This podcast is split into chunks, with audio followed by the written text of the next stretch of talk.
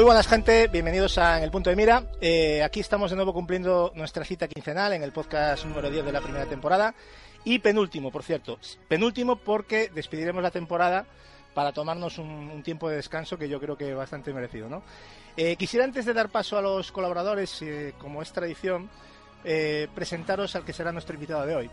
Eh, bueno, muchos de vosotros lo conoceréis por, de- por sus andanzas en, bueno, en programas como Generación Actual, Zona Jugona incluso Coffee and Gamers. Creo que ya algunos habéis dado cuenta de, quién es, ¿no? de quién estamos hablando.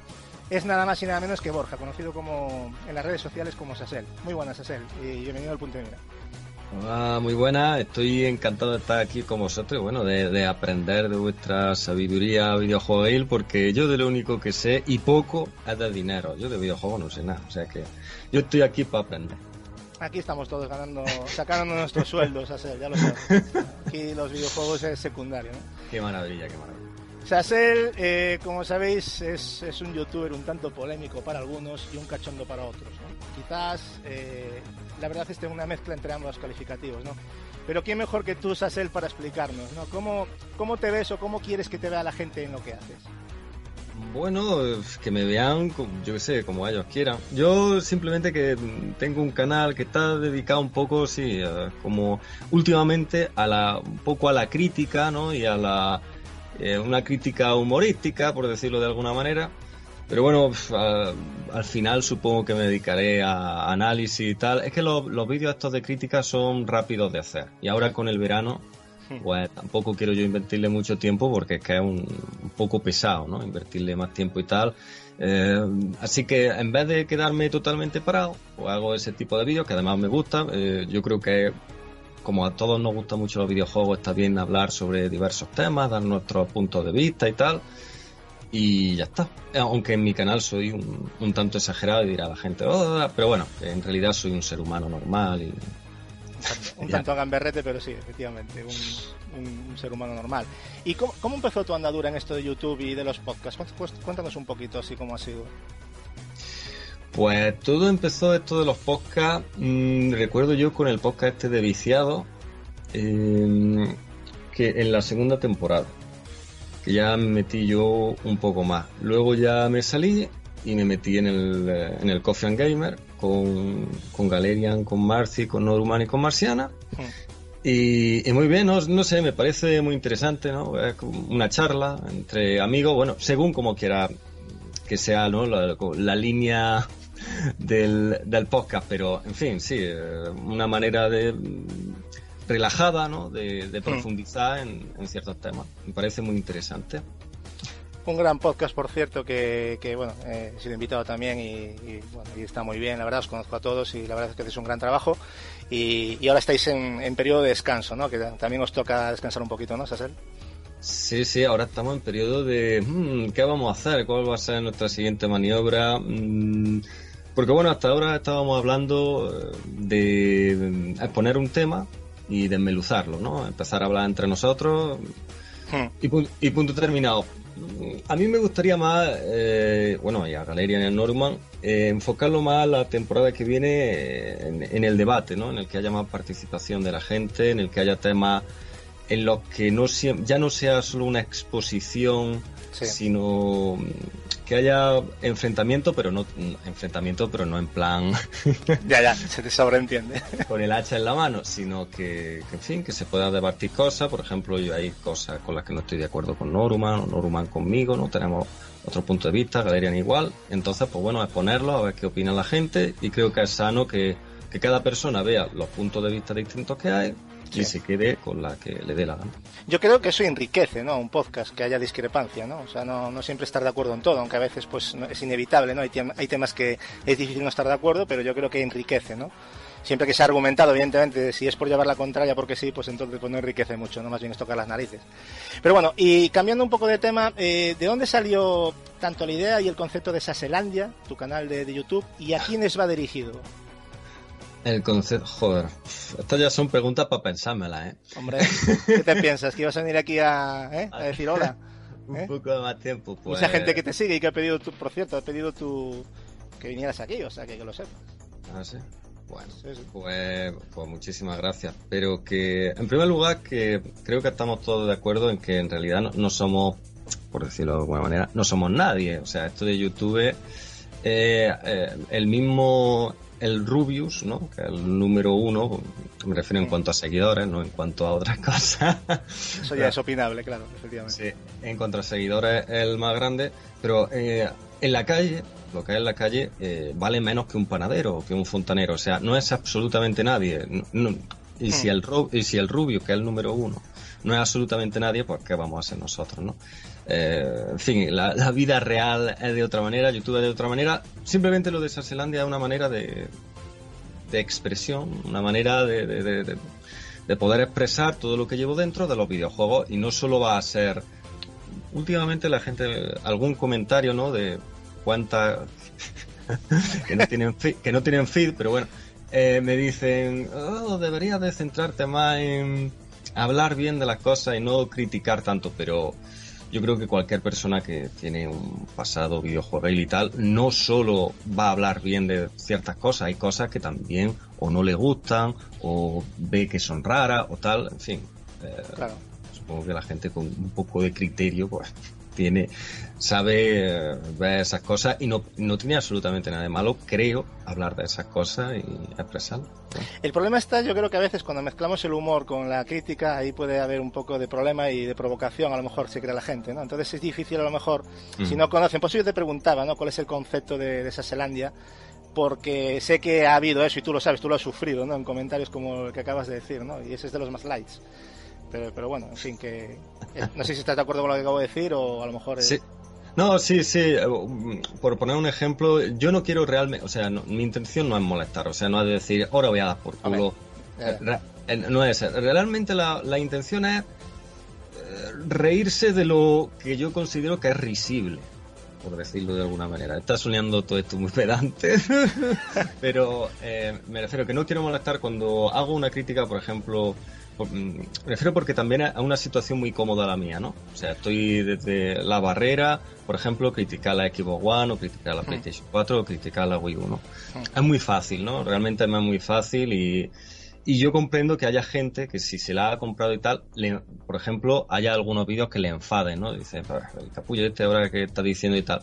Pero sinceramente no, no lo hago con, con la intención esa de molestar, sino de, de, en fin, de tratarlo con un poco de humor, aunque comprendo que hay algunas veces que a lo mejor sobrepaso la línea, pero bueno, no me, no me doy cuenta. Es por eso, ¿no? Que a veces a lo mejor hay gente que va a buscar una cierta información y se encuentra un vídeo de, sátira, ¿no? A lo mejor. No sé, hay mucho despistado por ahí, ¿no? También y por eso te lo decía más que nada. Lo que está claro es que tu canal es un puro humor, eso está claro, ¿no? Secciones como la pasarela consolera, consolera de Saselina, el desaparecido vuelo de paso de moda, que a mí me encanta y te he dicho que lo traigas de nuevo, que a mí me encanta ese, ese, personaje, sin olvidarnos de, los salseos con Sasel, que tantos de quebraderos de cabeza quiero que te, que, te ha traído, imagino. Cuéntanos un... ¿Qué? No, dime, dime, tú. No, que e, era tan maravilloso y me dolió mucho tener que dejarlo. Ahora, bueno, el notijuego, pues vale, pero a mí lo el salseo, que la gente lo dice como peyorativamente, en realidad las marujas son muy sabias. Saben cómo entretenerse en la vida. O sea, eh, esas cosas están bien. O sea, cuando dice, oh, pues, pues está enterado de esto, está enterado del otro. Eso de te has enterado me gusta, ya, ya empieza bien, ya empieza bien la cosa. eso saliendo por las puertas de cada una de nuestras casas, yo creo que hay un poco de eso en todos lados, ¿no? De lo que tú dices, ¿no? Claro, pero me refiero para la gente que nos gusta ya no solo los videojuegos en sí, o sea, lo que es un videojuego, sino ya el, mundo, ¿no? Eh, todo lo que lo rodea y tal. Pues nos gusta esas cosas, creo. Hmm. Y, tampoco, no era con eh, el salseo, también la gente confunde un poco lo del remover mierda o lo de la gratuitidad o lo de buscar dinero por los dinero. No, yo, creo que uno se lo pasa muy bien con eso. Esa es la idea, ¿no? Entendemos que, quieres aplicar y luego cada uno es libre de opinar lo que, lo que quiera, ¿no? Evidentemente, con respeto. Pero cuéntanos un poco de dónde vienen las ideas y motivos de esas secciones que hemos hablado, ¿no? De pasarela, el pasado ah. de moda, o sea, ¿de dónde te inspiraste o exactamente? Cuéntanos un poco. Bueno, yo no, yo no quiero resultar pesado, yo, eh, yo simplemente eh, es mm, una idea que se me viene a la mente y rápidamente la tengo que llevar a cabo, porque si no, mm, pierde la gracia para mí mismo. Hmm. Si le doy muchas vueltas, ya no la hago, porque digo yo, "Buah, menuda chorra. Entonces la hago inmediatamente, es cualquier parida que se me ocurre. Digo yo, esto podría tener gracia, o me está haciendo gracia mientras la estoy pensando. Y pues ya está, pues la, la voy a llevar a cabo. Y luego ya hay también, eh, dentro de la, del humor, por así decirlo, pues hay un, una cierta, un cierto análisis, una cierta crítica cuando hablo de algún videojuego o alguna cosa. ¿no? Yo creo que Hmm. uno de los pocos vídeos serios que he hecho fue un análisis que le hice al Radiant Silvercon, Ah, sí, muy bueno, por cierto. ¿eh? Muy que bueno. es, que es totalmente serio, pero no sé, me gusta todo un poco rebañarlo de, de un poco de humor, aunque yo, o sea, es lo más normal del mundo. Que la gente no vea cierto vídeo porque decir, este tío no tiene ni puta gracia, toma por culo, vete por ahí ya. Pero bueno, está así. Cabe, destacar también que tienes una parte también dedicada al cine, ¿no? Que es la sección de pelijuegos que realizas con tu hermano, ¿verdad? Eh, imagino que es un homenaje al cine relacionado con videojuegos o de dónde sale la idea, básicamente. Pues la idea salió de un amigo mío que me dijo, tío, pues estaría chulo que hablase con tu hermano de película. Y dije yo, hostia, pero es que yo tengo un canal de videojuegos. Digo yo, ay, pero ya tengo la excusa, hay muchas películas que van de videojuegos. mm". Efectivamente. Y así, claro, y así ya lo Ese llevé fue a el reclamo, ¿no? Sí, sí. Sí, sí, sí. En realidad muchos vídeos son eh, pequeñas ideas que me dan otras personas, entonces yo ya las llevo a cabo y ya está. Sin más, me dice alguien, oye, pues, ¿se te ha ocurrido alguna vez esto? Y digo yo, oh, oh, buena idea. o sea, en realidad, además de gustarme los dineros, de no tener gracia, además soy un plagiador de ideas sin que la gente se dé cuenta. Pero bueno, Yo creo que todo el mundo se inspira también en cosas, es, es inevitable. Eh, hoy en día está casi todo inventado, ya, o sea que tampoco nadie puede tacharnos de, de copiar ni nada, porque yo creo que más o menos todos tocamos cosas similares, ¿no? No sé si hacerte esta pregunta, Sasel, pero Dime, dime. ¿con qué sistema te estrenaste como, como jugador o como gamer, como quieras llamarlo? ¿Cuál fue el sistema inicial? ¿En qué sistema? Eh, hombre, en mi casa comprada, regalada más bien, la primera fue la Atari 2600 pillo, pero bueno, eso no, no tenía mucho recorrido. Eh, se supone que es la Master System, pero ya había- la Game Watch, esta típica del, del Donkey Kong, de- en fin, unas cuantas Game Watch ya entraron antes. Eso es lo primerico. ¿Y, y actualmente qué sistemas te quedan o posees en casa? Oh, pues cago en la más. Las tenía aquí al lado. y ahora no las ¡Hala, puedo- hala! ¿Qué te he pillado? No, no, no las puedo mirar eh, exactamente, a ver si Bueno, lo digo algunas, de- una muestra, Sí. una muestra de lo que tienes. Sí, de memorieta te puedo decir que la Master System se la dejé a un amigo, nunca volvió. Eh, la Mega Drive sí que la tengo. La, oh, oh. La Hombre, Saturn, las- hombre, ¿Cómo la quiero? ¿Cómo la quiero? La Saturn, que encima, bueno, no quiero ser abuelo cebolleta, pero me iba a comprar la PlayStation en su día, pero como se agotó aquella Navidad, compraron la Saturn. O sea, fue realmente un regalo divino. Y, y luego, pues, no digo que la Play sea mala, pero No, me que, me, que me gustó mucho la Saturn. La brinca, eh, la PlayStation 1, la PlayStation 2 y la Wii, la Wii, la estoy disfrutando mucho, la verdad. La Wii que, que como siempre, ¿no? La ignorancia, oh, qué mierda que es la Wii, el Wii Sport, basura, basura, basura. Y luego, pues bueno, pues ya me la pillé por un juego en concreto y la estoy disfrutando, la estoy La disfrutando. Wii también es una de esas consolas que tienen que esos catálogos no muy conocidos, ¿no? Eh, Es Mm. muy curioso. Tiene, tiene bastantes juegos que son del montón, pero, pero por lo que yo he podido ver, eh, tiene bastante buen catálogo. O sea, tiene, o sea, merece la pena comprársela para jugar a ciertas joyas, ¿no? Eh, hablando ya de ciertas joyas, ¿cuál es tu videojuego favorito a nivel de género? Y dinos uno especial que no salga de tu mente, que digas, este es el juego que me enamora. O sea, género y videojuego. Hostia. Joder, macho, lo pones muy difícil. Sí, Géne- no, no, pero género sí, la estrategia. Estrategia. todo lo que tenga estrategia me encanta. Por ejemplo, el, eh, mi Mario Kart favorito, mira que el Mario Kart poco hay de estrategia, ¿no? Pues mi Mario Kart favorito es el Double Dash porque le veo un tanto de estrategia. En lo que haya dos personajes, tal igual. En fin. La estrategia, el- los RPG, pues los RPG por turno, ¿no? En donde- estos tipos Shining Force, en donde hay cierta estrategia. Hmm. Todo lo que haya algo de estrategia, me he dado cuenta con el paso del tiempo de que me encanta. Me encanta. Y no me lo has preguntado, pero te lo voy a decir.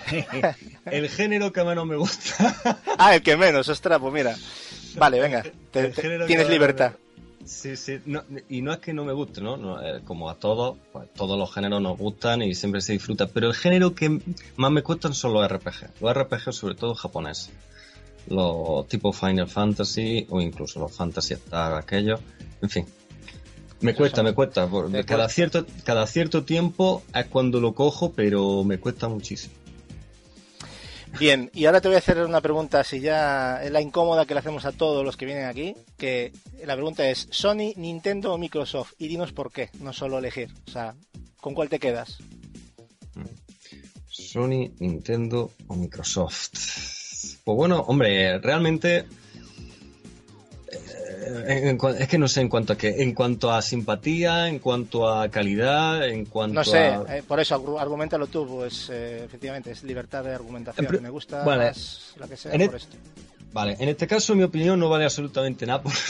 vale, vale como tu opinión, que ya es bastante. sí, sí, pero yo soy, yo soy, eh, yo divido a la gente por tipo de jugador, ¿no? Por clases de jugadores, ¿no? Yo soy una clase Sega, o sea, soy un tipo de jugador seca. Me gustan las partidas rápidas, me gustan los juegos arcade. En fin, eh, el, público Sega está muy identificado, ¿no? Yo lo veo así. El público de Nintendo igual, tiene mucha personalidad. El público de Sony igual. El público de, Microsoft es más parecido al de Sony, pero también igual, ¿no? Tiene su personalidad.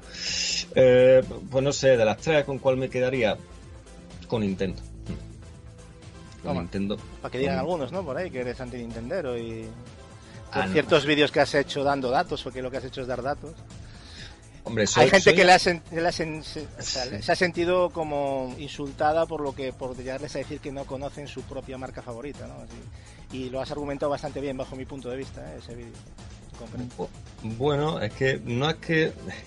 ese, ese sí fue uno, el, el, segundo, no el primero. El segundo sí lo hice a mala leche para dar por culo. O sea, porque me pusieron muchos trolls, muchos mensajes de mierda, en fin, y, hablaban de chorrada, porque está, está muy bien eso. La gente confunde.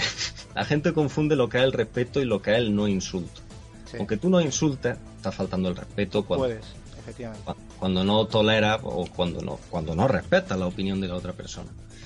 Eh, esta gente que habla mucho de Nintendo, se me viene a la cabeza mucho, además hay canales ahora de gente un tanto extraña de pseudo Nintendero que no conocen para nada Nintendo, no tienen ni idea de lo que Nintendo representa. Yo ya lo dije, yo soy un ceguero, sé perfectamente lo que es Nintendo, lo sé, o sea, lo has sufrido, ¿no?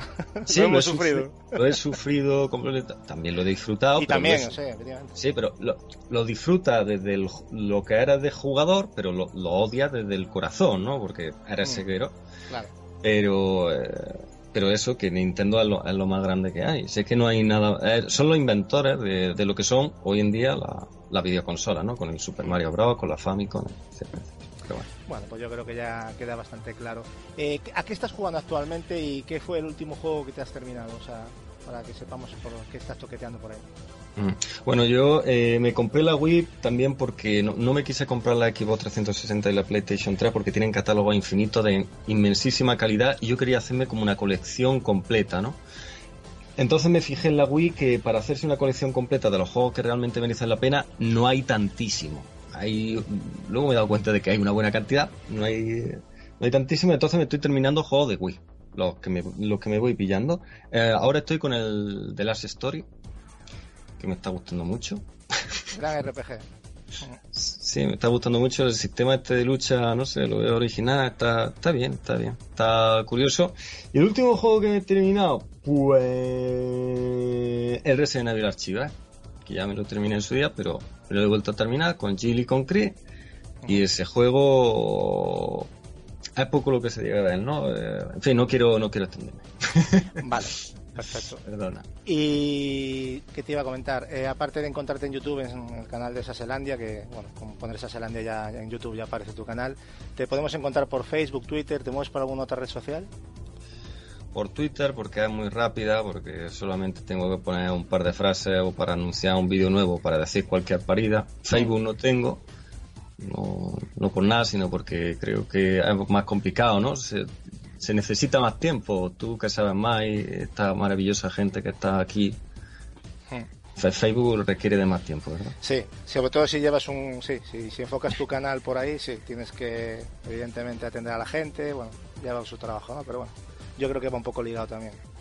pues nada, simplemente en Twitter, ya no sé ni siquiera cómo me llamo en Twitter, no sé... Eh, vosotros ponéis Sassel o Sassel Sassel o cualquier mierda de Sassel y supongo que más tarde, más temprano aparecerá por ahí una S azul de Sega. Efectivamente. Eso sí. Pues nada, Sasel, eh, un auténtico placer tenerte por aquí, eh, que ya había ganas de comentar contigo, eh, con todos nuestros oyentes, ¿vale? Te aviso que en este programa te va, este programa te va a dar mucho juego y tendrás mucho que decir, así que espero tus opiniones en todo lo que vayamos a tratar, ¿de acuerdo? Muy bien, chachi. Pues nada, vamos a dar paso aquí ahora a los colaboradores. tenemos ya en primer lugar a Marcos Dopazo, que yo no sé si ha dormido este chaval, pero me, me, ha dicho un pajarito que llevas mucho vicio con el Destiny, ¿no, Marcos? Uf, tío, yo llevo días sin dormir bien, que, que ya, ya es bastante complicado. A ti... y, bien tú lo sabes también. Sí, sí. A ti ya no sé directamente si preguntarte a qué videojuego les está dando últimamente, ¿no? Porque yo creo que ya no, ya no, pues sé, la pregunta ya. Creo la verdad, en, esto, en estos últimos 15 días, desde el último programa, eh, creo que he dejado las campañas a un lado. Creo que me he dedicado únicamente al online, porque he jugado al Mario Kart con Capex y al Destiny contigo. Hmm. Y bueno, luego he jugado con mi buen amigo Jaime, al War of Thunder, que también estamos ahí viciados, y a esos tres. Pero de esos 15 días, yo creo que unos 8, creo que nos los hemos dedicado al Destiny, ¿eh? Sí, yo creo que Destiny ha sido el protagonista absoluto, ¿no? Sobre todo. Yo creo que, bueno, luego vamos a hablar en el análisis que tendremos de, este título que ha dado, bueno, eh, cosas negativas y positivas hay para todas las opiniones, pero bueno, horas le hemos echado, ¿verdad, Marcos?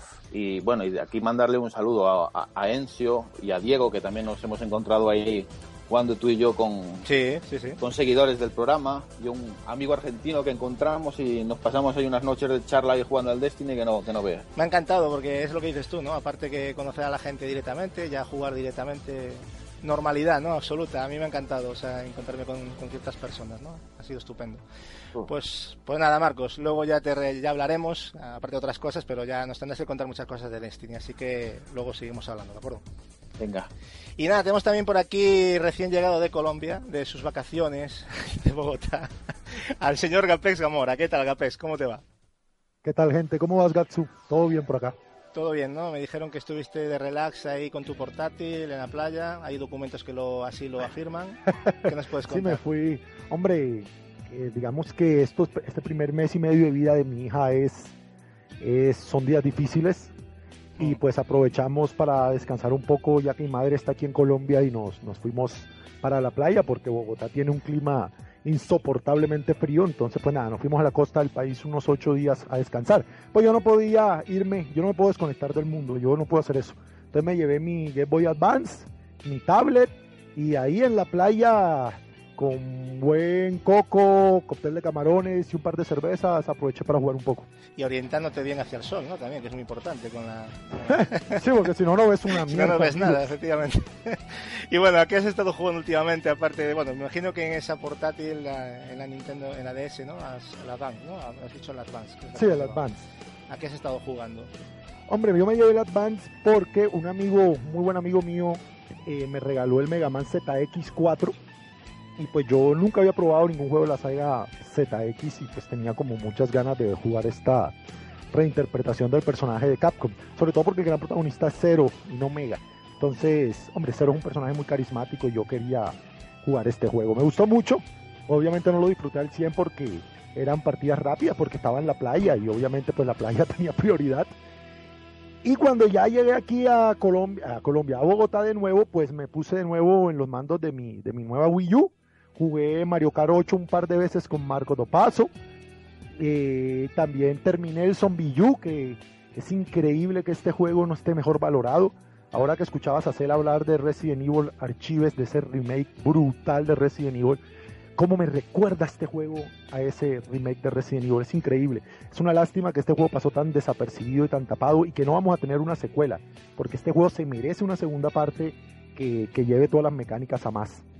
Yo lo estoy empezando a jugar aún ahora, porque me, prestaron una, una, consola y bueno, el, juego me lo prestó Bonoman precisamente y tiene, tiene muy buena pinta. Lo que pasa es que yo voy a tener que jugar con el mando, porque a mí jugar con la tablet, aunque ya sé que lo del tema de la tablet da mucho juego, pero como comodidad para manejar no me acaba de convencer la, tablet. Entonces, pero bueno, que sí que tiene muy buena pinta y le has dado caña, ¿eh? te lo has acabado rápido. Sí, sí, es que a mí me. Yo, yo, no, yo no esperaba tanto, o sea, venía en el bundle este de Mario Kart que hicieron aquí en América y venía la tienda lo, lo hizo el bundle de Mario Kart más un juego gratis y yo me pues me llevé el, el Zombie U y, me lo llevé más por descarte que porque realmente lo quisiera, porque pues el catálogo Wii U aún es muy corto y otros de los juegos, digamos, AAA, pues no me llamaban en ese momento. Y fue de esas cosas que son una epifanía, o sea, yo tuve mucha suerte de haber tomado esa decisión que fue totalmente de azar. Se, se, se, se, constituye como un juego para mí de culto, o sea, yo ese juego lo voy a tener súper bien guardado y valorado de por vida. Muy bien, y también, bueno, nos vas a traer, antes de dar paso con el siguiente colaborador, nos vas a traer el, análisis del Transistor, ¿verdad? Un juego que un poco pasado de puntillas, ¿no? Creo, y, yo creo que va a ser bastante interesante. Tengo mucha curiosidad de lo que nos vas a contar, porque lamentablemente no pude casi ni empezarlo, pero, pero bueno, que nos vas a traer aquí esto al, análisis, ¿verdad? Sí, no comenté que no comenté que estaba jugando ese juego porque pues obviamente le vamos a hacer ahí el análisis. Entonces pues pues lo quería pasar de alto, pero, pero sí, claro, aproveché para terminar en estos 15, es que 15 días eh, se puede jugar mucho, yo estoy corto de tiempo por mi bebé, pero, pero siempre se puede sacar algo de tiempo para jugar. Y aparte tenemos siempre cosas atrasadas, o sea, este juego ya tiene un tiempo y se, se, pudo haber jugado antes a lo mejor, ¿no? Y, o sea, que tampoco tiempo que ser No, pero yo lo terminé, te digo que lo terminé, lo terminé hace como 8 o 9 días. en este caso ha coincidido, vale. Sí, ha coincidido. Muy bien, pues nada, oye Gapex, un placer tenerte aquí de nuevo y un abrazo vamos, a todos. Vamos a seguir para adelante, en esta ocasión a dar paso a mi colega Capi. ¿Qué tal Capi? ¿Cómo te va? Bueno, Gaso, pues muy bien, aquí encantado de estar otra semanita más aquí con, el resto de, colaboradores y con invitados a serio. Yo creo que va a aportar muchísimo hoy. Últimamente andas muy de tour por ahí, me han dicho que te han haciendo entrevistas, como el bueno de Juanje. No, me diga. Sí, sí, una, una, gran entrevista, por cierto. Felicito a Juanje y a ti, me ha gustado mucho esa, esa entrevista de lo que habéis hablado. y ah, se ha conocido un poquito más al Capi, ¿no? Que hay detrás de la, del micrófono, ¿no? Sí, más bien a la persona, no tanto que ya sabes que YouTube a, a mucho de, de la gente que está por aquí la consume y hmm. creo que también es, bueno conocer un poco más de cerca a la persona y no solo a, lo que se ve en los vídeos. Así que en ese sentido sí, la verdad que estuvo muy cómodo la entrevista y sí hizo muy amena. Sí, sí, la verdad es que estuvo muy... desconocía ese tipo de entrevistas que hacía y la verdad es que estuvo muy... una hora y media, un poquito más de una hora y media, pero estupenda. Bueno, has estado jugando a Destiny seguro, porque lo sé que has estado jugando a PlayStation 3, pero ¿a qué más has estado jugando últimamente, aparte de Destiny? Estos 15 días pues he estado muy, la verdad que muy absorbido, tenía bastante tiempo y lo he dedicado mucho a, a lo que es la consola, la 360, eh, la, la, Play 3 y me he pasado pues a juegos que tenía pendientes de antiguos, ya sabes que para mí cuando salgan los juegos, yo los juego cuando, cuando me apetecen o cuando los compro, lo que sea. Hmm. Eh, le he dado bastante caña, bueno, me lo he pasado, el, primer Resistance, el Final Man, el Killzone 2 y en la 360 pues me he pasado también el Far Cry 3 bueno, ya he también está probando, el, que bien lo sabes, cuando me pasé el, Resistance en el Stranglehold, el que me regalaste. Sí, bastante caña, de aire por la mitad más o menos. Y bueno, y cuando me enteré ya que habían abierto la beta para todo el mundo en general, eh, no solo para los que tenían reserva o que pasaban código de Strange, no, para todo el mundo, pues ya lo, lo descargué en Play 3 y pude y, y está jugándolo y, y, en un día vamos a nivel 8 y bueno, ahí, ahí toda tarde de vicio. Ahí nos vas a poder dar una, tu valoración porque claro, hay, hay diferencias entre las versiones evidentemente y está bien ver bastante. Cómo, cómo, cómo son, ¿no? Si no solo es a nivel gráfico, sino que también hay algo jugable que pueda afectar. Y también se te ha olvidado, pero yo te voy a dar el pujoncito de decir tu, tu inexperiencia, porque no se le puede llamar de otra manera, con el Far Cry 2, porque sé que lo has sufrido, ¿verdad? Lo has sufrido y lindo, de lo lindo, ¿eh? Sí, vamos, eh, ya es que la borraza de memoria. Lo has borrado, ya, ya, pero yo te lo quería recordar. que, que tuve que ir a tomarme unas cuantas pastillas y todo, porque es insufrible el juego. yo nunca te he visto. La cámara y tremendo, ¿eh? Yo nunca te he visto tan desorientado preguntando por un juego, que, que, que, que era alucinante, pero yo sabía que no te iba a gustar. Es que Gasu, para tener que quitarlo a, a los 20 minutos, a la media hora, yo es que no, yo creo que es de las pocas veces que, que lo he quitado un juego a la media hora. Yo creo que es la primera o segunda vez. Es imposible. Es curioso es lo de ese juego, la verdad. ¿eh? Es una, para mí es una mancha en la, en la saga, ¿no? La verdad. Eh, habrá gente que le guste y es respetable, pero yo creo que es un juego que tiene muchos muchos agujeros. Pero, bueno, Gasu, yo, yo pienso, yo soy positivo y pienso que para que existiese Far Cry 3 y Far Cry 4 tenía que existir Far Cry 2. Efectivamente, sí. También es cierto, fue el empujoncito ahí para hacer algo bueno, ¿no? Y ahora el 4 que también va a ser buena cosa. Costó 5 euros, así que tampoco me ha dolido mucho, la verdad. Te lo gastas en dos Coca-Colas, efectivamente. Efectivamente. Pues nada, Capi, eh, que eso, que te esperamos tus, tus opiniones como siempre y, y, eso, ponte cómodo que ya empezamos con las noticias. Mm.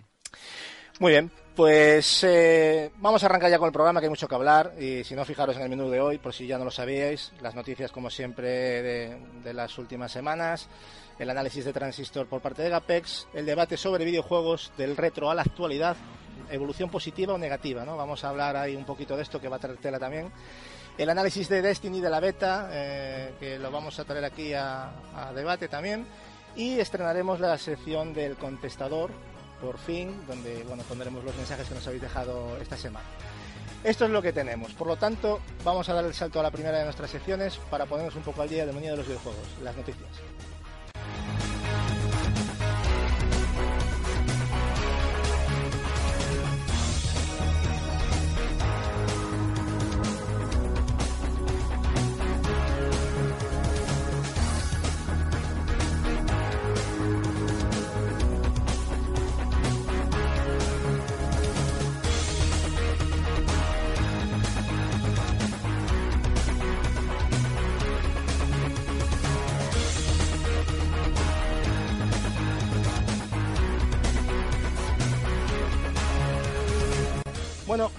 Nos trajo buenas noticias a todos los que estábamos esperando. Bueno, yo no, porque ya la tenía reservado el juego, pero bueno, los que estaban esperando para disfrutar la, la beta de, de, Destiny, ¿no? Y este fin de semana se ha habilitado la beta para todo aquel que tenga PlayStation 3, PlayStation 4, 360 o One, ¿no? Aunque no haya reservado el juego.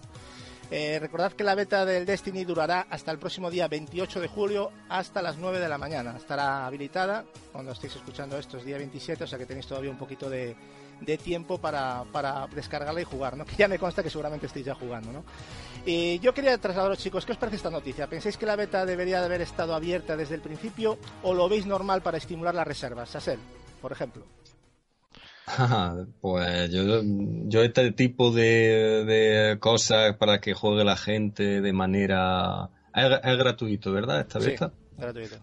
Pues me parece fenómeno, una manera de incentivar a la gente para que juegue, para que si le gusta compre el producto y si no, no. A mí siempre está, este tipo de cosas a mí siempre me agrada. Pero ¿pensáis que debería de estar abierta desde lo que comento, desde el principio, mm. o veis normal, o veis que esto es normal para estimular las reservas? O sea, ¿cómo lo veis? Ah, paso la palabra. Hombre, Capi quizás que tendría algo que decir, ¿no? O Marcos. Bueno, no, yo estaba dejando el paso a Sacer. Bueno, yo más que decir, también estoy un poco de acuerdo con, con Sacer, que de, debería ser gratuita, ¿no? En ese sentido de que, por lo menos para incentivar un poco la venta, la venta, yo, para incentivar un poquito la, la venta, pero de después, o sea, cuando, cuando ya, salga del, del lanzamiento. Pero claro, también entiendo que intenten, por lo menos, no obligar, pero sí en cierta manera eh, atraer un poco al consumidor desde, desde, la reserva para que para ver desde el principio y para ver si se engancha desde, desde primera, ¿no? Para, porque sí quieren hacer venta, pero es que la venta de segunda mano lo que se puede no, no, da tanto beneficio. Entonces lo que intenta es por lo menos que conseguir reserva y que a través de la reserva pues el amigo de tu amigo se la compre tú también tengas que comprártela tu amigo también y así pues, para crear una comunidad de primera hora caso de lo que se trata. Yo de todas maneras en este tipo de cuestiones yo creo que somos más beta testers o sea realmente yo creo que les hacemos un favor a ellos incluso. O sea yo le doy no, la vuelta a la tortilla ¿no? Porque son tipos de juegos que esto si lo sacan de primera sin haberlo probado, eh, eso puede ser un batacazo bastante terrible, ¿no? No sé los demás cómo lo veis. Pero Gatsublei, hay beta testers pagos como los jugadores de Metal Gear. Entonces hay que aplaudir lo que hizo Bungie, porque Metal Gear 5 tiene un juego que es mucho menos extenso que esta beta y salió de pago, que es el preludio del nuevo Metal Gear. Entonces perfectamente hubieran podido hacer algo similar con el nuevo juego de Bungie y no lo hicieron. A mí me parece que en una industria tan caníbal con el dinero del consumidor, que se dé algo gratis y sobre todo algo gratis de calidad. Yo no lo he jugado, pero tengo el feedback de ustedes y de otros amigos que están sorprendidos de lo extensa y completa que es. ¿Tiene problemas? Sí, pero es que tienes que ver que su nombre lo dice, es una beta y aparte es gratuito.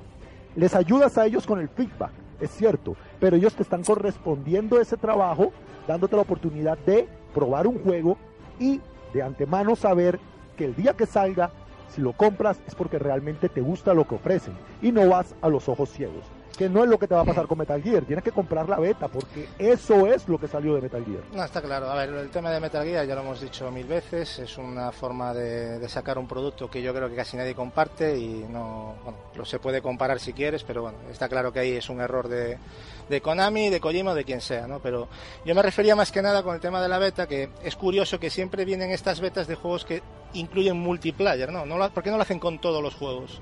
Mi pregunta es, ¿no? Entonces, ¿por qué hmm. sacan ellos un, beneficio? Por eso yo quería daros esto ahí y poneros en la mesa para que opinarais, ¿no? Más que nada, no es que esté criticando que Bungie haga esto, sino que, que yo creo que en cierto modo también les no solo es un regalo, ¿no? También nosotros ponemos de lo nuestro.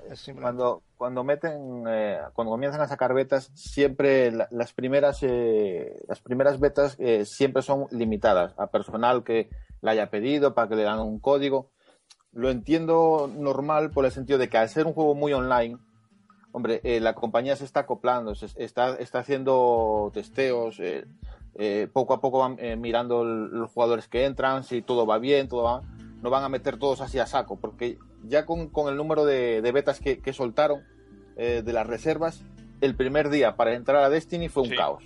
Sí, sí, imagínate si pone eso abierto a todo el mundo. Claro. No, claro ya bastante con que la han abierto este fin de semana. Oye, que cada que sabemos que es un producto suyo y no tienen por qué ofrecerlo gratuito. Sin embargo, pues mira, lo han hecho. Eh, eh, es más, siguen haciendo pruebas. Para hoy, por ejemplo, los que estábamos jugando a, la beta, eh, pedí a Bungie como favor que todos los que tengan la beta hicieran el favor de conectarse a determinada hora. ¿Por qué? Porque están haciendo pruebas para, para que el día en que salga puedan soportar la cantidad de jugadores que van a estar jugando online. Por eso digo yo, es, es un, a ver, y hay un feedback detrás de Bungie eh, preocupándose, porque yo creo que eso está necesario en este tipo de juegos, ¿no? Pero a que cuando sale la beta del Tomb Raider no, no sale Crystal Dynamics diciendo, oye, mira si hay un bujo si la palmera desaparece, ¿verdad que no? No, pues entonces... O Rockstar, con GTA totalmente. si ellos hubieran hecho esto de principio, no les pasa lo que le pasó, por ejemplo, también a mm. Diablo 3, que se compró y no se pudo jugar hasta casi 48 horas después. Hombre, para mí está bien hecho. Lo de Blizzard fue terrible también. en fin, esto, esto daría incluso para un tema nuevo. Eh, os quiero preguntar una cosa. ¿Qué opináis de que finalmente los personajes creados en esta beta no se puedan exportar a la versión final como se insinuó desde el principio? Por ejemplo, Gapex, tú mismo. Yo me imagino que será una limitante técnica. Yo de eso no sé, no soy ingeniero, no soy programador, eh, pero yo no creo que a ellos les, digamos, tengan alguna razón detrás encubierta para no hacerlo, cuando eso de por sí beneficia a las ventas, porque si tú quedas muy enganchado, digamos, al personaje que creaste y al cariño que, que, te haces con él, porque, bueno, digamos, viviste una experiencia jugable maravillosa, quizás a ti sí eh, te afecte cuando compres el juego volver a empezar con un nuevo personaje. Yo pensaría que tiene que haber algún tipo de limitante técnica o que se les complica mucho o algo por el estilo. Yo lo que pienso es que quieren que todo el mundo empiece con igualdad de condiciones y para que todo el mundo eh, cuando, lo compre pues que, pueda competir eh, pues libremente. No te encuentres un tío ya con nivel 8 que ya lleva jugado de una serie de características y, es un muy buen punto, es, que, tampoco tampoco es definitivo eso. Eh, dijeron que todavía no, han tomado la decisión de si eh, los personajes con los que tú estás jugando la beta eh, los tendrás en la versión final o no. No, no es ni siquiera definitivo. Pero, Marco, yo es que lo veo una tontería porque vale, que el personaje la hacha ahora, pero ¿cuántas son? En 7 u 8 horas ya, lo consigue otra vez. Son poco, oye, pero oye, a, todo aquel que le haya cogido cariño, pues oye, es una opción, tampoco, claro, tampoco, es muy complicado. de todas maneras, Marcos, ellos lo que dijeron, Bandy alega de que puede ser por tema de bugs, ¿no? Que puedan aparecer, ¿no? es que yo, por ejemplo, mira, hoy que he probado la versión eh, de PlayStation 3, me he dado cuenta de que el personaje está ligado a tu ID de PlayStation. ¿Por qué? Porque yo cuando jugué, eh, cuando encendí el, juego en PlayStation 3, me aparecía mi personaje de PlayStation 4. Yo podía jugar a él y comencé a jugar con otro personaje distinto en PlayStation 3, encendí la PlayStation 4 y tenía mi personaje también en la PlayStation 4, con el que jugué en la Play 3. O sea, es que si quieren, te lo ponen. Es cosa, cosa de ellos. Bueno, de todas maneras hablaremos sobre lo que ha sido esta beta en el análisis, que estaremos en el punto de mira, así que no os perdáis detalle. Bueno, no todo iban a ser buenas noticias, ya que he anunciado que Dragon Age Inquisition y Battlefield Hardline, eh, pues bueno, se retrasan en sus lanzamientos previstos, ¿no? Dragon Age Inquisition pues pasa del 9 de octubre al 21 de noviembre en Europa, ya sabéis que en Estados Unidos sale tres días antes, y han dicho como pretexto, el tiempo extra servirá para pulir la, experiencia del juego, es lo que han dejado como nota. Vale, perfecto. Battlefield Hardline se retrasa del 21 de octubre de 2014 ya directamente a 2015 y sin dar fecha, o sea que ya me parece mucho más grave, ¿no? Y han dicho que es para, bueno, para nuevas características que quieren implementar en el multijugador, mayor profundidad en la historia de la, la campaña y mejora de la estabilidad. En fin, ¿pensáis que estos retrasos puedan deberse a la saturación de lanzamientos prevista para octubre. Por ejemplo, Sassel, sabes que ahora en octubre hay una pila de lanzamientos ahí terribles. Eh, ¿Tú crees que puede ser por esto o crees que realmente es por lo que están comentando? Bueno, eh, Electronic Arts, eh, en primer lugar, para que la gente ya lo sepa, y cuando ellos te dicen algo, una cosa, tú les tienes que, no les tienes que hacer caso, pero dos veces. O sea, si te lo dicen una, tú dos veces no. Entonces, eh, si, si atrasan un juego un mes, ¿qué va a mejorar en un mes? No, va a mejorar una, mierda. O sea, yo mira que yo hago vídeos cutre en YouTube. Yo en, yo en muy poco tiempo no puedo mejorar una mierda. Eso no se va a mejorar. Con, lo cual es una tontería, es lo que tú bien dices, ¿no? Porque habrá muchos juegos de mucha calidad que, que van a salir y tal, ¿no? Eh, hay, juegos que por, por haber salido en tal fecha se venden menos que, haber salido en cual otra. Además hay comparaciones siempre odiosas, ¿no? De verdaderas maravillas con, con juegos que no están a esa altura y al final quedan muy tapados. En fin. Y en. No, no, dale, dale, dale. ¿Y en cuanto?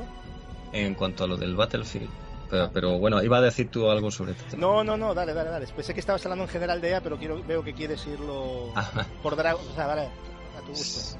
Sí, lo, del Battlefield Hardline también había oído yo que, que, se estaban preguntando ellos mismos, pero esto no iba de policía y ladrones o de secuestros, de que yo que ya sé, en vez de, de militares o algo así, ¿no?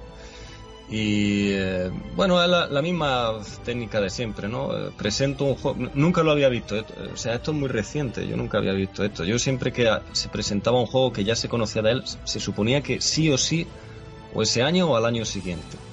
Pero esto de presentar un juego, mostrar alguna imagen y luego posponerlo hasta el infinito, hasta que ellos quieran. Es que aquí directamente han dicho 2015, o sea, no, ni siquiera han dado fecha. Ha sido una, de, tener una fecha, o sea, día exacto de lanzamiento, a decir, señores, 2015. Hala, nos olvidamos del tema. No sé, es un poco raro, ¿no? Pero bueno, de todas maneras lo que lo que hablábamos, ¿no? Octubre, fijaros, o sea, los algunos de los lanzamientos destacados solo en octubre. Pues sale Las sombras de Mordor de bueno, de la Tierra Media, ¿vale? Devil Within, Evolve, Assassin's Creed Unity, Alien Isolation, Drive oh. Club, Bayonetta 2, NBA 2K15, el Ori de One, que va a ser una maravilla ese juego, y el GTA V en, las versiones HD, ¿no? Para, o sea, es que yo ese mes, en serio, mm, yo no sé dónde vamos a sacar la pasta a todos. ¿A vosotros personalmente os parece bien estos cambios de fecha? Quizás deberían de cambiar algún otro título más para repartirlos un poco, porque visto el mes de octubre, no sé, Marcos, ¿tú qué opinas? Yo, el del Dragon Age, estoy de acuerdo con Cecil. O sea, eso tiene pinta de que cambiaron la fecha simplemente para no coincidir con el resto. De Battlefield me da a mí que es porque el juego no está oliendo nada bien. Yo probé la beta y yo esa beta a mí me parecía un puñetero DLC del Battlefield 4. Entonces, y había muchas quejas, no sé, ese juego como que me huele mal. El retraso para 2015 sin fecha determinada, o sea, 2015 puede que principios, puede que finales, puede que sabe Dios cuándo. Eso ya lo que dices tú, parece más un DLC que otra cosa, ¿no? Yo creo que ahora a lo mejor está intentando implementar algo más diferente como el tema de la campaña, que yo ni siquiera sabía que iba a tener campaña. yo, es que cuando leí todas las mejoras que quieren implementar y, quieren hacer caso a todas las mejoras que han que han reportado eh, los que han jugado a la beta, entonces dije yo, hostia, entonces van a rehacer el juego por completo. Claro, claro, es que, es que ahí está el tema, por eso yo cogí, por eso yo cogí esa parte, ¿no? Porque es que me resultó curioso todo lo que han dicho, ¿no? Parece que van a hacer algo nuevo, ¿no? Yo, no sé si te acuerdas en el programa del especial E3 que tuvimos, tuve la suerte de jugar a la beta. Yo lo que dije claramente, yo me, lo, me divertí bien porque me, divierto con el Battlefield 4 también, o sea, es divertido sin más, pero es, es, un puto DLC. O sea, el mismo motor, mismos gráficos, mismo todo. Entonces yo no sé qué querían vender ahí. Bueno, en principio yo creo que es eso, ¿no? Eh, son retrasos que, bueno, no solo ellos hacen retrasos, cambio de fecha, pero yo más que nada lo quería orientar porque yo creo que el mes de octubre va a ser muy potente, ¿no? Y yo creo que incluso venía bien que retrasasen algún juego más, ¿no? Que les vayan repartiendo un poquito porque yo no sé, ahí sí que es absurdo comprarse todos los juegos de salida, porque es que no vas a jugar a todos, o sea, es mejor esperar un poco, ¿no? Porque realmente tienes que elegir.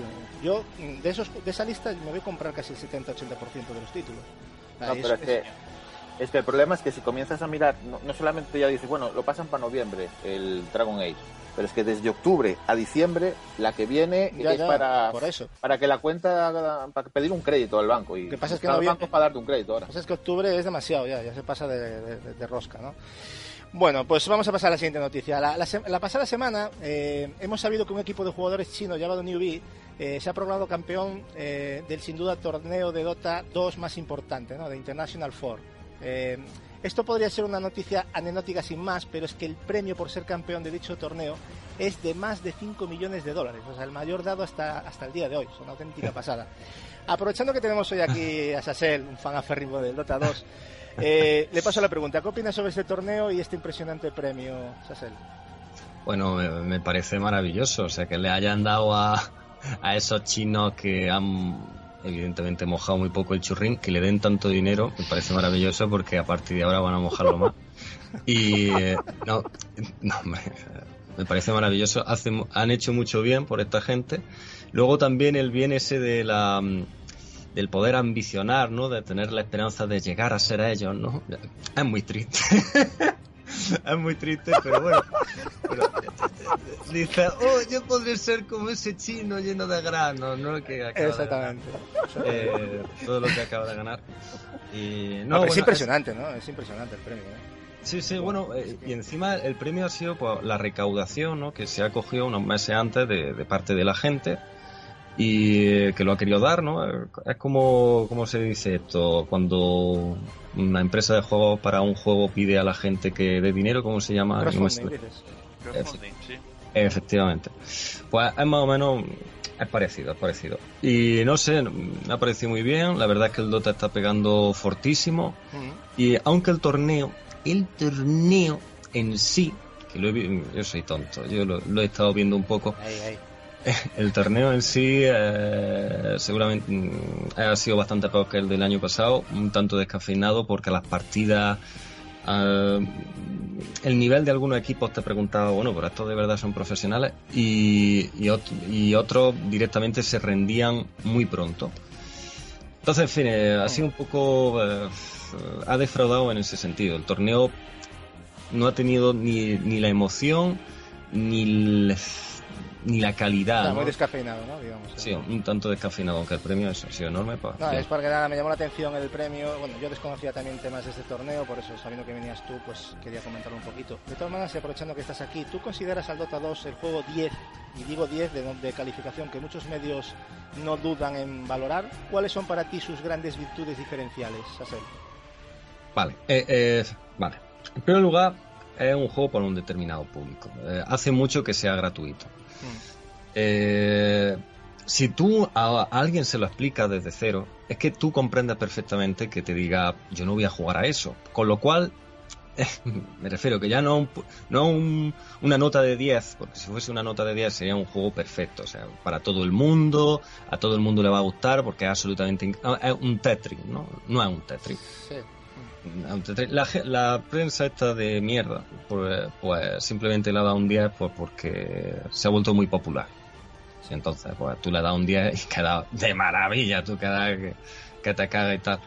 Sea cierto que de 10 es lo que está haciendo Valve porque continuamente está actualizando. La verdad es que la calidad es maravillosa, lo del Dota 2. La calidad en cuanto a proporcionar al usuario ese trabajo que están siguiendo semana tras semana, actualizando los héroes, actualizando las magias para que todo quede más equilibrado. Eso sí es de 10. El juego en sí, pues, es que son gustos. Son gustos, son gustos. Y es un juego muy que hay que dedicarle demasiado tiempo, así que tan... Pero bueno. Sí, para valorarlo yo creo que darle un 10, yo creo que los periodistas que lo han jugado, yo creo que tú, por ejemplo, los que jugáis en grupo, ¿no? Noruma y tal, lo podríais valorar más y a lo mejor para vosotros es un juego de 10 y puede ser, ¿eh? yo, no, yo no lo critico, pero me parece que se ha dado un tanto, la nota un tanto precipitada, me dio esa sensación. ¿eh? Yo sin ser jugador de Dota, ni tener ni idea, ni, ni motivo. Gatsu, es que la curva de aprendizaje de Dota es bastante alta. Y yo dudo mucho que estos periodistas de pacotilla que determinan un, que analizan un juego después de jugarlo cuatro horas a la medianoche, cansados, sin, sin ganas de hacerlo, puedan hacer una valoración seria. A mí no me cabe duda que Dota podría ser un juego de 10, eh, pero si se mira desde la comunidad, como lo dice bien Sacel, desde lo bien que lo hace Valve a nivel de soporte, siempre históricamente desde que existe Steam, digamos, esa preocupación por eh, la plataforma como tal y los servicios de la plataforma, entendiendo que ahí está el dinero. Si no, pregúntale a Gabe Newell y los millones y millones de dólares que hace, hacen a, a, a Valve y a sus juegos exitosos.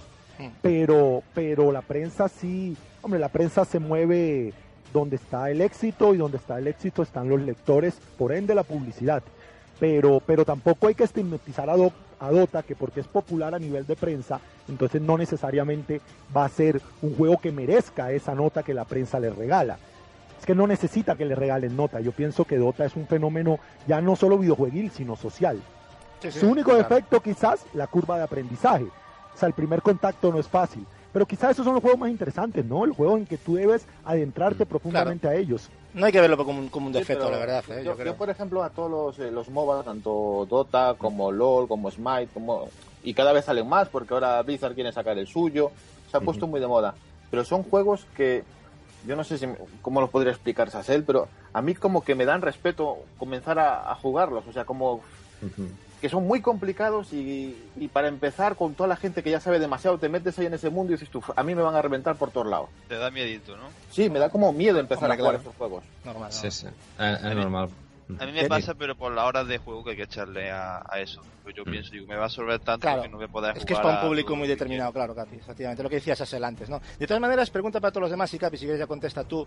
¿Tú piensas que el Dota 2 o crees que es el ejemplo a seguir respecto a lo que son los free to play? O sea, tal y como va el tema de, de- de los pagos y todo eso, ¿cómo Hombre, por supuesto, lo veis eh, como ejemplo a seguir? Tú también el- puedes opinar, esa lo digo, digo Capi Sí, sí. por... Sí, yo, yo voy a ser muy breve, en el sentido de que no, por más que pague, no va a tener ninguna mejora considerable en, en respecto a, Mm. a los siguientes usuarios, ¿no? A competitivo. usuarios que, que, que quizás no puedan pagar, les gustaría a lo mejor pagar y no, no pueden pagarlo, pero son igual de fan que tú, pero no pueden y, y no por eso tú tienes que tener una serie de ventajas que te hacen, digamos, invencible o inalcanzable para, para ser vencido por esa persona. No sé si si está de acuerdo. No, sé, bueno, yo, yo es que lo veo, yo el caso del Dota, hombre, parece que, que como es lo que ha jugado, pues dice, oh, claro. Pero no, realmente lo están haciendo perfecto porque no, no hay absolutamente ninguna clase de, de ventaja, ¿no? De la gente que paga por, se paga por los trajes, ¿no? Por, Exacto. por esa chaminada de los trajes y tal. Que parece una tontería, ¿no? Que luego lo, como ya la echas tantas horas, pues llega un punto en el que ya te planteas comprar, o sea, cualquier persona dirá, la Virgen, esta gente tiene que estar muy mal de la cabeza, esta gente tiene que ser muy friki para gastarse dinero en ropa cibernética para una mierda de... Pero luego cuando la echas tantas horas empieza a cobrar algo más de sentido. Pero es que luego eso, Sasel, es el sustento, porque no olvidemos que tienen que sacar beneficios. Ahí, ahí No, está la polémica, ¿no? Claro, entonces... Por, su- por supuesto, por supuesto. De, eh, al, pero, pero es por eso, o sea, una, claro. es causa es causa efecto tú Claro. estás dando un producto de tanta calidad de, de sobre todo tanto esfuerzo en el buen sentido no como Electronic Arts que son un puto desastre pero ellos le están dedicando tanto tiempo tanto esfuerzo que mm, que al final pues eso pues reciben su recompensa y bueno me parece maravilloso o sea Electronic Arts va en plan de te lanzo 20 juegos que ya tienen fama y así es como gano el dinero. Esta gente lo que hace es, pues bueno, me centro en un producto a- al 200% y como ese producto me está, me está respondiendo bien, pues ala, me vuelco, me vuelco, me vuelco. me parece fenomenal. Sí, pero, eh, por ejemplo, en la pregunta que decía Gasu de el futuro de los free to play sean, sea eso, pues. Yo, por ejemplo, en el, en el anterior programa, eh, cierto es que me equivoqué yo, que ni me acordé de los MOBA, porque como tampoco los juego, es que es un género que no, no, no me pasa por la cabeza. Y sí es cierto que los MOBA tienen eso, que no necesitas pagar por ganar. Ese género es, es sencillamente gratuito por, por eso, porque no necesitas pagar para nada. Pero sí es cierto que eh, si hablamos de free to play, en la gran mayoría llegas a un punto donde eh, o comienzas a pagar o te tienes que echar 500, 600 o 1000 horas para, para, para Eso mejorar. pasa. Para Sí. Eso pasa en el Warframe, por ejemplo, pero muchísimo. eh. Entonces más claro. Y, más cosas, ¿eh? Que pasan, que lo de las armas Para mí es una caja de Pandora. Claro, Yo no, lo pero- siento mucho y voy a entrar aquí a hacer el, la oveja negra, pero para mí, pese a Dota, que es un oasis en el desierto, hay otro par de casos. No, pero Dota no, sí todos se- los MOBA. Todos los MOBA Bueno. son. Digamos, el, el, el subgénero de los MOBA, ¿no? Pero inclusive dentro de los pay to win, dentro de los free to play, hay un par de casos que, digamos, no son tan, son, digamos, benévolos de una u otra forma, ¿no?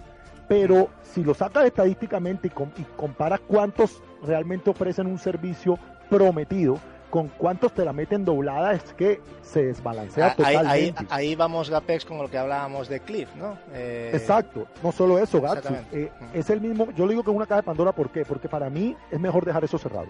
Aunque Yo, es lo mismo que los DLC. Todos los DLC no son dañinos. no. Para nada. Mira Blue Dragon. Blue Dragon para mí es mejor que Far Cry 3. No, y es el ejemplo cumbre, creo. Yo creo que no hay Exacto. otro ejemplo tan. Pero es Claro. uno. Es Sí. uno. Todos los demás son algo que nativamente recibíamos hace 5 o 6 años en el PC de forma gratuita, como las expansiones.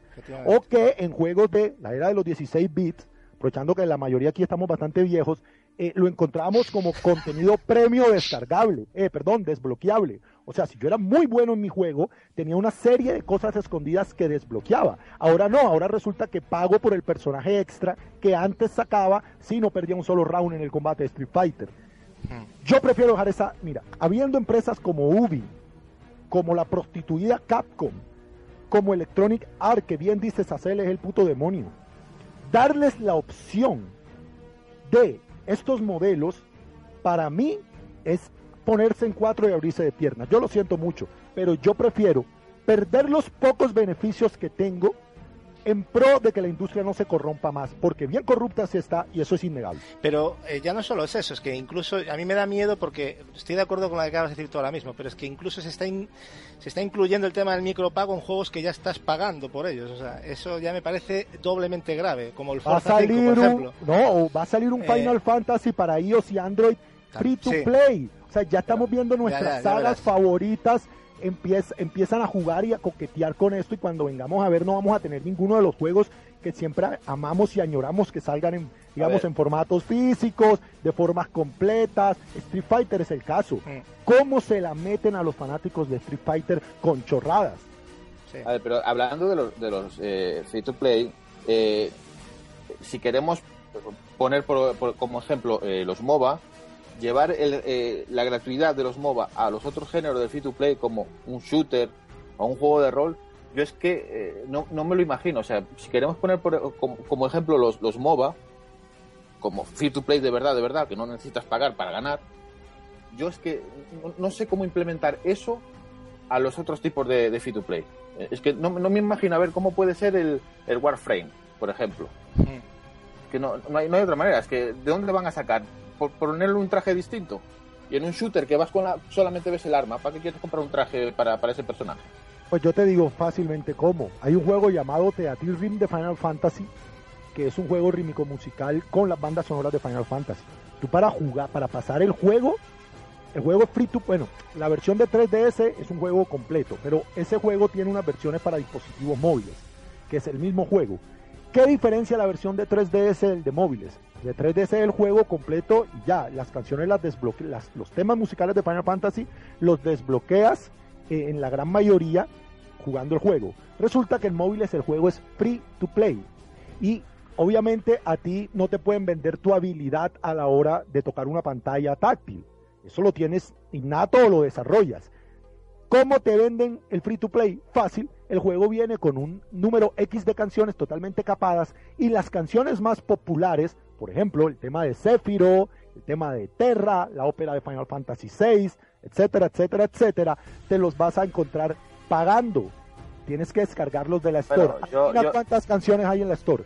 Yo no sé. 120 a 5 euros cada una. Saca la Hombre, cuenta cuánto te yo- costó el yo- juego. Claro, no- al final yo, pagas, yo no bueno. sé, yo no sé en América si cómo está la ley, pero aquí la Unión Europea ya ha dicho que eso de poner free to play se, se va, se va a terminar. O sea que ya, ya para empezar, ese término se va, se va a comenzar a desaparecer. Es que de free nada. es que es, eh, hay que tener mucho cuidado con eso, es un tema delicado que podría dar para mucho tiempo y no quiero dar tampoco mucho más. Sí, pero porque podemos de- hacer debate. nada- Venga, última antes- apreciación, Marcos. Que Antes de nada, mira, estamos hablando del free to play, pero es que viene algo peor, porque ahora eh, hace poco Sony anunció que tiene la idea de implementar en la PlayStation 4 pagar por ir jugando a un juego mientras se va desarrollando. Uf, eso ya. Bueno, en fin, O entonces sea, al ya- final, aparte de putas, ponemos la cama ya. Yo no tengo Sí, nada. O sea, yo Pero- ya alucino con, con este tipo de. En fin. Hombre, Ah. a mí, a, a mí- me parece, perdona, pues, solo Nada, César, a, mí me pare- a mí me parece muy interesante porque entonces eh, lo veis el free to play como una especie de lacra al mercado. No, yo no lo veo como una Los, lacra. los estilos MOBA, ¿no?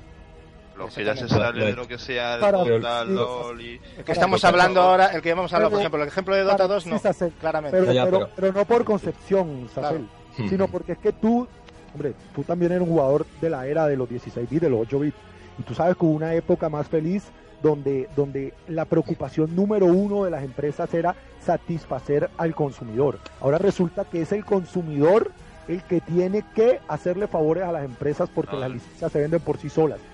Estoy de acuerdo, es Gaper. Desde, desde que empezó el videojuego, lo principal es conseguir beneficio. O sea, la Claro, pero el beneficio lo conseguías trayendo la mayor cantidad de público porque tu producto era el más popular. ¿Y cómo conseguías ese, ese, esa, esa popularidad en un producto? Por ejemplo, en Sonic 2. Sonic 2 no es considerado una de las mejores plataformas de todos los tiempos porque lo dijo una campaña de marketing brutal en todos los medios. Sonic 2 es un juego maravilloso porque fue el único juego que planteó las plataformas de una forma totalmente diametral a lo que era Mario. Mario es lento y de precisión absoluta. Bueno, hagamos un juego de velocidad, porque aparte eso va a explotar nuestras capacidades técnicas cuando tenemos una consola que gráficamente es menos potente que la competidora. Eso hizo pero- grande a Sonic. Pero Ahora- yo, yo, por ejemplo, re- respondiendo a Sacel, yo no es que lo considere una lacra, yo es más, yo estoy enganchado al War of Thunder. No sé si sabes qué juego es ese. No. de las De, naves. de- de aviones, de avión- avio- aviones sí. de la Segunda Guerra La Mundial. y 4. todo eso. Ujú. Bueno, la ¿Qué empieza pasa? también. Hombre, la- jugar juegas gratis si quieres. Lo que pasa es que llegas a un punto, por ejemplo, al nivel 2 de, de- de aviones de nivel 2, que bueno, vas jugando más o menos con los del mismo nivel y intentas eh, conseguir más puntos y puntos para poder llegar a coger un avión de, de nivel 3. ¿Qué pasa? Que te echas una vida. Que ya- yo, Claro. yo a veces comienzo a pensar, yo es que tengo que ponerle aquí 20 O sea, euros Marcos, porque no, si no... pagas con dinero, no pagas con dinero, sino con tu vida sexual. Olvídate. En realidad, pero- lo, que, sí, lo que cobran gasto para terminar es por la adición de la, de la gente. O sea, la gente cuando se empieza, digamos, a, a jugar muchísimo, como ha dicho Sacer, pues al final empieza a comprar.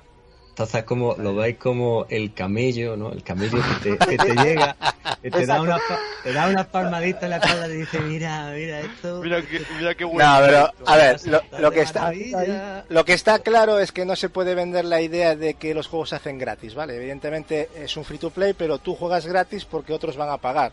Al igual que hay mucha gente que compra juegos y los que los que los, los bajan piratas los disfrutan porque nosotros los estamos pagando. O sea, es una No, cosa no es lo parecida. mismo, no es lo mismo que, que lo vas a estar cometiendo un delito Bueno, y el que, a, a el que ver si juega me- gratis ya, ya, pero es, es la idea, la idea de decir de que tiene que haber primero unos para que existan los otros. O sea, evidentemente el juego si sale gratis y nadie cobra y nadie paga, ese juego se cierra. Pero en dos Obvio. meses. Punto, y no hay más. Pero es no- que eso es impepinable, o sea... Pero yo, yo no lo veo tan paralelo lo que es la piratería. al- No, que no lo vayáis Oh, ahí, que no. digo que era simplemente por la situación de que Ya, tiene sí, que haber sí. unos para que haya otros, simplemente. No, no, no vayáis por, por ahí. Que No, no, sí, sí, sí. No, no, ya, pero me refiero la, por así decirlo, mm, es que no, no sé, no sé. El, el free to play es que real- a mí yo lo veo muy, muy bien en este caso porque es que hay la posibilidad de jugar a cualquier cosa gratis, que sí que es cierto que para que la experiencia de juego sea total, ya tienes que empezar a pagar, tienes que empezar a, en- no sé, es que no sé en cuántos casos se da. habr- habría que entender, intentar comprender el, el significado de la frase de free to play. Libre para jugar, sí.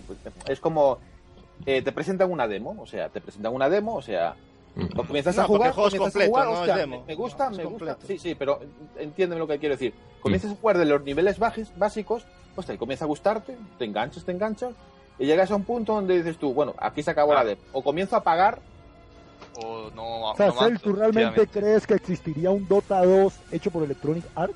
Sinceramente lo Vaya chiste que acabas de contar, venga. No. Bueno, Espero que, espero que no. Solo Bueno. espero que no, pero bueno. Pero en fin, eh, que supongo Valve que es lo Sky... más grande. Sí. Valve es lo más grande, pero es que eso no, digamos, no es la te- el, el metro por el que se va a medir todo. Eso es una realidad. Hombre, ya, ya, pero tampoco veo yo que, pero tanta importancia o tanto peso tiene el free to play en el mercado, pero bueno, ya, ya termino, ya perdona, ya, ya me callo. Ya pasa, pasa Se, a lo se nos va de siguiente, la- se nos va de las manos. o sea, Pasa Sí. a lo siguiente, Gacho, que la no, gente es que vamos a ver, a mí, a mí me encanta este tema porque aparte que es que Sí, sí. hay muchas formas de enfocarlo con respeto y yo creo que aquí hemos sacado opiniones diferentes y a- que, que se puede interpretar de mil maneras, pero esto da para un debate, amigos. O sea, simplemente quería simplemente llegar un poquito lo A que ver, es. hay que darnos cuenta de que el free to play en, en, en China y en Corea está, está barriendo. sí. O sea, hay, hay un consumo ahí de free to play, sobre todo de juegos de rol, que es una, es una barbaridad lo, lo que se mueve allí. Bueno, en cualquier caso, una ah, opción de juego que está ahí y que es evidentemente respetable y que simplemente traíamos aquí un poquito por la, por la noticia esta, ¿no? Que, y, y aprovechando que tenemos aquí un crack del Dota, pues, pues siempre está bien que, que Sassel nos dé su opinión también. Eh, bueno, todos sabéis que últimamente, desgraciadamente para algunos, eh, las versiones HD definitivas, mejoradas o como queráis denominarlas, están muy de moda en la generación actual. Y quisiera comentaros noticias de uno de los lanzamientos estrellas de este tipo, que es el de Last of Us Remastered, ¿no? Se sabe que el juego funcionará a 60 frames por segundo y a 1080p, pero traerá un selector para cambiar los frames por segundo de 60 a 30 o podemos elegir uno u otro, ¿no? Algunos desarrolladores de Naughty Dog consideran que el juego a 60 frames pierde ese toque cinemático que, que le quieren dar al título y, y es por eso que dan las, las dos opciones. ¿no? Entonces mi pregunta es, ¿qué opináis sobre esta opción especial, porque lo es, la verdad, y sobre las declaraciones citadas? Eh, Gapex, por ejemplo, ¿cómo ves esto? Esta opción. Pues Yo- y esta justificación, sobre todo, ¿no? A mí la justificación no me gusta. La opción, yo no la veo mal, porque, hombre, es una opción, su nombre lo dice, ¿no? Tú puedes jugar el juego a 60 frames o a 30. A mí me parece que es una falacia decir que eh, a 30 frames, se, si se quita de los 30 frames, se sube, se va a perder, digamos, la espectacularidad hollywoodense que ellos le Eh, quieren bien. dar, de tipo de... Eso es una falacia. Me parece una justificación, más que todo, más que una mentira. Es una justificación. Pero, hombre, es una opción. O sea, si el juego viniera obligatoriamente a 30 frames, pues uno diría, están mintiendo porque no lo pudieron llevar, digamos, a una mejor, eh, un mejor apartado técnico. Pero, hombre, a mí nadie me va a obligar a bajarlo a 30 frames. Entonces yo tampoco lo veo como algo en extremo grave. Me parece más grave aún el hecho de que salga un juego que acaba de salir hace menos de dos años ya remasterizado. Eso me parece más grave. Pero estamos pidiendo, vamos a ver, es que yo, eh, yo veo el mercado y veo esto y a mí hay algo que no me casa. O sea, estamos pidiendo juegos a 60 frames porque entendemos todos que es la mejor manera de jugar los juegos y sobre todo algunos, ¿no? Tipos de conducción, eh, shooters. ¿Y por qué esta opción de bajar frames cuando la gente lo que quiere está pidiendo precisamente son frames? No sé, Sasel. No, no sé si tú lo estás viendo así o lo, o lo ves una opción buena. ¿Cómo lo ves? Bueno, es una trampa, ¿no? Bueno, Eso, no es que yo sé. creo que es una... Eh, yo rara. Es una opinión, ¿eh? son cosas siempre personales, no son verdades universales, pero que yo lo veo una trampa de, de eso de decir, no, es que nosotros que somos los expertos, pues a 30 la verdad es que creemos que está mejor porque le da mayor toque cinematográfico y así a lo mejor hay alguien que se lo cree y hay alguien que dice, hostia, pues entonces lanzad todo a 30, dejaros Claro, de tonterías". Claro, y luego en el futuro podrán decir, vamos a sacar este juego, lo sacamos a 30 porque le queremos dar el toque cinemático. No, no, perdona, estáis engañando. O sea, ¿no será que es más estable a 30? Y entonces te, te dicen eso no, para que... para nada, eso ya lo han dicho, ¿eh? eso lo han aclarado ya. O sea, el juego Entonces va... es lo que dice Sacel, es, es una trampa para cazar incautos. Hay gente que dice que se marea a 60 frames por segundo. Yo ya empiezo a, a leer cosas alucinantes ya. O sea, Yo, yo, yo o sea- siento volver a, volver a hablar de este juego, pero, joder, macho, eh, en Destiny vamos a 60 y, joder, es- la cinemática es una maravilla. Eh, Gaso, A- mí eso de los lo que 30. pienso. dime. Perdón. Marco, perdón. Te he interrumpido, Marco. ¿Querías decir algo más? No, no, no, sigue, sigue. Vale. Nada, que yo lo que lo que pienso que los 60 fra- si no se ve igual en los 60 frames es porque no lo han conseguido por lo que sea, no Claro. falta de que no ha llegado a ese sentido en la calidad de los 30 a los 60 y, y nada más, lo que intenta es justificar de, de esa manera y ya está. Se ve mejor en 30 y en 60 pues no se ve no se ve igual. Además, Eh, reconocido eso- por ellos, ¿eh? esto no es una cosa que me inventé yo, reconocido No, por no es, que, no es que se vea diferente, que bajen las texturas o suban, no, no. Ha- Han dicho que la- es la experiencia, es a nivel de experiencia nada más. Pero, no, no, no es que eso, baje la se calidad, mejor. ¿eh? Se ve No, no. mejor La, la iluminación, la, la sombra, más definida, a 30 que a 60, pero bueno, no, Yo- no yo- yo- no entiendo muy bien por qué. Yo me pregunto, ¿no podría ser, como dijeron los que, eh, los que estaban haciendo este, este port, que al pasar un juego de Play 3, que tiene una arquitectura totalmente distinta a la Play 4, que tuvieron que repro- reprogramar un, mon- eh, un montón de, de códigos del juego para que funcionen en Play 4, les llevara mucho tiempo y como este juego lo quieren sacar rápido para aprovechar la salida de, de la consola, eh, quisieron salir, salir del paso y digo, bueno, vamos a tirar esto, nos va a llevar muchos 60, venga, 30. Venga, rápido, También, rápido. sí. Por supuesto. Claro. Yo creo que va más por ahí que por otra cosa. Eh, ta- di- di, Sasser, perdona. No, Finaliza tú. ya rápidamente, pero que es muy ridículo que haga lo- cuando se dice lo de no, es que yo prefiero oír este disco de música en disco de vinilo porque sí, es tan mágico. O yo prefiero ver esto en una cinta de vídeo beta en vez de verlo en un Blu-ray porque, joder, macho, es que se pierde muchísimo. Claro.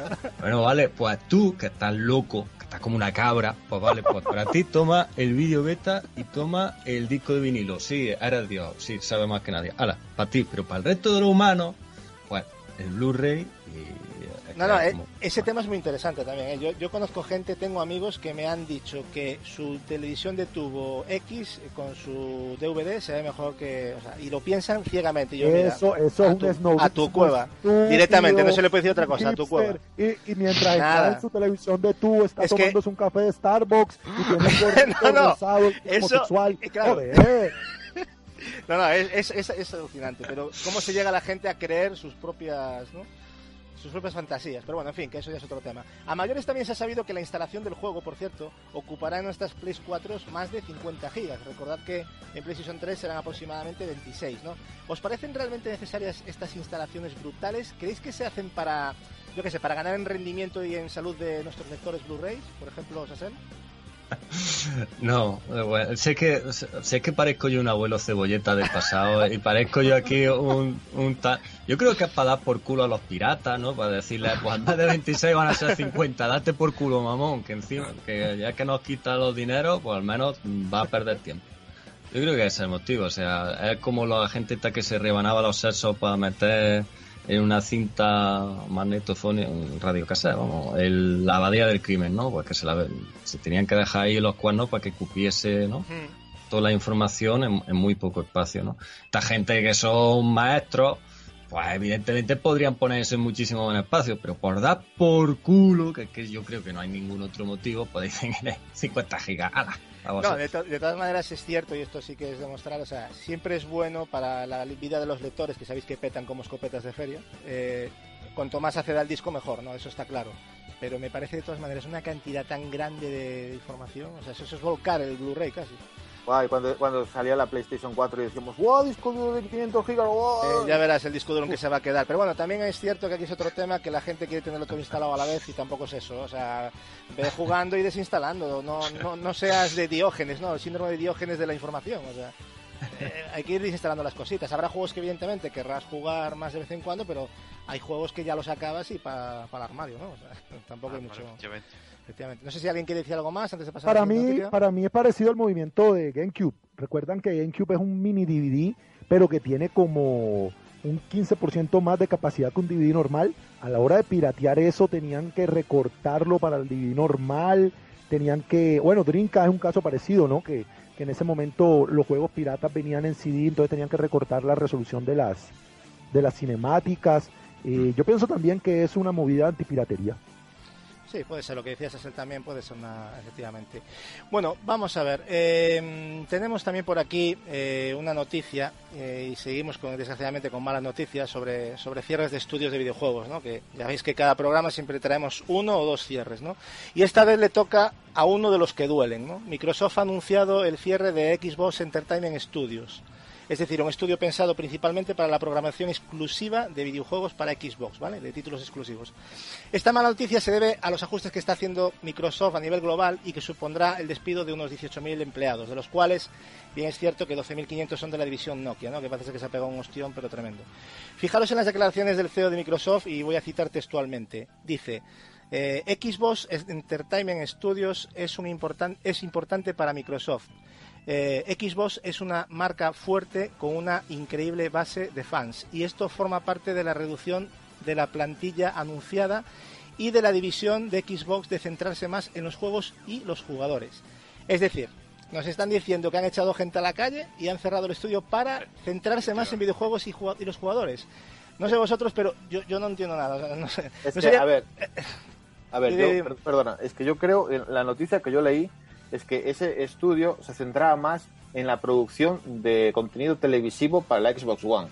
O sea, yo es que cuando leí esa noticia, por eso no, no, no sentí esa pérdida. O sea, digo, bueno, pues tanto TV, TV, TV en la presentación, pues mira, ya desaparece el TV, TV, TV. Pero Marco, eso no es lo más importante de One, los partidos de la NFL. Eso fue lo que yo vi en el E3. En el Eso E3, es lo- ¿no? O sea, yo me tengo que comprar una One. Claro, yo la One la compré hace 10 años, ¿no? La primera Xbox. Pero yo me tengo que comprar la One porque voy a poder ver las entrevistas en vivo de ESPN de los partidos de la NFL. Un deporte que me la suda. Pero bueno, eso es lo importante. De todas maneras, ¿vosotros creéis que, a, a- a raíz de estas noticias y de otras, creéis que el sector de los videojuegos está en un mal momento? Porque eh, el mercado de PC y consolas, eh, según una noticia que, que he leído, descenderá en más de 5.000 millones de dólares hasta el 2019. O sea, tanto PCs como consolas.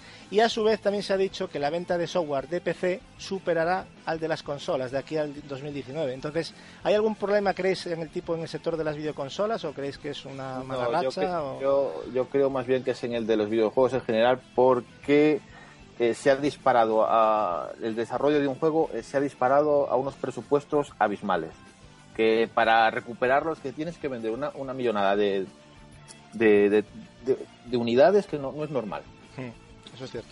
Eh, Ahora y, mismo, es que si te das cuenta, por ejemplo, en las consolas, cada generación nueva eh, representa igual eh, 50 o, o 100 personas más en un estudio para hacer un juego. A, a mayor definición, mayor personal. Mira el problema que tiene Nintendo, por ejemplo.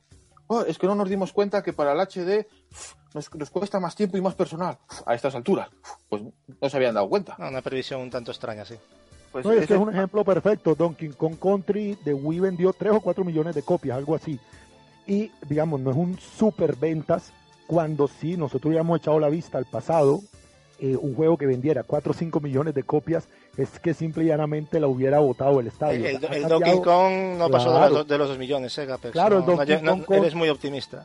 Por eso te digo, imagínate. No llegó, pero y- no llegó, eh, digo que no llegó. Sí, pero coge un juego de Super Nintendo que venda 2 millones de copias. a Ah, si bueno, no claro. éxito. Eso sí, hombre. Lo que te digo es, eh, ha cambiado mucho la industria y, y- y se hace más difícil la competencia. Es más, eso mismo a su vez es el culpable de tanta apuesta clónica, porque es que ¿quién arriesga 200 millones de dólares? que darte cuenta lo que dijo el, no sé si era el presidente de Sony, que dijo que de cada 10 de, de, eh, cada 10 juegos que saca Sony a la venta, eh, le sale beneficioso en 4. Sí, algo así era la, Pues dato, sí. i- imagínate un estudio que saca un solo juego y que de él depende su subsistencia.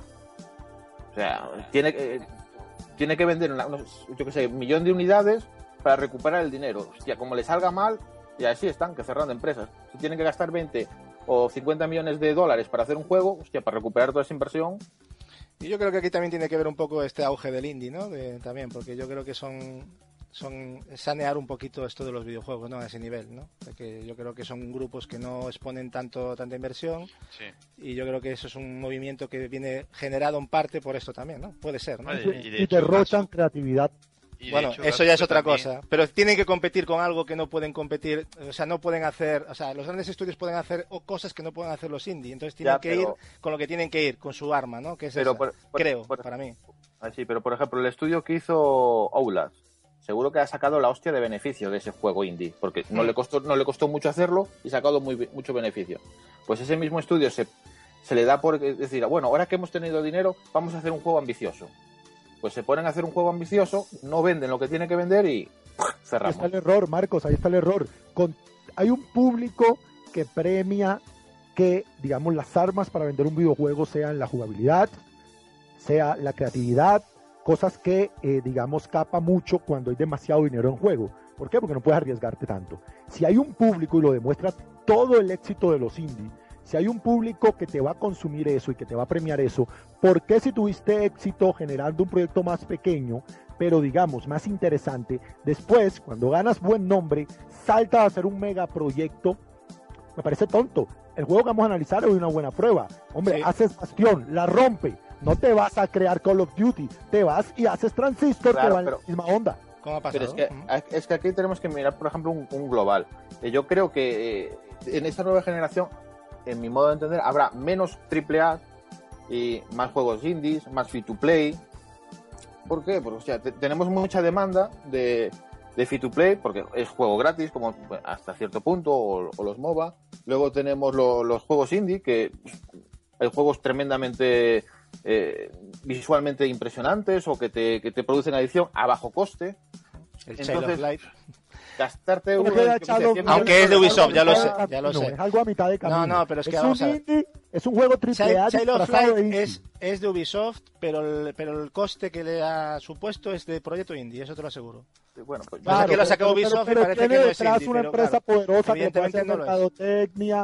O sea, lo que te digo es que es un indie, pero con todo el soporte de un triple A. O sea, es un juego a mitad de camino. Y yo creo que quizás sea el camino de esta generación. Hmm. Que sean, sean juegos a mitad de camino, ¿no? Entre el indie y, digamos, la producción a ver. más taquillera. exacto, yo lo que quiero decir es que igual, eh, para la subsistencia de, la, de los estudios, en esta generación habrá menos AAA y más de lo otro, juegos indie o free to play, para poder mantenerse, porque si vamos todos a AAA, van a comenzar a chapar porque no todos, no todos podemos comprar todo. A mí, a mí me parece. el- el- perdona, Capi, perdón. No, César, No, por No, supuesto. que, que a, mí, a mí me parece el, el tema este apasionante porque es el tema principal ¿no? de los videojuegos, el futuro no inmediato Mm. de, de cómo está el mercado, de, de- bueno, la- como se dice, ¿no? la energía no se destruye, ¿no? se transforma en otra cosa. Entonces, tanto esta gente que, saben que este estudio que ha cerrado, como la gente, los programadores que se quedan sin trabajo, supongo que los contratarán a otra empresa, este mercado que para mí está herido de muerte y que va a morir en breve, pues se cambiará en otra cosa y yo creo que no hay que tenerle miedo, a ver qué es lo que sale, cómo, por dónde salen los tiros, pero bueno, Sí, así. en la línea de SSL eh, estoy de acuerdo contigo. Lo que iba a comentar también es, es eso, que cada vez más estudios están diciendo que, que van a, grandes estudios, ¿eh? que van a empezar a desarrollar en indie porque están viendo que, que lo que ha dicho Marcos, que el beneficio que sacan por un triple A pues no es, bueno, beneficio, que muchas veces son pérdidas incluso, que no es el adecuado y por eso pues vamos, vamos a volver a los orígenes, por así decirlo, a, a empezar a desarrollar eh, creaciones más, Pero, digamos, pero, más, no, sí, más baratas. Y pe- pero que no es por un capricho del público, que es que No. esos ju- juegos triple A eh, dicen, wow, encima de que le ponemos juegos tan carísimos de tal, tal", es que pff, hay ahí una cierta lo, lo de tener que actualizar continuamente para, para que los videojuegos de verdad funcionen bien, aunque por mucho que sean triple A. Lo de los bugs, lo de esas cosas merman, o sea, crean una mala publicidad, una mala imagen. Luego esos jueguecitos baratitos encima, que no, que sí que están terminados, porque son más, pues, te llenan Sí, más, ¿no? Porque son juegos directamente que están como, da la sensación de, de terminados, ¿no? Por, muy baratos César, ¿tú crees que.? Yo creo que también que lo que pasa es que Steam cada vez está más en auge y la- los multis ya están cada vez yendo más a los ordenadores. Y la gente pues ya empieza a disponer de PCs buenos, que te lo mueve si no es ultra a medio, y las consolas pues están quedando ya, eh, digamos, en, un segundo puesto. Y, y si esos juegos están muy baratitos indie, pues mira, pues me los pillo por la consola, porque el otro juego lo tengo en PC. Y, y en PC pues me, me sale más barato. Una clave de Steam pues me sale eh, tres veces más barata que un juego de lanzamiento. Y yo por ahí es donde veo que está viendo, que está teniendo el problema.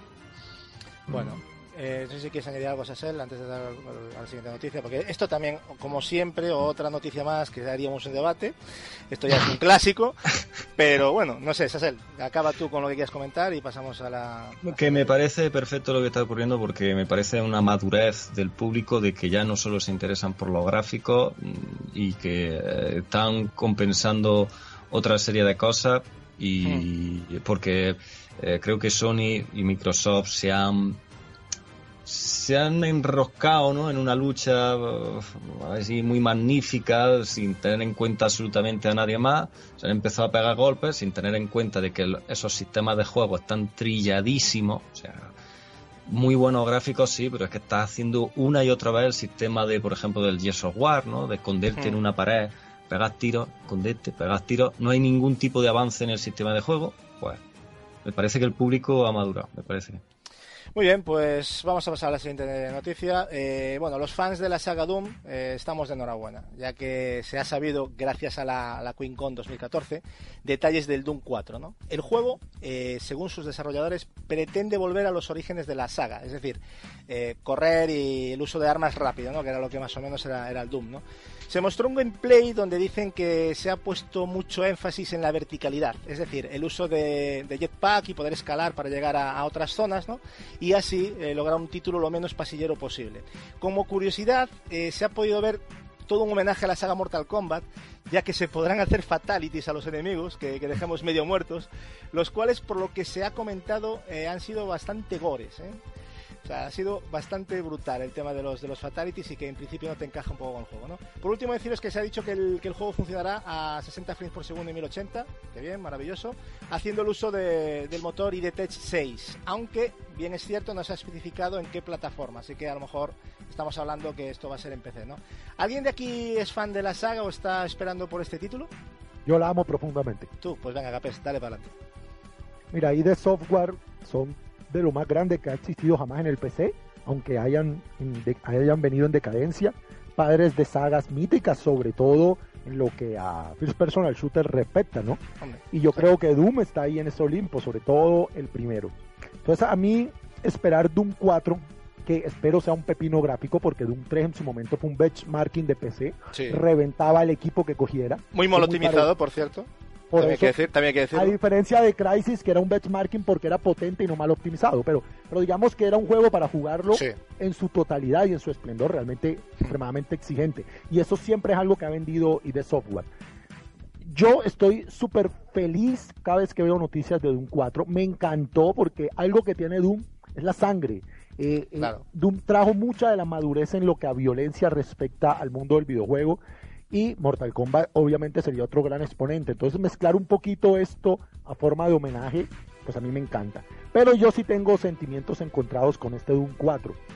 Eh, por ejemplo, eh, Doom 4 ya tiene en PlayStation 3 cuando uno compraba, no sé si es el Murder o, ah no, el Wolfenstein, eh, viene el código este para la beta y yo voy a comprar ese juego única y exclusivamente por ese código, porque a mi Wolfenstein pues yo lo quiero jugar en PC, pero digamos en este momento mi PC no lo va a correr como yo quiero, después lo voy a hacer en PlayStation, en PlayStation 3 o en PlayStation 4 si ya la tengo en ese momento para probar Doom, o sea, así querré yo jugar ese juego. Pero como te decía, para mí es un sentimiento encontrado por una razón. Se anuncia que es un que no es una secuela, que es un remake. ¿De qué carajos me están hablando? Esto es un remake del remake que fue remake. Hay varias Ay, no hay- vertientes, ¿eh? Hay gente que Pero dice lo que- que dices tú y otros que dicen que, que es una cuarta entrega. Pero es que Resident Con- Evil, eh, perdón, Doom 3 es un remake también. O sea, Doom 3 es, pare de contar, olvídate de Doom 1 y Doom 2, de los eventos que se da en Marte y en la luna de Marte, y volvemos a empezar de cero, volvemos a contar la historia, ya, digamos, hilada con mayor profundidad. Me parece como- más una precuela, ¿no? Y, incluso. esa- y Más- ahora resulta que Doom 4 va a ser lo mismo que ya se hizo con Doom 3. Ya, ya. Yo quiero una secuela de Doom 3. Yo sé que Doom 3 no voy a spoilear a nadie, pero Doom 3 no queda cerrado porque, eh, digamos, la expansión de Doom 3, eh, digamos, cierra absoluto. Aunque el juego original queda abierto, después en la expansión cerramos totalmente la historia. Pero es que el universo de estos portales al infierno da muchísimo para avanzar y parece que la saga Sí. Doom se queda estancada desde el primero. Estoy de acuerdo. De todas maneras, ¿pensáis que este título mm, puede ser un cierto éxito en ventas o pensáis que la saga Doom está un tanto de capa caída? Mm, ¿Cómo lo veis? Eh, por ejemplo, Marcos, ¿tú cómo lo ves esto? ¿Cómo ves esta saga? ¿Cómo es la, sa- la salud de esta saga? Yo voy a verle la misma salud que la que ha tenido Wolfenstein. La misma. Yo creo que va, va a ser lo mismo. Lo- Más o menos lo que ha vendido Wolfenstein, pues es lo mismo que va a vender Doom. Más o No menos. estoy de acuerdo. La- acordaros de Doom, que allá por su lanzamiento en 2004, la primera semana de lanzamiento fue el videojuego más vendido en la totalidad de listas de, de ventas mundiales, ¿eh? o sea, fue una, una auténtica pasada. Para mí empecé la peta. En Bueno. Consolas no Empecé, empecé seguramente, porque de hecho ya es de, es de PC, pero bueno. Es que todo jugador old school de PC tiene, afin- o sea, tiene amor y nostalgia por ese juego. Entonces, yo no sé si, si va a haber versión para consolas y si le va a salir bien, pero en PC no me cabe la menor duda que solo de nombre vende con un éxito No, ya sale. moderado. Sale, sale para consola, ya se confirmó, Play 4, One y, y PC. O sea, no, va a ser un título ya, no, sé, no va a salir para Play 3 ni para... Oye, yo- yo Empecé espero- la yo- peta y no lo puede jugar nadie porque va a ser, Pues- va a exigir Ojalá que lo pete, pero es que yo creo que eh, los, los gustos de- del consumidor en lo que se refiere a juegos, yo creo que han cambiado. Por eso digo que Hay, hay ciertos títulos como Duke Nukem, el Wolfenstein que, que estábamos comentando antes, Doom a lo mejor entra en esa lista, por eso yo quería os preguntaba, ¿lo veis con salud para...? Porque Wolf- Wolfenstein tampoco es que haya vendido muchísimo. Mira, yo te voy a Sí, decir, en la línea. de, Claro. de, de- de- de Doom yo puedo decir algo que eh, le oí a Sassel decir o criticar mucho en, en los vídeos, que podría, podría tener éxito el Doom. Podría. Pero no sé mucho más. Yo Doom es que- es más referente, ¿no? Es más refer- referente de los tres, yo creo. quizás, de los que hemos comentado. Sí, pero bueno. estamos otra vez con lo de referente. O sea, ya es un juego muy pasado. y ahora la gente busca otras cosas. Y el Doom era una campaña. No es un multijugador. Ya veremos. Yo creo que empecé de todas maneras y va a tener, como dice Capex, va a tener Si alguien tiene que decir algo de multijugador en línea, sí de software, es software. O sea, no, no, no, puede- no- aunque Doom es el juego más centrado a la campaña offline de todo el catálogo de software, no se te olvide que los grandes momentos de la historia del multijugador salieron de esa campaña, de esa compañía en PC. Vale. En Doom. Ah, no, en Doom el- no. Pero, vale, pues hombre, de lo que, de que te estoy ¿de hablando qué yo. compañía está detrás de Doom? No se te olvide que, o sea, es muy probable que este Doom tenga un enfoque totalmente online. Eh, eh, es muy probable. Entonces ya, es- entonces ya el Doom a toma Pero- por saco. Pero Gamper, claro, que es que estamos hablando de que está Call of Duty, está Claro, Battlefield, hay está mucho- Destiny, que yo creo que también lo puede petar. Y, y ahora, y, y ahora el, un- el, el Unreal con el motor, el Unreal 4, el Unreal Tournament totalmente gratis. Y, y- y ahora viene el Doom aquí a solucionar la vida con el online. Yo al Doom lo veo más en campaña, pero bueno, es respetable, evidentemente. Claro, pero por, por eso, campaña del Doom. Pues yo lo sí, veo más pues, campaña, pero... pues ojo, venderá lo del Wolfenstein. No, se sabe. Para mí tendrá ambas, ambos apartados. Para Eso mí ya- tendrá una campaña fuerte, porque es lo que hace a Doom Doom, su historia. Claro. Y, pero no van a prescindir de, del online, porque es que Marcos en algo tiene razón.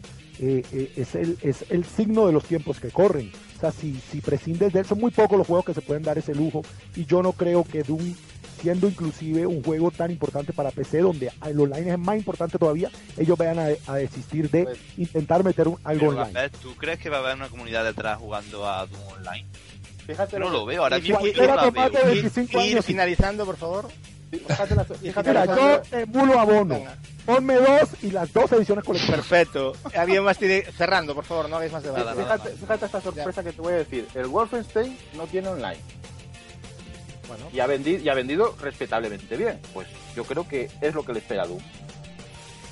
Yo no pienso que sea obligatorio, yo creo que es más un... Hay ciertos juegos que le va, le va grande el multiplayer, pero bueno, es mi opinión. No hace falta tampoco poner el multiplayer a todo, que parece que ahora tiene que ser todo socializado y, y no, ahí también la campaña sigue funcionando.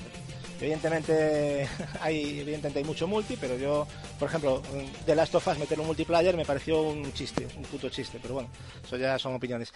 Vamos a cambiar de tema, chicos. Se ha sabido recientemente la lista de juegos que presentará Sony para la próxima Gamescom 2014 y viene en forma de dos jugosas listas de PlayStation 4 y Vita. O sea, Play 3 ya se le ha dado una patada sutil eh, para esta Gamescom, ¿vale? Cua- 34 títulos de PlayStation 4, ¿vale? 34 que se va a llevar y 20 para PlayStation Vita. Voy a señalar así los que me han parecido más destacables porque también hay un poco de relleno, creo. De PlayStation 4, Battlefield Hardline, el Bloodborne, el Drive Club, el, bueno, el Middle Earth Shadow of Mordor, que aquí hay gente que, bueno, que no, no le parece un juego que a mí me parece que puede ser un buen juego. El Alien Isolation, el Diablo 3 Reaper of Souls, la, bueno, la Ultimate Evil Edition esta que van a sacar ahora, Far Cry 4, NBA 2K15, el Project Cars, que también vamos a empezar a ver algo, Disney Infinity 2, Destiny, por supuesto, ¿no? The Order 1886, El The Last of Us Remastered que lo van a llevar también, aunque ya saldrá antes, evidentemente, al mercado. El Minecraft de PlayStation 4, la edición de PlayStation 4. Little Big Planet 3, que también te van a saber cositas. Journey, una versión que van a sacar para Play 4, no sé si os enterasteis en HD en plan más remasterizada, aunque yo creo que ese juego no hacía falta tocarlo más. La magia no está en los gráficos precisamente, sino en el, en el arte conceptual que tiene, la fotografía que tiene ese juego, o sea, esos decorados, yo creo que no hace falta ni siquiera mucho más. Y el infamous First Light, ¿no? Con respecto a PlayStation Vita, tenemos así destacables muy poquito, es Soul Sacrifice Delta, el de Ratchet and Clank Trilogy, el Minecraft, la versión de también que sabéis que va a salir para la, para la Vita, el Invisimals, eh, el Hotline Miami 2, el, Hoko, el Hohokum y el Freedom Wars. ¿Qué os parece la lista de títulos que, que llevará, empezando por PlayStation 4? ¿Os esperabais algún título más, por ejemplo, Sasel, eh, de esta lista? ¿Qué te ha parecido de lo que van a llevar? Pues, ¿Un título que te llame la atención o, o que te falte? No, eh, a mí me parece muy bien todos esos títulos, pero bueno, que a ver si simplemente el tiempo lo vamos acelerando y que vayan saliendo rápidamente porque mm, tienen pinta de ser grandísimos juegos. O sea, la verdad es que el hype yo entiendo que sea muy alto, pero que da rabia que todavía quede tanto tiempo para que... Para algunos sobre todo, ¿no? ¿Y los demás, cómo veis la, la lista de Play Yo, 4? yo te puedo decir que después de los tremendos títulos que se anuncian en Vita, que va a vender consolas a raudales por lo que acabas de decir, eh, no, no te escuché decir Las Guardian. No, sigue sin salir de Last Guardian. No, está, está perdido. Uf. De hecho, Pues, eh, esta lista es confirmada, no es rumor, ¿eh? O sea, Eh, Sony en, en ha este tema, lista. en este tema no hablo más.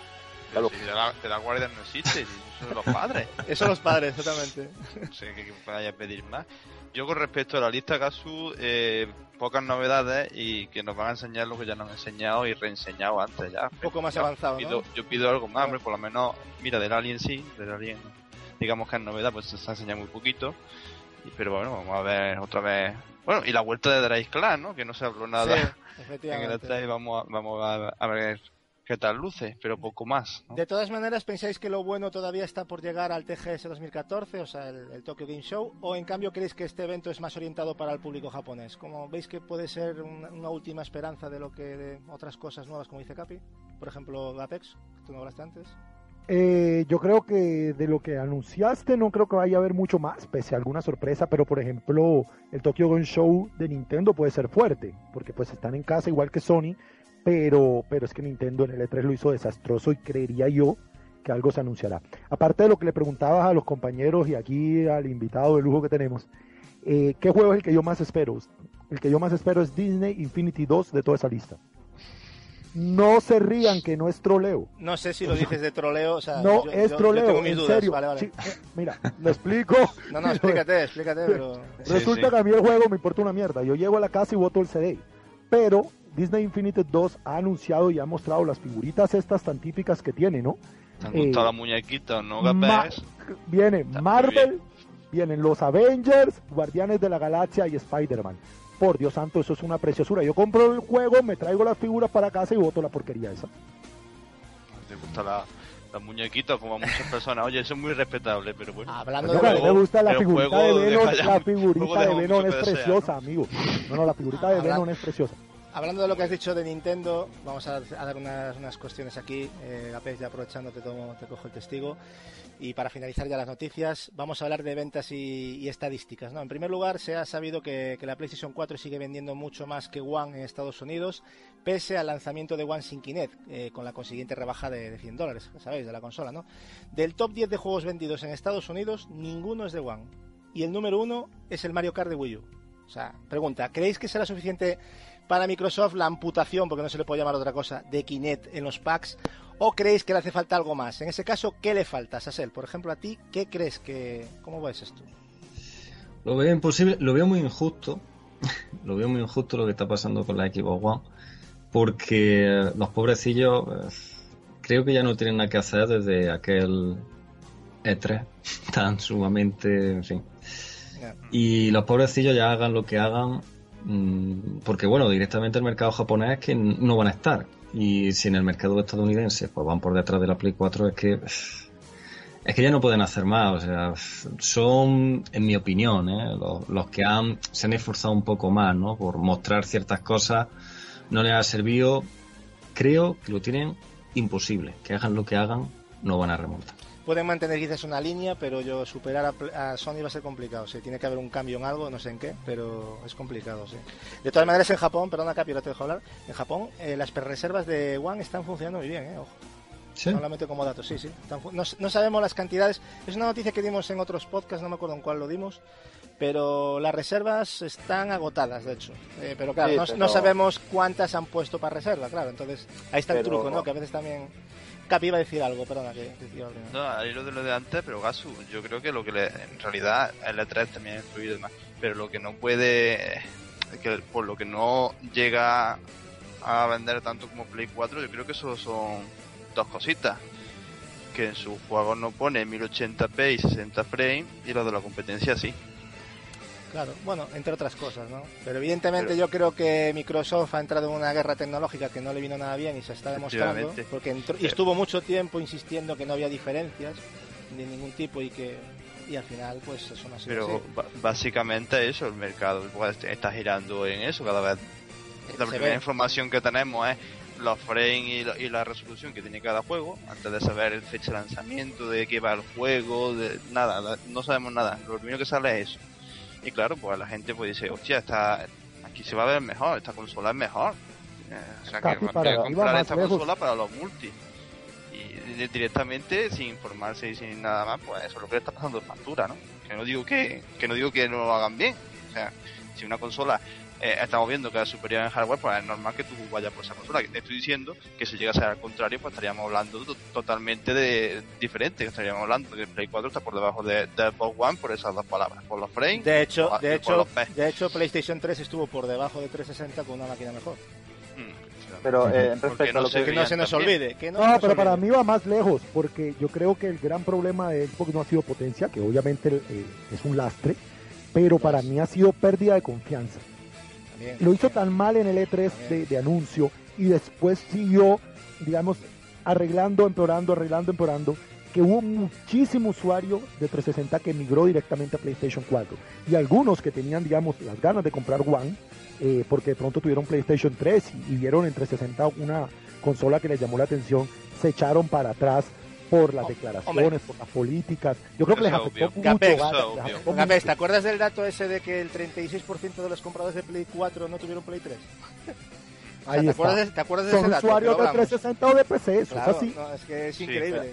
O sea, ver, eso, eso es muy, ese dato es muy significativo. Y por eso hay tantas remasterizaciones o remake, como Claro, llamarlo, ta- de- de también, aparte de la ausencia de catálogo que evidentemente la, la hay, ahora cada Se vez aprovecha. menos, pero evidentemente se aprovechan, ¿vale? Res- Respecto, respecto a, la- a las reservas de Xbox One en Japón, también hay que recordar que PlayStation 4 tenía la hostia también de reservas en su salida y ahora mismo pues Wii U le- vende el doble de Sí. PlayStation 4 en, en Pero Japón. está bien, está bien decirlo y es justo. Ahora que no tenemos todos los datos, pero siempre es mejor que haya que que no haya, ¿estamos de acuerdo? no? Es que eh, sí, si no, hay pero- reservas ya no hay nada que hacer, pero si las Claro. hay, pues vamos a esperar, ¿no? A ver qué pasa. Pero es que el problema viene siendo, no es que eh, PlayStation 4 esté vendiendo eh, el doble que One, es que Wii U no. comienza a vender más que One. O sea, Eh. eh, eh, Ni- Nintendo América ha hecho un muy buen trabajo eh, y, Nintendo España, pues como ya sabéis, muchos, pues hombre, ha tenido sus, sus fallos porque, bueno, eh, no consigue vender los juegos que como, como Dios manda. No le preguntes a mamarracho aparte- YouTube. yo, yo no- yo no he dicho nada de, de eso. Pero bueno, volvamos, volvamos al tema. Lo que quiero centrarme es que Wii U comienza a vender tanto como One y comienza a, a tener más unidades en el mercado que One. Eso ya, que sea la tercera, ya comienza a poner la cosa un poco, un poco oscura. Por eso decía Marcos que lo, que lo que estamos viendo eso, aparte de lo que ha dicho de la confianza que ha, que ha depositado para el usuario en Play 4 en favor de, en contra que diga de, de Xbox One por las políticas y por todo lo que vimos, es por esta guerra tecnológica que de un tiempo a esta parte la, la ha lastrado. Se ha visto incluso ya obligada a ser, digamos, la tercera consola, ¿no? En venta por detrás de, de Wii U, que eso no lo esperaba nadie. Y es básicamente por eso, porque esta, no nos olvidemos que esta es la generación de los multi, estamos viendo, y donde lucen mejor pues en Play 4. Y el que tenga PC, pues dice, oye, tengo PC para los, los multi, pues me compro una Wii U que me gustan los juegos de Nintendo, pues lo, lo voy a disfrutar ahí. Pero ya está, los juegos de Nintendo. El que ya quiera jugar multi y no tenga un PC competente, pues ya irá a por Play 4 antes que a Xbox One, porque es lo que hay. También, ¿Quieres decir algo antes de cerrar, perdón, una cosa que en la Xbox One pero creo que está lo del tema del Kinect, ¿no? Está lo del tema de, de lo de letra y tal, pero todo eso se va a la mierda si directamente el Rise o el Dead Rising 3 o incluso el Battlefield 4 hubiesen sido juegos como lo fue en su día el Gears of War, como fue el Mass Effect, cuando solo había aparecido en Xbox 360. Entonces la Xbox One pues, hubiese sido a la puta caña y te la compras y disfrutas que te cagas. Pero lo que pasa es que esos juegos pues no han estado a la altura de lo que se esperaba, ¿no? No digo que sean malos, pero que no estaban a la altura y, y Xbox One lo que vendía era, da igual señores, Mm, nuestros videojuegos van a ser eh, grandísimos y luego no han resultado. De todas maneras pesan las grandes franquicias la ausencia de Halo y la ausencia de Gears, o sea, eso pesa, eso le tiene que pesar por narices y se vio que el Call of Duty no fue su salvación, por lo tanto aquí algo está fallando. Y por, ya por último, cuando digo cerrar, es que vamos cerrando ya porque, Marcos, venga, cerramos. Ah, vale. Eh, a ver, yo quisiera, por ejemplo, si nos ponemos a recordar eh, los fallos que tuvieron en la salida. Primero, una conferencia de TV, TV, TV Luego llegan al E3 con esas políticas que, vamos, radiaban, lo, bueno, lo de Franco se quedaba corto. Eh, luego llega, eh, no, no, Kinect es imprescindible, pues quitamos Kinect ahora para, para que se vean mejor los juegos. Todos los juegos eh, en, Play 4 pone 1080, en, en One 900. Ahora resulta que el TV, TV, TV, pues ya no es TV, TV, TV porque vamos a cerrar el sitio que se estaban dedicando a eso. O sea, habrá gente muy fanática a, la Xbox, pero que me diga que me diga Dios cómo puedo mirar algo positivo a esa consola. Bueno, eh, poquito a poco, a ver, tendré que ir cogiendo su sitio. Lo de Sony ha sido un, éxito sin hacer casi nada, la verdad. Casi vive de los fracasos de los demás, pero bueno. Vamos a pasar al siguiente. Bueno, tampoco es que sea así, pero bueno, ya me entendéis, ¿no? Ya lo hemos hablado este tema además. Sony ha hecho sus cosas, pero no creo que se haya merecido tener el podio como lo lleva ahora, ahora, ahora mismo, yo creo. ¿eh? En, segundo lugar, ha saltado una encuesta un tanto peculiar que dice que la intención de compra de Wii U y de One es similar tras el E3 2014. Intención de compra, ¿vale? O sea, intención. Esa es intención porque de intenciones no se vive, pero bueno, es una encuesta. ¿no? Eh, también se ha valorado entre los usuarios de Nintendo que el juego que ha creado más hype del E3 ha sido el Zelda de Wii U. Un 89% de las personas, 89. sí, sí, verdad. Entre los de PlayStation 4 ha sido el Uncharted 4, otros que bailan. 76% de un juego que no se ha mostrado nada.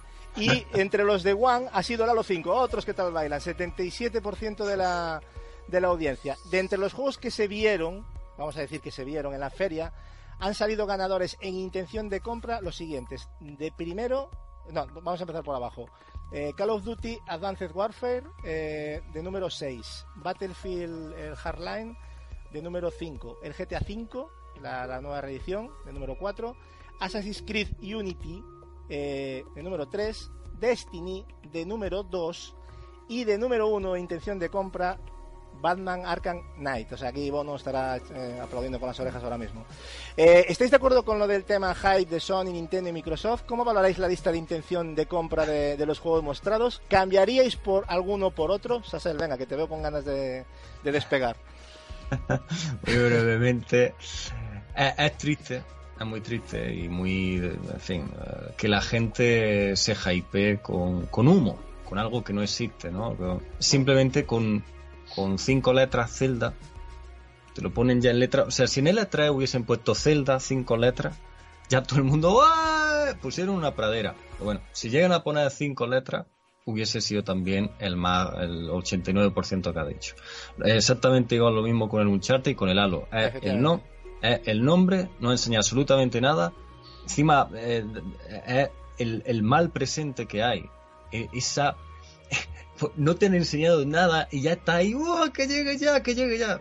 En fin. Yo entiendo que, haya ilusión, pero no aplaudir con las orejas porque te muestren un CGI. Vamos, porque el Zelda, a mí, ya me dirás que han mostrado del Zelda. Una pradera allí muy bonita, que vamos, y, poco más, y una carrera en caballo y se acabó. Y dices tú, vale, perfecto, vamos a Y aún encima, nadie, la gente ha, ha, obviado que lo que nos han mostrado, porque hay gente que se pone muy a la defensiva con este tema, y yo lo siento, es mi opinión, lo que nos han mostrado del Zelda, sea demo tecnológica o lo que sea anteriormente, no tiene nada que ver con lo que nos están mostrando ahora. O sea, para mí nos están metiendo un downgrade, pero por el ojete, directamente, y todo el mundo aplaudiendo, perfecto. A mí, no dudo de que va a ser un gran juego porque los Zelda lo son pero por favor, un poquito de seriedad, ¿no? no sé, y aparte que ya lleva muchísimo tiempo de desarrollo y que nos han mostrado, un poquito de respeto, no sé. Es, es, como decirte, mira lo que podemos hacer con la Wii U en el Zelda, pero mira después lo que te vamos a hacer y la gente aplaudiendo, ¿no? Claro. Es por eso, es por lo que veo yo tu comentario en esa línea. Claro. En fin, Luego... Capex, no, no, ¿voy a decir algo? No, no, ya cerrar, luego ya veremos Sí. cómo es ese juego. Voy a Vamos cerrar decir ahora- que el juego es bueno ni es malo cuando no ha salido. O sea, ya veremos cómo es. Gapes, ¿quieres opinar algo sobre esto? Que a ti te toca Nintendo también, bueno, y lo demás, pero Nintendo, yo creo que en la línea, ¿no? Hombre, para mí es que no solo el caso Nintendo, porque bien lo dijimos en el podcast del E3 con un charter, ¿no? Sí. Es increíble. esto es un síntoma de- del cáncer terminal que tiene esta industria, porque realmente, o sea, lo- los usuarios con un teaser, con unas letras, ya asumen o- y dan cátedra que es un juegazo y que yo, yo, yo no lo entiendo. Yo simple, inclusive con el Zelda, que es el caso más sangrante, porque por lo menos los otros no hemos visto nada, pero el Zelda resulta que te presentan cuando anuncian Wii U unas imágenes que no eran más que una demo técnica y después me muestran un juego de GameCube Claro. con un cel shading cuando yo lo que quiero ver es Darksiders protagonizado por Link. Yo, yo, yo, yo, yo, final- yo, este tipo de cosas son las que me desilusionan y me hacen amar cada vez más el mundo de los cómics. Ya, pero bueno, en fin. Pero yo creo que es eso, lo que, lo que tú has dicho de lo de la demo no es, no es pretexto. Entonces, que, es que para mí es engañar a la gente, o sea, realmente, lo que han hecho con, la, con lo del Vender Zelda. humo. Han vendido humo, claramente, pero bueno, no, no son los únicos que lo han hecho, evidentemente, pero yo creo que de los tres juegos, seguramente el que más humo estaba vendiendo era el Zelda, porque de Uncharted no, no creo que sea sospechoso de vender humo, eh, por lo menos lo que sale al final es calidad, y, y seguramente que cuando muestre un gameplay, al final vamos a recibir eso. Hay empresas que se merecen un crédito, ¿no? Hay otras Claro, que, Naughty Dog, no. Naughty Dog Naughty se ha ganado todo a pulso, ¿no? Yo creo que sí, que se lo ha ganado, pero bueno. Eh, bueno, gente, creo que vamos a dejar aquí algunas de las noticias más destacadas de estos días, que como veis, siempre traen polémica y debate y de todo. Y a mí me da pena cortarlo, pero es que si no, vamos a hacer un podcast de 7 horas y tampoco es plan, ¿no? Vamos a dar el paso al primero de nuestros análisis de hoy, el transistor.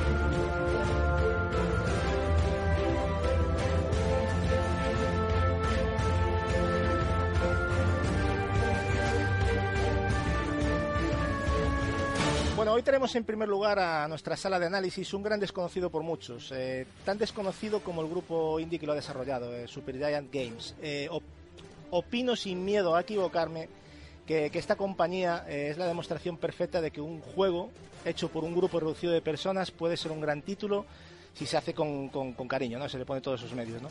Como si fue Bastión, como bien comentaba Gapex, ¿no? En su anterior trabajo de, de hace tres años que salió en 2011. Sin entrar en comparaciones, aunque sí hay ciertas similitudes, hoy nuestro compañero Gapex nos va a hablar de, sobre Transistor, ¿no? Y nos comentará las curiosidades que rodean a este, a este título, ¿no? Que intuyo que va a ser un, un gran título. Bueno, eh, Gapex, cuéntanos tú un poco qué nos ofrecerá este, este título, este Action RPG, no sé si denominarlo así, con tintes estratégicos, ¿es así? Sí, eh, de por sí es una amalgama. Mira, este juego, eh, para empezar, es importante decir que no solo sale en PC, tendrá versión, o tiene versión, perdón, en PlayStation 4. Y quizás lo que más llama, y eso no significa que los otros apartados no tengan enormes niveles de calidad, pero quizás lo que más llama de este juego es el aspecto audiovisual. Entra por los ojos y por los oídos, es precioso a nivel eh, de imágenes y la banda sonora es que simple y llanamente la banda sonora que acompaña este juego es épica a unos niveles enormes. A mí, yo no sé si existe una versión física de la banda sonora, pero yo la voy a buscar porque llevaba mucho rato, muchísimo rato, que no me enamoraba tantísimo del trabajo musical de una persona. Yo la canción de, de Red cantando de la chica. Claro, es que por si la protagonista es una cantante, entonces pues tiene, digamos, un trasfondo de por qué la música es tan importante. Eh, es un juego que se desarrolla con vista isométrica, algo parecido, como tú bien dices, a lo que veíamos en Bastión, estos son los únicos dos juegos que ha hecho este estudio hasta el día de hoy. ¿Y a qué se diferencia de Bastión, digamos, en la parte estética, para ir por ahí por donde íbamos? Que Bastión se desarrolla en un mundo de fantasía épica, ¿no? Medio medieval, con algo de tecnología, pero que nos recuerda, pues, no sé, cualquier juego de fantasía épica, como podría ser, eh, por ejemplo, The Witcher un juego adaptado al Señor de los Anillos y este tipo de, universos. Este no, este es un juego totalmente cyberpunk. Estamos hablando de una especie de mundo paralelo con tecnología futurista para nosotros, pero que tiene toda esta estética glamurosa de los 20 y de los 30 en Estados Unidos. Y aquí es donde la rompe este juego. El director de arte de, este juego, Amit Rat, que tiene un nombre así medio egipcio, asumiré yo que es egipcio el hombre, eh, pues la, la, saca del estadio, porque realmente lo que digo, este juego aunque en sus demás apartados es brillante también, donde, donde la bota del estadio totalmente es en la parte audiovisual. La gente de Super Giant Games, eh, pienso yo que ha superado su ópera prima, que es Bastión del año 2011, y ha llevado, digamos, sus ideas y sus inquietudes con un videojuego mucho más adelante con Transistor. ¿Tú para, para qué tipo de público crees que está dirigido este Transistor, Apex? Es que yo creo que un este poco... mucho o sea, mucha gente lo puede disfrutar porque tú bien decías que es un action RPG en concepción, ¿no? Sí. Tiene vista isométrica, tiene, digamos, elementos de dungeon crawler, o sea, tú tienes que llegar a habitaciones, limpiar esas habitaciones y pasar a la siguiente. Muy action RPG, con toques de diablo, como, eh, digamos, era ya Bastión, personalización de personaje, aumentar de nivel. Entonces, digamos, a los amantes del action RPG les va a gustar, los amantes de los dungeon crawler les va a gustar. Pero es que aparte de eso, tiene, por ejemplo, elementos de estrategia en tiempo real, de juego de estrategia, porque los combates, aunque se desarrollan en tiempo real, nuestra protagonista tiene la opción de parar el tiempo durante unos segundos y esto nos da la opción a nosotros de hacer una estrategia de combate eh, antes de que el tiempo vuelva a la normalidad. Muy curiosa, ¿eh? Por cierto. Muy, curiosa. sí, sí, sí, exquisito, o sea, da, recuerda muchos juegos de estrategia de tablero que se hace en tiempo real. Entonces, digamos, esa amalgama, inclusive el juego tiene, sabes que a mí me gusta la palabra puzzles, tiene mucho puzzle, eh, mucho rompecabezas, mucho acertijo, que está muy bien integrado también a todo esto. Entonces digamos que es un juego que abarca muchísimo público. O sea, lo único que no tiene es deportes y plataformas, todo lo demás. da, muchas posibilidades lo del tema de pararla y ponerlo en modo estratégico, como por llamarlo de alguna manera, ¿no? Porque, no sé, da muchas alternativas al combate y luego los objetos que van apareciendo por, por el, no sé, yo lo poco que he podido jugar, ¿eh? O sea, corrígeme tú si me equivoco, pero... como se te diga, o sea, la parte audiovisual es lo más potente del juego, pero, eh, digamos, lo bien que se han mezclado estos géneros entre sí, con los puzzles, la estrategia, eh, la, acción de Dungeon Crawler, eh, está muy bien mezclado porque no siempre cuando coges elementos de todas partes te queda un buen pudín. Esta gente hizo el pastel bastante bien. Eh, digamos que a nivel jugable da muchas posibilidades. Un juego que es corto, 5 o 6 horas, pero que en esas 6 horas vas a disfrutar, digamos, de varios juegos en uno, pero que no se sienten pegados a la mala, ¿no? Se siente muy natural. A mí me encanta el trabajo de esta gente. Y el otro apartado, que es lo que tú decías, la historia, la protagonista, Red es una cantante. La historia del juego, yo no voy a spoilear nada porque el objetivo es que lo jueguen, lo prueben, lo disfruten. Pero la protagonista del juego es una cantante en esta especie de mundo cyberpunk, una especie de ciudad distópica, totalmente ha venido la sociedad abajo y a ella, que es como la máxima diva de la canción de este mundo, le roban la voz de forma digital y ella ha perdido su voz. Entonces, básicamente, el juego trata de recuperar la voz de Red. Una protagonista genial. Y aparte, eh, está muy bien narrado porque hay como una especie de. Hay alguien que, va narrando la historia, va contando, ¿no? esto, viene, de, de, de, Bastión. Bastión tiene una voz en off. En la voz en off, efectivamente. Cada minuto del juego, cada acción nos está narrando la historia. Está muy bien implementada. Es un chico llamado Darren Corp y Darren, digamos, tiene una voz muy profunda. Eh, es muy interesante cómo se hizo en Bastión, pero en Bastión es mucho más anecdótica que en Transistor, porque la voz en off es un narrador, es un televidente más. En Transistor, Red eh, viene equipada de una espada que da el nombre al juego, Transistor, la espada Transistor, y la voz en off, que es la misma voz en off, o por lo menos la misma persona que hace la voz en off de Bastión, es en el juego, o sea, eh, dentro de la historia del juego, la voz de la espada. Entonces, digamos, tenemos una interacción con nuestra arma, con la voz en off y con nuestra protagonista, que digamos es mucho más interesante que lo que se hizo en Bastión. Una cosa, Gapes, que me interesa mucho, que antes, mm, retomando un poco lo que estabas diciendo antes, porque sí, bien es cierto que tiene su tema RPG, pero me, ha parecido escucharte que tiene una durabilidad de 5 o 6 horas. Entonces, ¿qué nos puedes contar o qué podemos esperarnos del desarrollo del personaje y sus habilidades? ¿Es muy limitado o cómo, lo, cómo es? Muy profundo. Es que es un juego que en Es que choca un poco, ¿no? La, la durabilidad con el... No sé si me explico. Sí, de por cierto es un juego para rejugar, en mi opinión, porque vas a dejar mucho en el camino. Mm. Eh, digamos, un juego en que puedes personalizar el personaje, sus habilidades, inclusive los, la forma de avanzar en la historia de Red es, como yo decía, un dungeon crawler, entra a una habitación, limpias todos los enemigos y después te sale un jefe de esa habitación. Lo interesante es que estos jefes, como si fuera un Mega Man, tienen unas habilidades especiales que cuando lo derrotas, pues tu personaje las, las asume, las, eh, digamos, se hacen parte de ella. Y esto lastimosamente solo puede llevar un número X de habilidades implementadas, entonces vas a tener que elegir entre unas y otras cómo se complementan.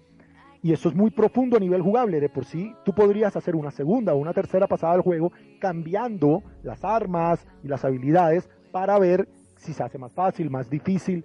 A mí me parece que para seis, tener seis horas de juego es muy profundo. Es una lástima que este juego primero no sea más extenso, y aparte de eso, porque por ejemplo un Diablo es un juego casi infinito, aparte de eso no salga en físico y es la gran lacra de otra los pena, otra pena, la gran lacra de los indie, que joyas de este calibre se queden en una nube y no las podamos tener para la posteridad de nuestras repisas. Una cosita, si tuvieras que compararlo a este, sin ser Bastión, evidentemente, con otro título, ¿tú crees que se puede comparar o es incomparable? Realmente no tiene, son conceptos propios que no son, digamos, copiados de otro título. Hombre, es que esto es sumita de cosas, pero por ejemplo, yo no había jugado un juego similar en ningún aspecto a este transistor, pero sí me recuerda, digamos, universos muy populares del videojuego, por ejemplo, Bioshock, ¿no? Que también es una distopía, ya debajo del mar en la ciudad de Rapture, pero una distopía al final al cabo, que también es un juego cyberpunk, porque pues. Rapture tiene una especie de, de mundo del futuro, pero que de una u otra forma recuerda el pasado. Eh, ambos comparten como una especie de estado omnipotente, déspota, corrupto que lo controla todo y pues nuestra protagonista viene a ser la salvadora de, pues de ese mundo y de sí misma porque pues como te digo tiene que recuperar su voz que ha sido robada. A mí me recuerda en la estética a esos juegos y, y aquí pues no todos sabrán de esto, pero por ejemplo lo que les guste el anime o la animación norteamericana, hay una serie llamada Reboot que fue una animación eh, CGI, o sea, totalmente hecha por ordenador, que se hizo en Canadá por allá en la década de los 90, que se desarrollaba dentro del interior del mundo virtual de un PC. A mí Transistor me recordó mucho a Riot, quizás mezcladito un poco con Cowboy Bebop, porque la música es muy de jazz. Eh, por si nuestra cantante es, de, es música de jazz, que en, por ejemplo en Cowboy Bebop el jazz es parte de la atmósfera misma de la serie animada es suma de elementos. Como juego es muy único, pero sí vamos a encontrar, digamos, referencias a, muchas cosas que tienen inclusive que ver con la literatura de ciencia ficción, como el Neuromante, por ejemplo. ¿Y tú cómo ves el juego a nivel de dificultad y reto? ¿Lo ves un juego que es fácil de superar o que tiene su realmente su, su cosa, no? ¿Cómo lo ves? ¿Facilito? Está como a mitad de camino, no es un juego extremadamente fácil, tampoco es extremadamente difícil. Lo que pasa es que es un poco confuso al principio. Tiene tantas opciones y empiezas tan rápidamente, digamos, a descubrirlas, que al principio sientes todo como muy caótico, ¿no? Como no entiendes perfectamente bien el menú, todo lo que puedes hacer con tus personajes, las posibilidades de red, pero pues a medida obviamente que avanzas y te curtes en la mecánica del juego, pues empiezas a ver que no era tan complicado como las primeras horas eh, te pareció, ¿no? Es un juego que tiene puntos de, dificultad un poquito altos, muy específicos, pero que en general no llega a ser un reto, no es Icaruga, pero pues tampoco es un paseo como estamos muy acostumbrados actualmente, ¿no? Hay que saber utilizar muy bien los recursos, por lo que poco que he podido jugar, a las técnicas de combate, pensarte bien ciertas cosas. Porque... Sí, lo que te digo, tienes, tienes varias, digamos, varios tipos de, de, de habilidades, pero el personaje tiene la limitante no poder usarlas todas, entonces tú vas a tener que gestionar cuáles usas para cada ocasión, para cada rival, y eh, cómo se complementan entre sí. Por eso digo, me recuerda también a Bioshock, porque pues esto pasaba con los, con los plásmidos, ¿no? En Bioshock no podías usarlos todos y tenías que desarrollarlos, eh, aumentarles el nivel a los que tú considerabas que eran mejores. Esto pasa sí. con Transistor igualito. Y bueno, si tenemos que valorarlo, vamos a ir por apartados. Eh, nota, del 1 al 10 rápidamente, gráficos, ¿qué le darías? Para mí esto gráficamente es un 9.5. Un 9.5, dentro de lo que es el juego a nivel gráfico. Claro. Es, Ahora, es que hay que ver el, poner- el arte, ¿no? De cómo está Claro, hecho. no lo puedes poner Claro, al lado evi- de- evidentemente. Yo lo, quiero de- lo quiero decir porque alguno pensará, "Ala", pero no, no, yo, yo también pienso que es una nota... eh, Algo similar a lo de Child of Light, por Claro, ejemplo. O sea, sí. Brilla, brilla por lo hermoso que es y por el gran trabajo artístico. No porque sea lo más hiperrealista que puedas encontrar, porque el juego de por sí tiene un aspecto medio cómic que Sí. pues obviamente a mí personalmente me apasiona y me atrae. De sonido, ¿cómo lo ves? ¿nota? Ahí sí es un 10. Ahí es un de la 10, ¿no? A mí me encantó, ¿eh? Lo que escuché de música es alucinante. eh, tengo que decirlo. si le puedo dar un 11, le doy un 11. La voz Sí. en off se supera a sí misma con respecto a lo de Bastión. También, por también. integrada, digamos, al gameplay como tal. Y la banda sonora es que es ese jazz como de los 30, de los 40, pero con toques de música electrónica, es que es magnífico. A nivel de historia, ¿qué, qué nota- qué puntuación le darías? ¿Qué- ¿Cómo te ha parecido? La historia es buena, eh, me parece interesante el hecho de que en una sociedad, digamos, el ícono de moda, o sea, la cantante de moda, sea tan importante para controlar la sociedad como tal que el Estado busque la forma de, de- hacerla su peón y a la hora de no lograrlo, pues robe esta voz para suplantarla. Me parece un concepto, digamos, interesante, muy del cyberpunk, pero eh, la historia, digamos, empieza muy fuerte y quizás va menguando un poco a medida que se desarrolla y no termina siendo la mejor historia que ha tenido el género del cyberpunk o de la ciencia ficción, ni mucho menos dentro del mundo del videojuego. Un género que tiene grandes historias, grandes títulos que podríamos hablar. Parece Sí, muy superior lo que es Columbia, Rapture y lo que significan estas, digamos, sociedades tan enfocadas a un solo movimiento, una sola forma de ver la política. Me parece que es mucho más profundo, ¿no? De jugabilidad, ¿cómo le darías nota a este juego? ¿Cómo te parece jugablemente de nota? Para mí jugablemente es un 8. Tiene sus pequeños lastres, como te digo, quizás eh, si al principio el juego eh, tuviera una curva de aprendizaje, eh, digamos, más equilibrada y no te soltaran. En parte su encanto, ¿no? Porque tiene algo de old school en que no te vas aprendiendo, pero, pero parte de, de aprender es como eh, desear un poco los comandos y, y tú mismo eh, ir aprendiendo, pero, hombre, también soy consciente que algunos jugadores esto les significa un lastre y, y- y es medio traumático cuando te enfrentas a un juego y simple y llanamente pues eh, te cuestan las primeras horas, ¿no? Eso, eso puede hacer que lo abandones antes de descubrir el diamante que se esconde detrás de eso. Que pasa, le pa- es un, es un gran ejemplo y le pasa a muchos juegos. Nota final que le pondrías, eh, Apex, al juego. Eh, sopesando que es un indie, ¿no? Eh, eh, eh, comparar un indie con una producción de 200 millones de dólares es muy injusto. Yo creo que este juego es un 8.5. O sea, un juego bastante notable alto, vamos. ¿Y dónde, lo- en qué, bueno, has dicho antes los sistemas en que podíamos encontrar, pero el precio más o menos, ¿cómo anda? Yo lo compré por Steam en unos 14 dólares. No sé en cuánto está en PlayStation 4. Bueno, es un precio en la línea, ¿no? De todo lo del Ah, producto que se está Hmm.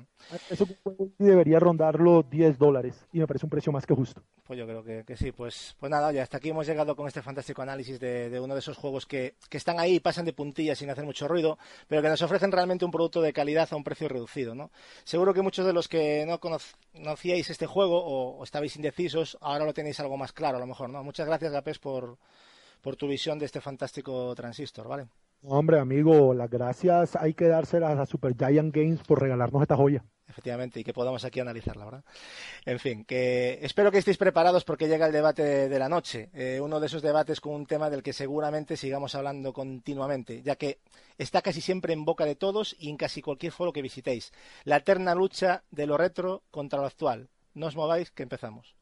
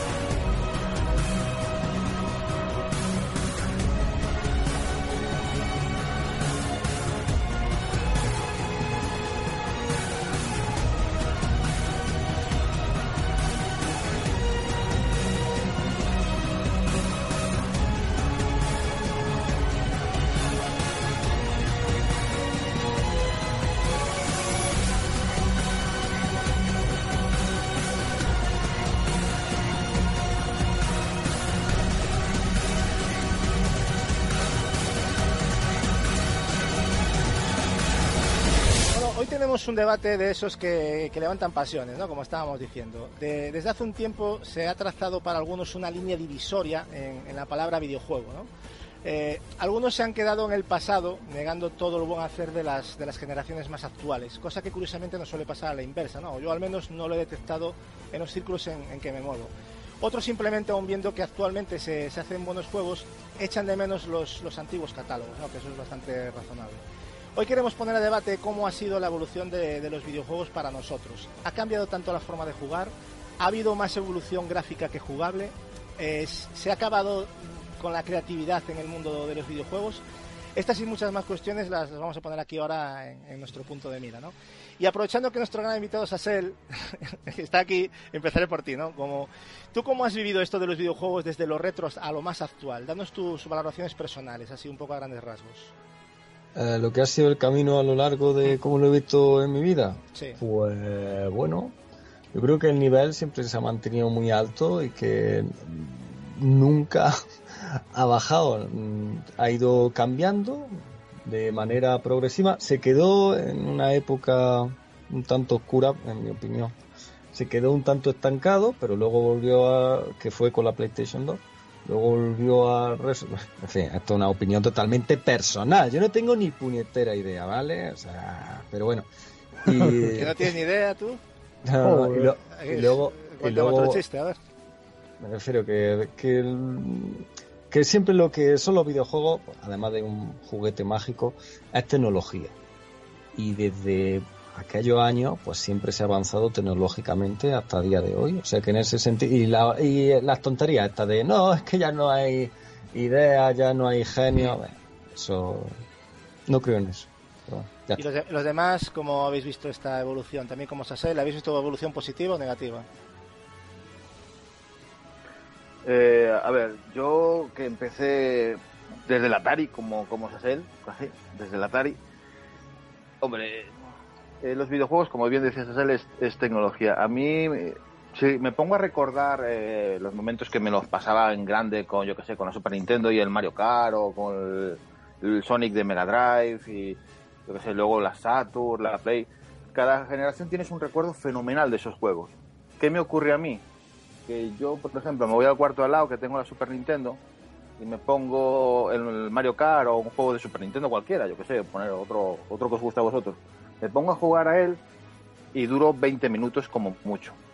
O sea, como que, sí, en mi recuerdo estaba mejor. Y me pongo a jugar a los juegos de ahora y ya, ya me engancho. O sea, eh, para mí ya son mundos mucho más grandes, mucho más complejos, todo, todo, todo, todo mucho más a lo grande. Eh, ¿Qué pasa? A mí cuando me dicen lo de los juegos retro es que era el genuino, el tal, digo, pues yo no te puedo decir que no, porque si es lo que tú piensas o lo que tú sientes, pues es bueno para ti. Pero yo me pongo a jugar un juego de, hace años y la verdad es que me cuesta, me cuesta jugarlo. Digo yo, joder, en mis recuerdos parecía mejor. Pues imagínate si te cuesta, que lo has jugado desde pequeño y lo has jugado bastante años, imagínate a, a un niño de ahora, ¿no? Imagínate, claro. ¿Vosotros realmente creéis realmente que antiguamente se hacían mejores videojuegos o influye mucho el factor de las vivencias de cada uno, Gapex? Yo creo que la nostalgia siempre juega, no solo en los videojuegos, en todo, eh, digamos un rol muy importante. Pero, y en mi opinión personal, yo estoy en total desacuerdo con aquellos que ven todo pasado fue mejor. Eh, y eso que soy gran defensor de los retros, lo saben ustedes. Sí. una colección importante de retros, disfruto mucho jugando el retro. No estoy de acuerdo con Marcos en el aspecto de que pongo un juego, no, al contrario, yo pongo Donkey Kong Country 2, pongo Tetris, eh, pongo, en estos días estuve jugando Super Castlevania 4. Son juegos que disfruto igual que cuando estuve jugando Bayonetta, que no solo disfruté, sino que estuve todo el tiempo excitado. Yo creo que en todo tiempo pasado hubo grandes cosas como lo hay en este momento y habrá en el tiempo por venir. Y a su vez, porque es que esto es una mentira que dicen que eh, resulta que en la época de los 8, 16 bits, todos los juegos eran maravillosos. No, no, no, la cantidad de morralla Había, exactamente, es la gran verdad que acabas de decir ahora mismo. Es una, yo creo que había más morralla antes que ahora, se las pongo así de fácil, porque ahora aún, inclusive un juego malo, tiene unos niveles de producción importantes. Es que habían unos truñacos increíbles Es ¿Qué que también sí? había más catálogo. ahora- Y juegos rotos, que ahora, oíste, y, y juegos rotos que ahora, ahora se Sí. rompen con bugs, pero antes se rompía el juego solo. Claro. O sea, ¿Qué pienso yo, chicos? Que lo que sí es, y esa nostalgia retro, que es mi caso, porque veo hacia atrás a veces con tanta nostalgia, es porque, y eso me parece hasta normal, porque eso es parte de la evolución, eh, se han perdido cosas en el camino que no debieron perderse. ¿Han llegado cosas buenas, nuevas? Claro. ¿Han llegado cosas malas? Por supuesto. Yo lo digo aquí en el programa siempre. Por ejemplo, a mí Steam me parece la gran revolución de la historia de los videojuegos en los últimos 15, 20 años. Una maravilla. Gracias a Dios existe Steam. Pero en el camino también han llegado cosas muy malas. Y quizás las que se han perdido se echan en falta porque eran importantes. Por ejemplo, yo siempre pensaré que, aunque los videojuegos son tecnología, porque son tecnología y siempre lo fueron, y de punta además, la jugabilidad es la que nos define como medio. Cuando un juego es aburrido, a mí me da igual si se ve maravilloso. Me da igual si tiene el gadget más hermoso como la tableta de la Wii U. Mira que me sirve la tableta de la Wii U si la, usan dos putos juegos. Le sirve Iwata en su casa para ver porno. Pero a mí me, yo la quiero para jugar. Cuando el videojuego olvida que lo principal es la jugabilidad, y eso sí era muy importante en la era de los 16 bits y de los 8 bits, sobre todo de los 16, que en mi opinión, junto a la era PlayStation 2, son los dos grandes momentos de la historia del videojuego. Es que en los 8 bits, la- la- la- yo lo siento, pero yo creo que en los 8 bits la jugabilidad había que imaginársela en muchas cosas. Claro, por eso te digo, en los O sea, 16 bits es cuando el videojuego se que- forma como la industria que conocemos. Creo que Claro, estamos todos de acuerdo. Sí, Los que- 16 bits son cuando esta industria toma la forma Sí, que tiene actualmente. que- estoy de acuerdo. Y, y esa forma se forjó a punta de jugabilidad. Y eso se ha ido perdiendo. Eh, Gapi, ¿vas a decir algo? Perdona. No, no, al hilo eso de que a partir de los 16 bits, el, el salto que da de los 8 bits a los 16 bits y después a los 32. bueno, y después incluso a, cuando, a los 64. Es que está en continua evolu- eh, evolución eh, el mercado de, de los videojuegos. Lo que hay que preguntarse es que si también nosotros estamos evolucionando con él, ¿no? Hay muchas personas Claro. que quizás pues, el problema que hay no es quizás los videojuegos, quizás que no evolucionan ellas mismas. En Pero ese vo- sentido. vo- ¿vosotros por qué creéis que existe? Porque yo creo que es apreciable, ¿no? Hay un cierto sector retro que, que es una división total con, el, con lo que es el juego más actual. ¿Vosotros por qué creéis que esto existe realmente? ¿Por gustos particulares indefensibles? O sea, ¿que es lo que llevan la defensa a lo extremo o por qué es exactamente?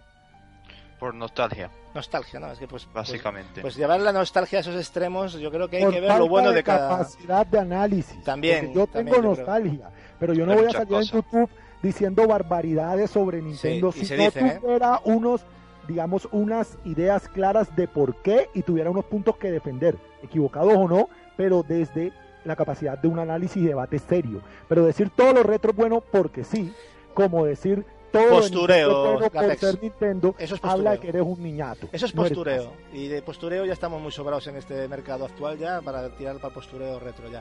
Pe- Eso yo pensé- te lo digo siempre, mira, yo no soy Nintendero y odio el que dice soy Sonyer, soy de Sega, soy de... No, yo soy videojugador.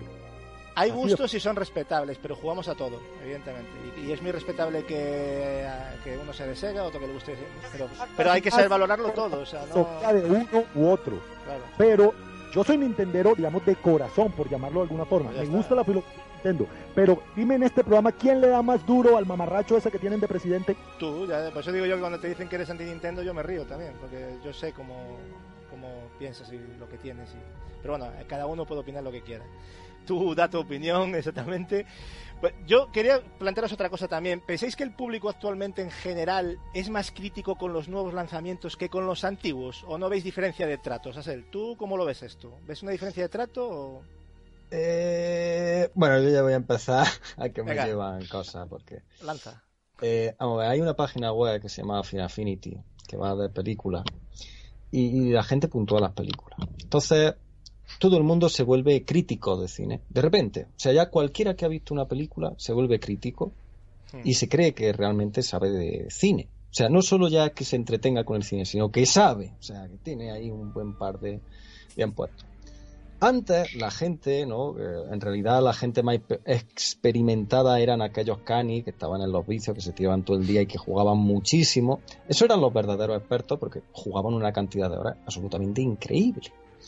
Esa gente no se planteaba si si en el futuro iba a salir un juego, ¡oh, qué decepción! No, o sea, eso, eso de ahora, que ahora todo el mundo se ha vuelto muy experto, se han vuelto, son, muy listos, somos muy listos. Qué inteligentes somos. No tenemos ni, ni puta idea de nada, pero somos, qué maravillosos somos. Y entonces, pues, en fin, lanzamos, eh, a ver, todo el mundo yo creo que tiene derecho a criticar bajo el argumento, ¿no? Y, bajo los gustos. Pero yo creo que yo, yo, yo, te hablo de la crítica destructiva, ¿no? Que es la que yo veo que es la que es dañina, ¿no? Entonces yo creo que veo más crítica destructiva hacia lo actual, yo, ¿eh? Que hacia lo retro. Es, eso es lo que yo os comentaba, ¿no? Aparte de todo lo que has dicho tú, Sacer, que sí que hay mucho por ahí que se cree con el don de la palabra y de la opinión y, y ya está. Pero no sé, ¿cómo, ¿cómo lo ves el resto, Marcos? ¿Tú cómo ves esto? Yo eh, creo que algo mencionó ya Capes antes. Eh, la nostalgia es que nos puede a muchos. Y normalmente, si te, si te das un paseo por YouTube, eh, cuando hablan de juegos pasados, yo que sé, o en otros podcasts, hablan como si estuvieran hablando de, Jesucristo. Ah, efectivamente. O, de, o de, yo que sé, o de Dios que ha bajado a la tierra. Cualquier juego, yo que sé, de PlayStation 2 para atrás, es gloria bendita, es, no sé, ha venido Dios y nos ha, nos ha mostrado el camino.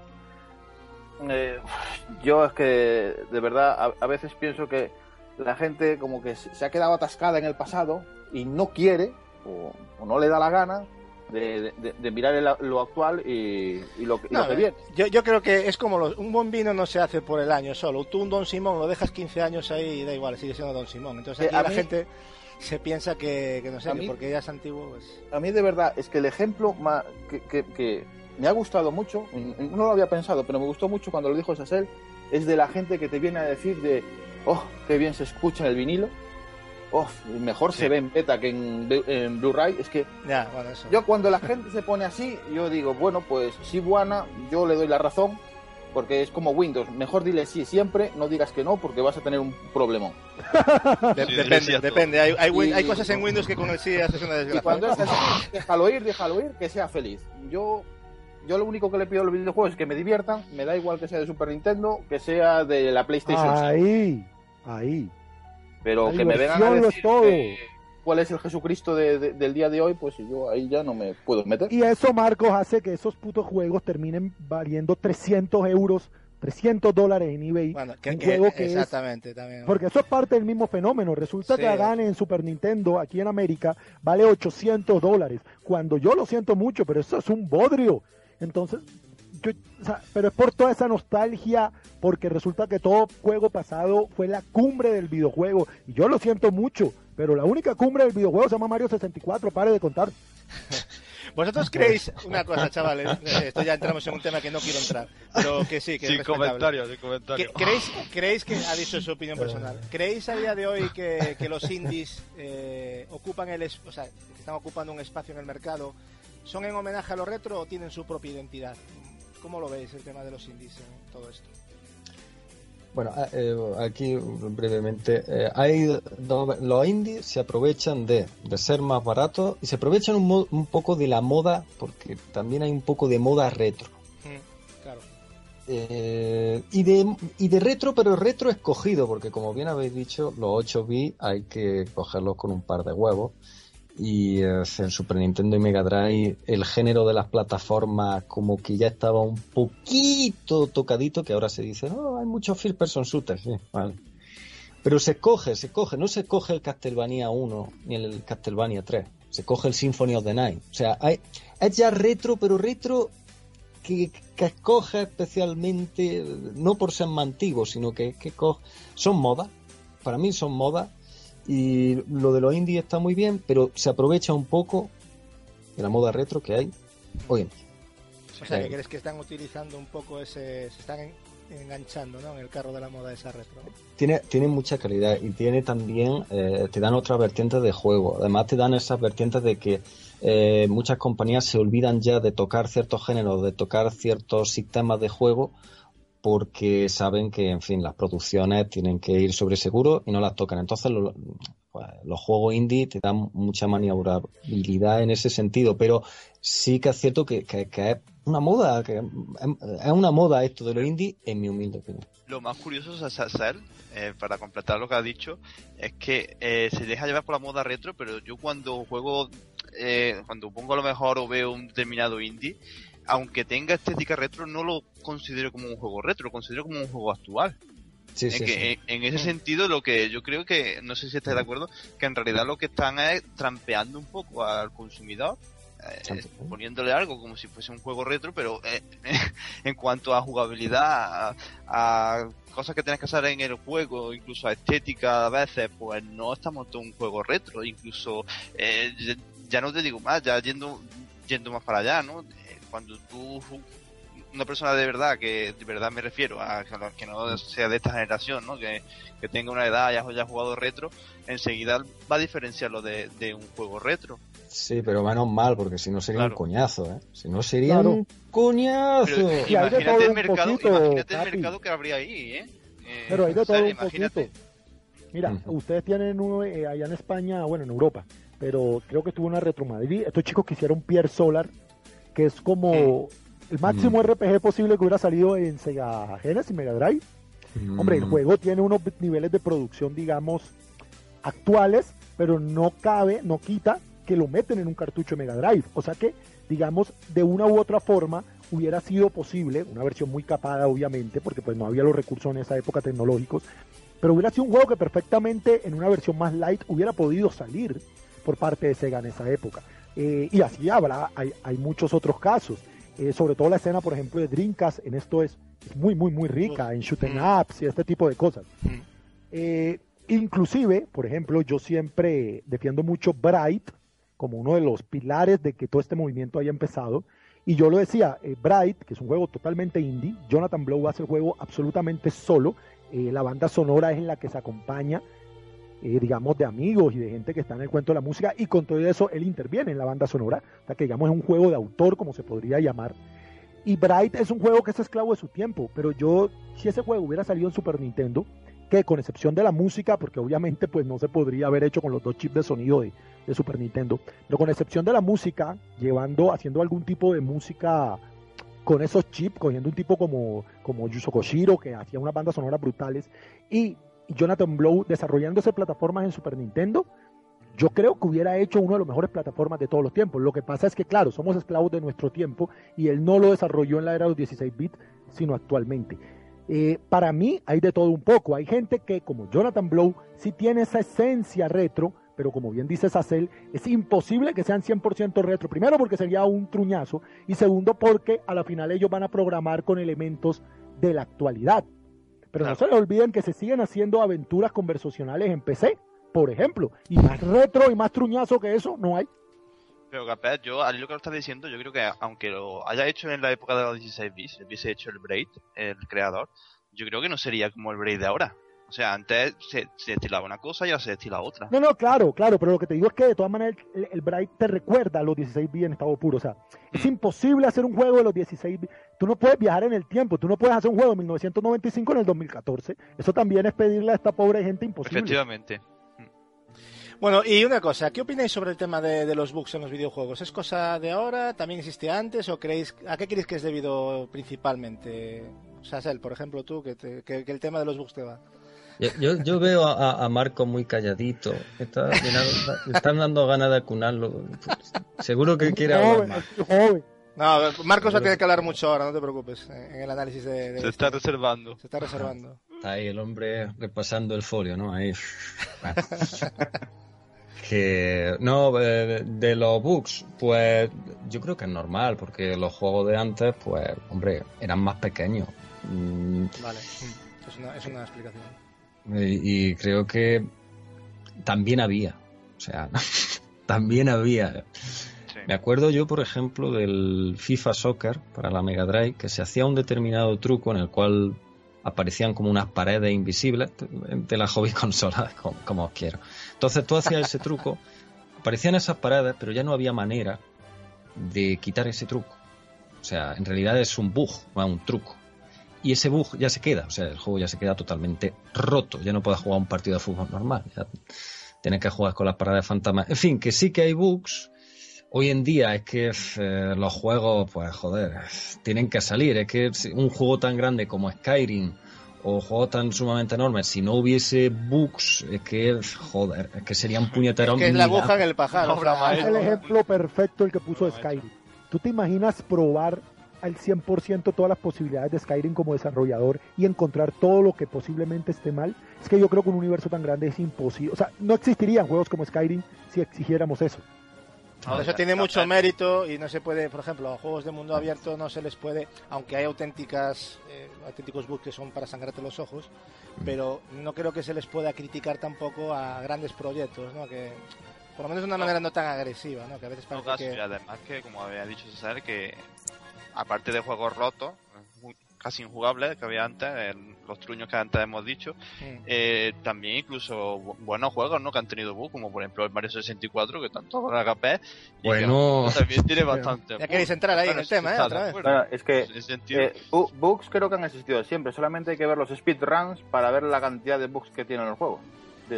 es eso, es la amplitud del proyecto en sí también, es normal. Pero Capi, eh, aparte de que tú eres un troll insoportable e insufrible, te has metido con la santa trinidad del videojuego, pero bueno, aparte de eso, amigo, es que el caso de Mario 64, que es así, es Book 64 ese juego, tiene mucho que ver, primero que es el primero de absolutamente todos, y ellos les tocó, digamos, casi que crear esa forma de juego. Pero aparte, es el mismo ejemplo de Skyrim. Es que Mario 64 casi ¿eh? es un mundo abierto. En su momento Mario 64 fue un avance tremendo. tiene mucho mérito lo que hicieron. Te podrá gustar más o, menos el es juego. Es más jodido si es un juego de plataforma lateral eh, con scroll digamos, y le encuentras todos los bugs que tiene Mario 64, bueno, el puto juego está mal programado. Este Mario 64 es el mismo caso exactamente de Skyrim, guardando las proporciones de mundo, ¿no?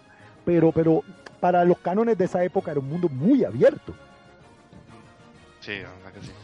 Eh, y una cosa, ¿cómo valoráis el precio también? Porque es otro tema, ¿no? El precio actual de los videojuegos. ¿Creéis que es más o menos similar a, los antiguos o hay más variedad? O... Porque ahora parece que ahora los juegos son muy caros y antes no. Y yo yo recuerdo pagar por cartuchos en mi MSX de 8 bits 10.000 pesetas, 9.000. O sea que, ¿cómo lo veis esto? ¿Creéis que es una, una valoración? sí. Ya te he respondido tú solo, o sea, 8.000, 10.000 Mega Drive, el Street Fighter me acuerdo yo me costó el World Champion pero, pero, 12.000, pero Capi, los Super Nintendo eran más caros aún hace poco, aún hace poco hemos hablado de que dices que no podemos, es que los juegos son muy caros y no podemos es que es claro que son caros, pero ya lo eran antes, o sea, no, no es que sean ahora los juegos caros, ¿no? Entiendo. Bueno, hay juegos caros y juegos no son tan caros, o sea, que hay juegos a 10 euros que están muy bien. Sí, ya, 20 euros, ya 30. Y antes no había eso. Pero no quiere decir que ahora que es ahora mismo, yo creo que incluso mantener el precio casi casi, ¿no? pues que un juego valga un cartucho, el Nemesis 3 de MSX, que valiera 8.900 pesetas de aquella, que de aquella era mucho dinero más a lo mejor que ahora, 8.900 pesetas, con lo que se invierte en ese juego que se, que se está haciendo, ¿vosotros pensáis que es caro, por ejemplo, cobrar por un GTA 60 euros? Pues yo creo que no. Hombre, todo lo que tiene detrás GTA y la hora de juego, yo claro, creo que, luego hay gente que dirá, pues yo prefiero... Pues yo tengo juegos de 10 euros, como dices tú, que están perfectos. Vale, perfecto. Pero eso no significa que sea injusto que, que cobre 60, ¿no? O que sea caro. a eso voy yo. te quieres gastar tu 30, te quieres esperar 3 meses y A eso voy también. que hay gente que dice, no, yo espero porque está muy caro. Vale, está, pero está caro para ti, o sea, no es que sea caro porque... Efectivamente. Por tu economía, por lo que sea, o por tu decisión también, ojo, que... pero eso, eso, eso tiene varias vertientes. No te olvides que no en todas las partes del mundo funciona igual.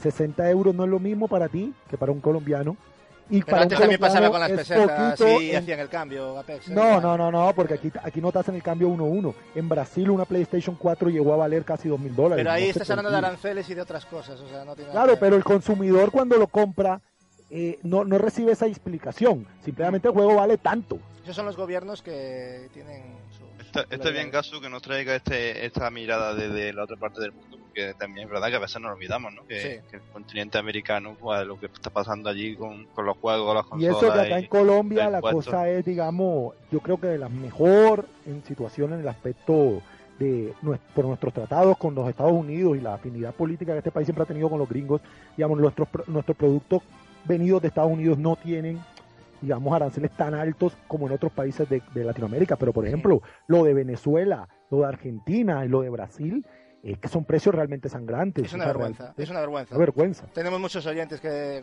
nos, nos, llegan comentarios. O sea, aquí en Colombia un juego vale unos 75, 80 euros al cambio de ustedes. Es caro. si a ti te dijeran ahora que te vale 80 euros, eh, el Murder te da un soponcio. Pero eh, es barato en comparación a lo que pagan los amigos argentinos que, por ejemplo, a veces les pasan de 100 dólares, ¿no? Sí. Pero, pero la comparación con el pasado, o sea, ¿cuánto costaba un juego de Super Nintendo de Mega Drive? Y de Super Nintendo yo no digo nada. De Super Nintendo 14.000, Aquí 13.000. eran ¿no? más- Claro. Eso aquí en Sudamérica se ha mejorado. Increíblemente no nos pasa como ustedes. Aquí han disminuido los precios, por lo menos en Colombia. Claro. En Super Nintendo, un juego costaba en 900. Yo compré, fui a comprar para un cumpleaños con mi madre Donkey Kong Country 3, costó 75 mil pesos.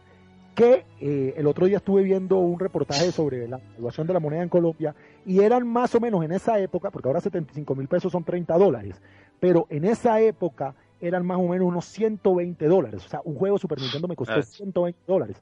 Uf, una ahora cuando alguien- los juegos son carísimos, digo, pero ¿de qué me hablas, tío? Si tú comprabas juegos de, su, de, de Super Nintendo a precios de locura. Claro. Y, Mm. y además, Gasu, que las 14.000 pelas de antes no son como las 14.000. Eso es lo que digo yo, que, que Claro, eso es una realidad y es una evidencia.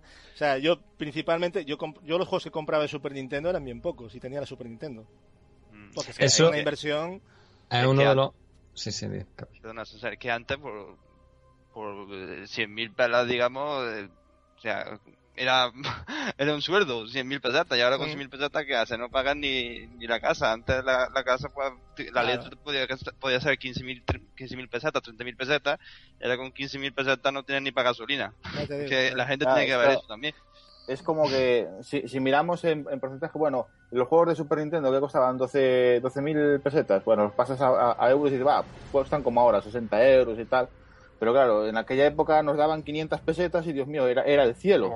Eso Y- lo, que hacías con 500 No están- pesetas. Exacto. es que no y- contando la devaluación de las monedas. Exacto. Claro, devaluación. Y ponte a ahorrar y ponte a ahorrar para comprarte un juego. Pero ahora parece que vamos cada, cada sábado, pasamos por game y nos cogemos dos o tres juegos. Efectivamente. Eh, y antes, antes tenías un juego tres meses o cuatro meses, ¿no? Efectivamente. Ahora- Por, por eso también lo del tema de la rejugabilidad era algo obligado también, ¿no? En cierto modo. O sea, le ibas a decir algo antes de pasar a la siguiente pregunta, porque te interrumpieron.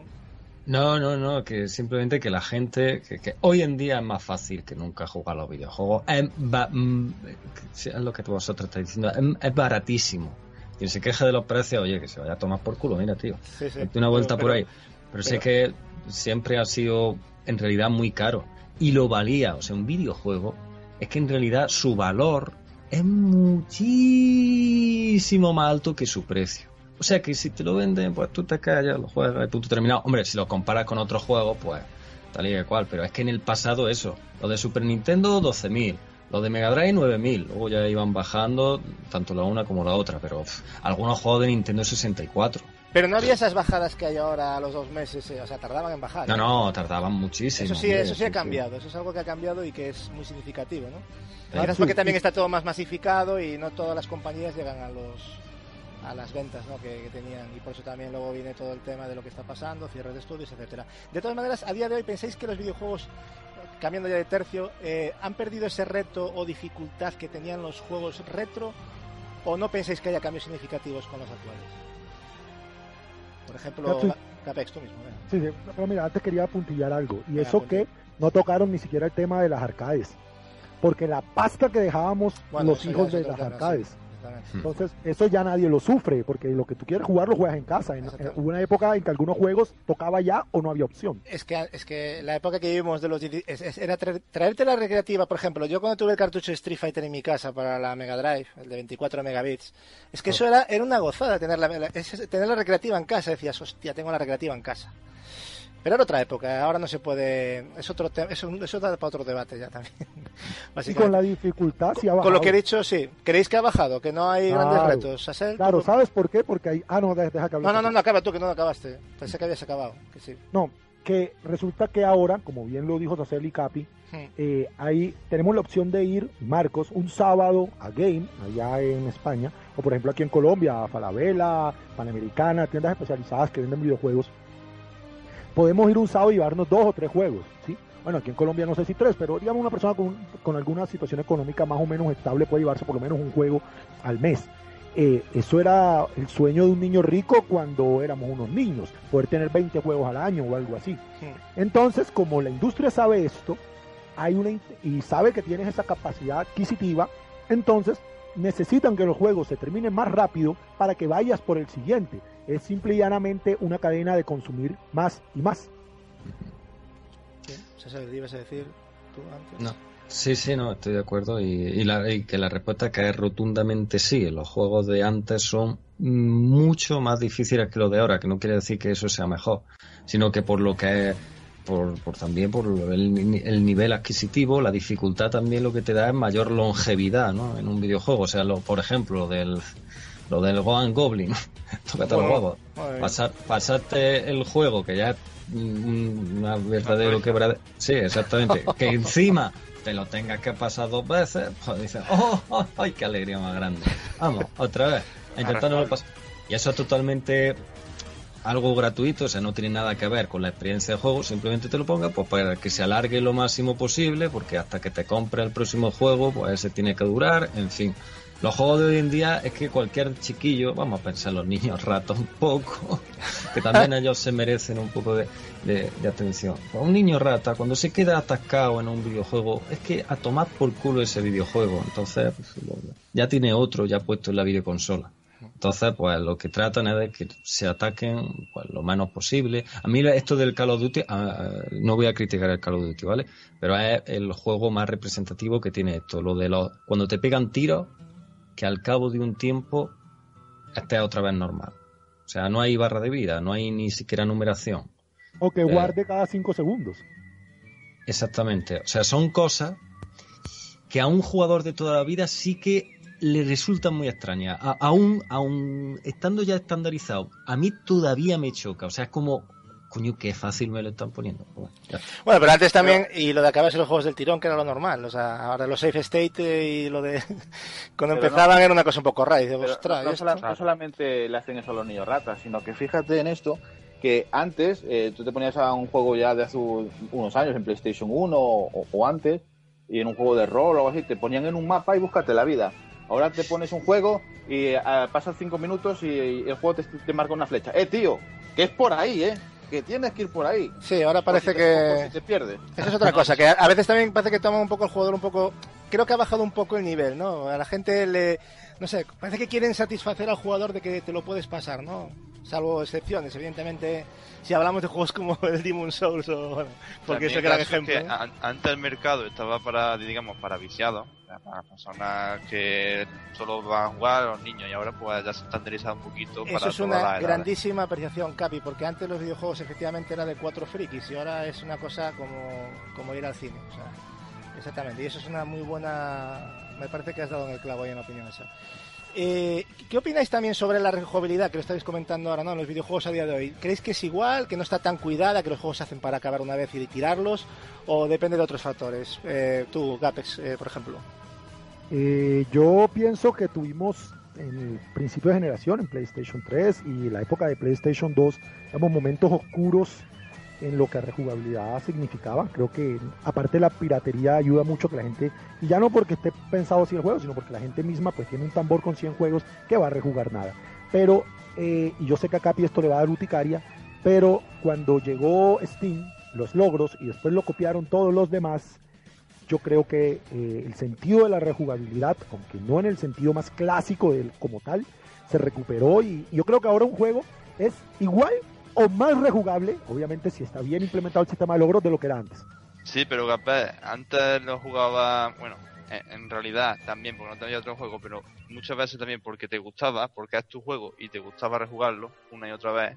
Porque yo muchas veces, yo tengo un montón de juegos, pero yo muchas veces me pongo el Trio Ride porque me, pongo, me, me gusta rejugarlo. Y no necesito logros para ello. Y ahora, la gente, pues, muchas personas, además conozco varias- varios casos, lo juegan por los logros. O sea, lo, lo vuelven a rejugar por sacarse el platino. O por sacarse que ya debatimos eso y yo creo que sería desviarse, pero yo ya te lo dije pero en el programa pasado. Sí, eso lo hablamos en el programa en el pasado. programa pasado. Mm. Esas No personas sacado son unos tema, ¿eh? putos No has enfermos. No, no, no. No, no, porque esas personas son unos putos enfermos. Pero Pero no tienes razón, Capi, pero- que tu video de Street of Rage pasado en Hard, lo vi en YouTube y lo disfruté, no es un puto logro. A mí no me necesita salir una cosita para decir, joder, el Capi mira lo que consiguió. Eso es un logro, simple y llanamente que no te está saliendo una pantalla que te lo dice. Ahora, que, un, que alguien se compre un petardo de juego para sacarle todos los logros, como bien contaste la Mm. anécdota, es porque es un puto enfermo, ya, puro. Efectivamente. Pero bueno, eh, así para ir finalizando el debate, chicos, eh, ¿qué, qué conclusiones sacáis? Eh, ¿Evolución positiva, negativa? ¿Cómo lo veis uno a uno? Por ejemplo, Sasel, ¿cómo ves la evolución de los videojuegos en términos generales? ¿Ha sido positiva o crees que hemos dado un paso atrás? Positiva, siempre positiva. Positiva, ¿no? Marcos, Positivo. ¿tú cómo lo ves? ¿Positivo, negativo? Hombre, yo lo, lo tengo que ver positivo. Yo es que de los videojuegos solo recuerdo cosas positivas y, y ahora mismo pues me sigo divirtiendo con ellos, pues positiva, no puedo decir otra cosa. ¿Capi? Hombre, yo creo que positiva en cuanto a mercado, cada vez hay más jugadores, cada vez hay, yo creo que sí, hay otra, está evolucionando en, en muchos casos, hombre, para algunas personas quizás no sea evolución, ¿no? Pero bueno, siempre que hay más opciones, yo creo que es evolucionar. Es que es eso. opciones. Es que es eso, pero ¿no tenéis esa sensación de que hay, hay un run run detrás como que parece que ahora solo se hace mierda? O que ya no se, han- se han olvidado de hacer videojuegos. Yo esa Bueno. sensación la tengo constantemente. Pues si ves No a la alguien diga eso, tú dile que sí y ya está. Pero bueno, hay, Sí, hay muchos hay grupos. mucha muda y fanatismo retro, gas. Exactamente. Y, y bueno, y postureo, ¿no? bueno, Ga- ga- No son los más. Gapex. Para, Para finalizar contigo. positivo, la, la Positivo, ¿no? la evolución siempre es positiva, eh, se perderán cosas en el camino, es normal, pero, pero la evolución siempre, siempre es positiva. Mientras nos divertamos, como bien dijo Marcos, mientras todo lo que amamos esto nos divertimos, eh, vamos para adelante. Eso es muy parecido a lo de YouTube, el día que me deje de divertir me voy, yo no estoy por tres pinches céntimos. Evidentemente. bueno, pues vamos a poner fin a este apasionante debate que para dar paso al que quiero yo, el análisis esper- esperado de la noche, ¿no? El de la beta del Destiny.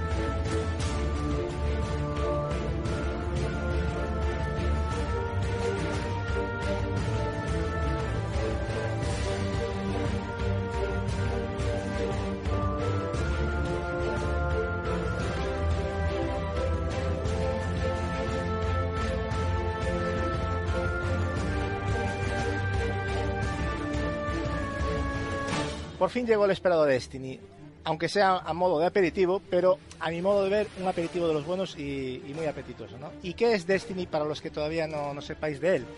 Pues Destiny es un shooter eh, que combina la primera y la tercera persona en, en un mundo abierto, ¿no? donde las reglas son las de un MMO, libre exploración, interacción con otros jugadores online, eh, yo qué sé, sistema de evolución de personaje, armas, ítems y demás. ¿no?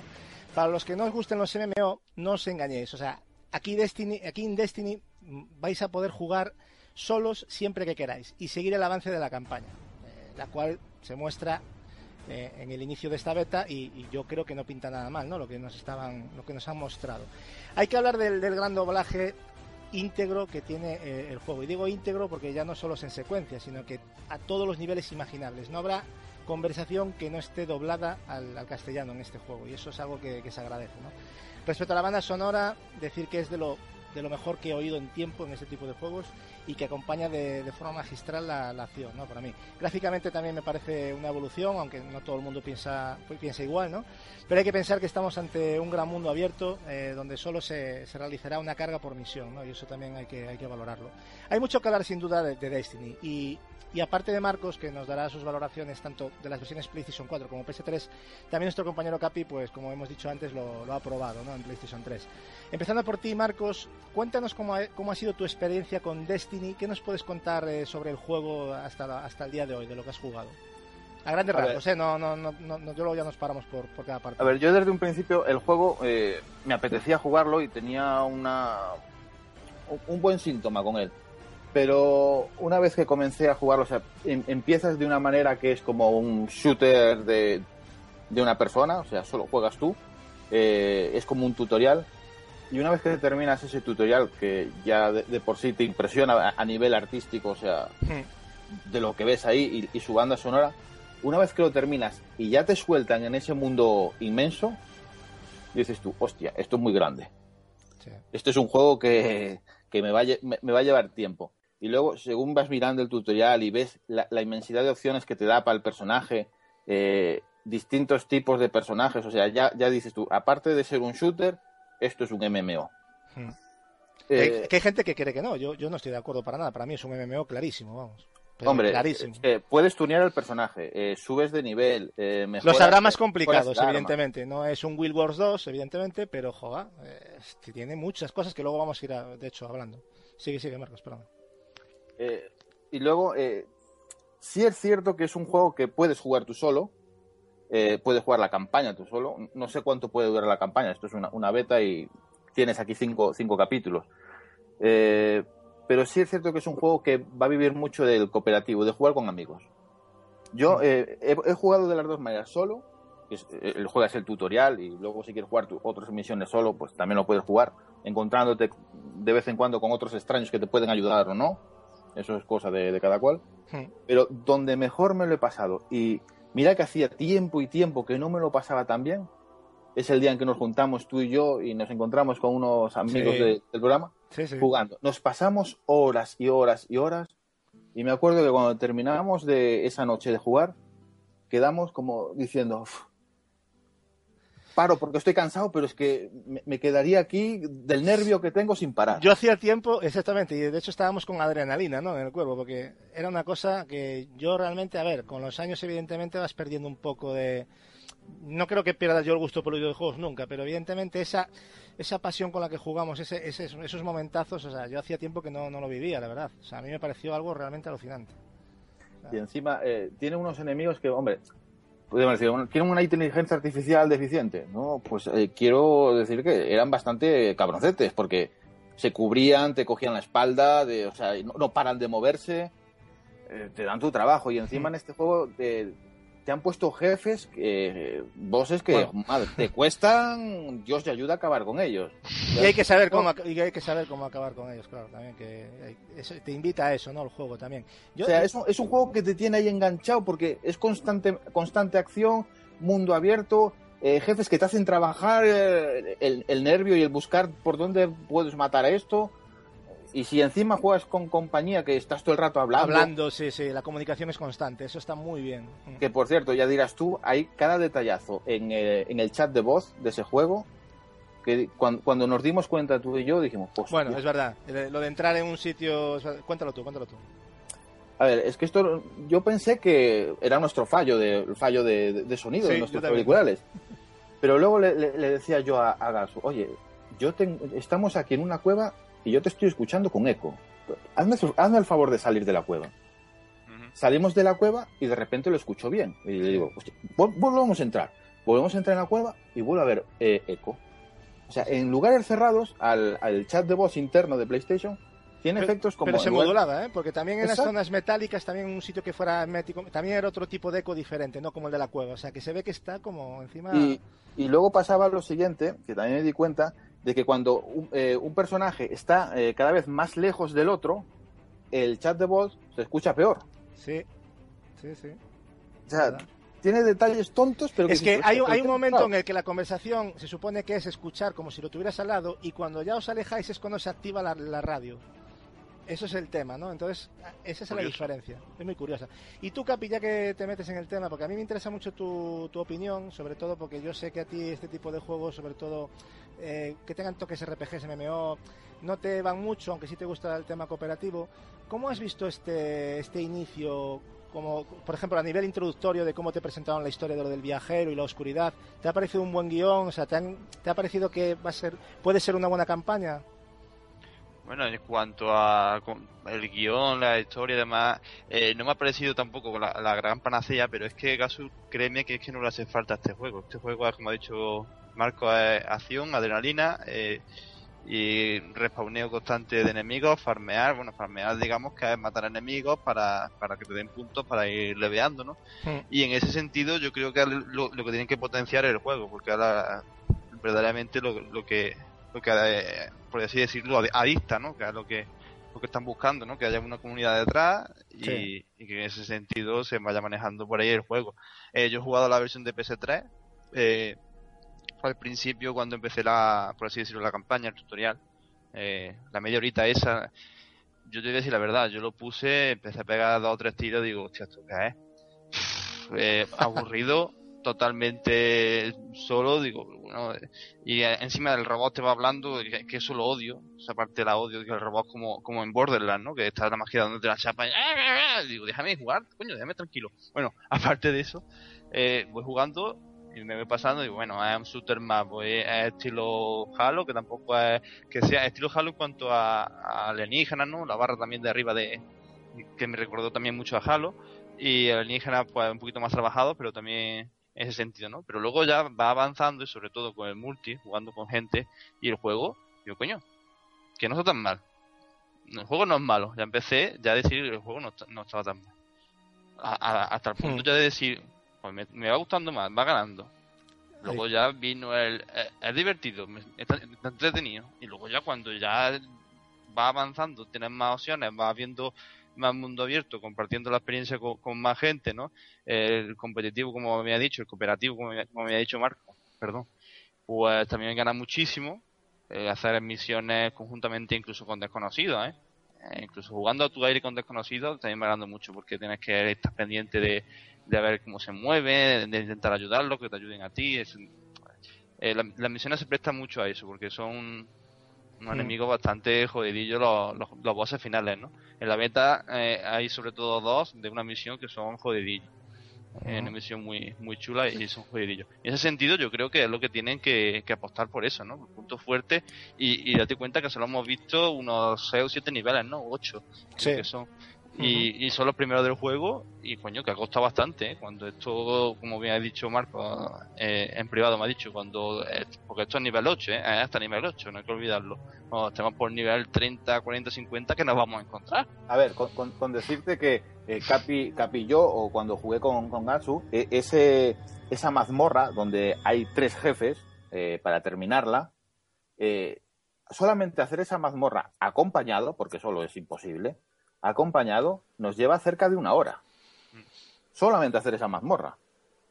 sí sí y, Y es- y- y- y- y que no nos maten ¿eh? si no tenemos como No, y, y al principio tienes, pagas mucho el pato de no ir bien equipado, tienes que saber lo que llevas y hacer buen uso de las armas.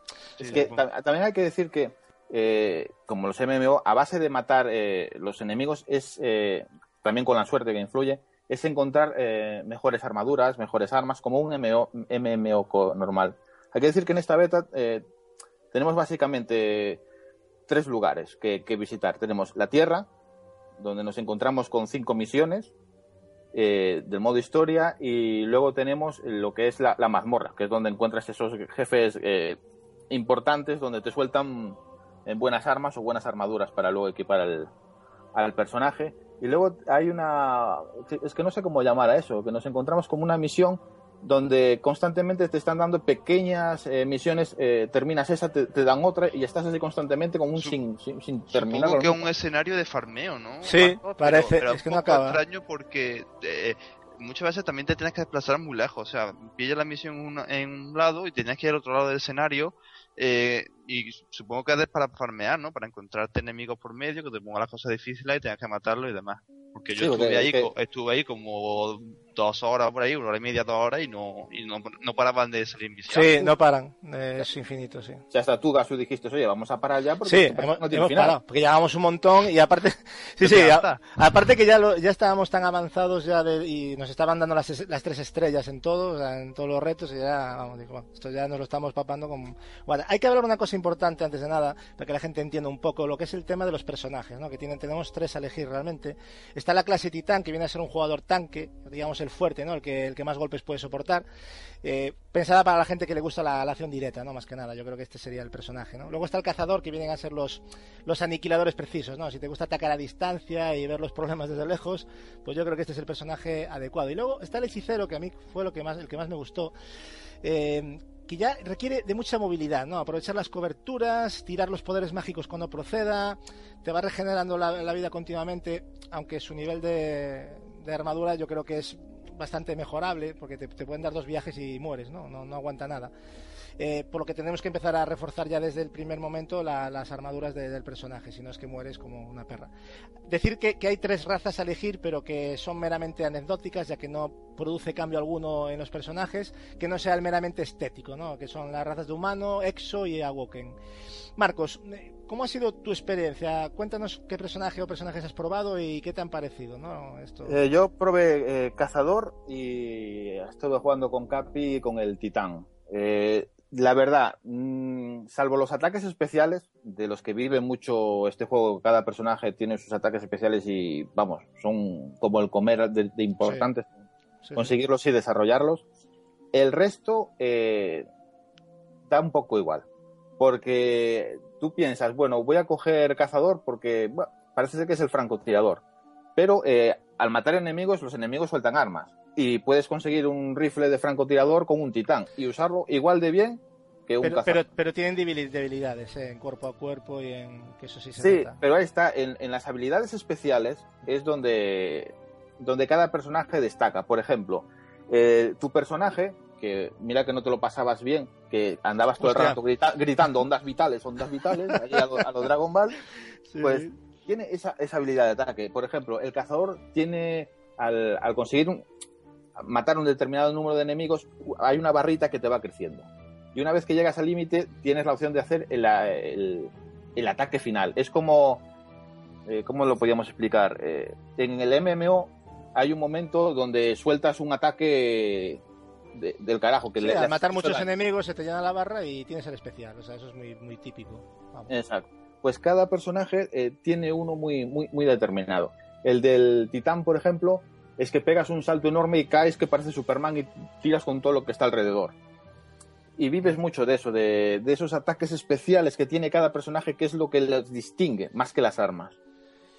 pero, un tanque que se acerque a hacer el especial, por ejemplo, al ojo, porque si yo me acercaba al ojo, eh, y, vamos, me metí en un viaje, yo le tenía que lanzar la onda vital y largarme porque es una especie de onda y tal, y, escapar, porque que enseguida como me lanzara dos rayos es que me quitaba la sangre, entonces, y un tanque se acerca y aguanta más y le da más tiempo a recular. O sea, eso, eso hay que medirlo.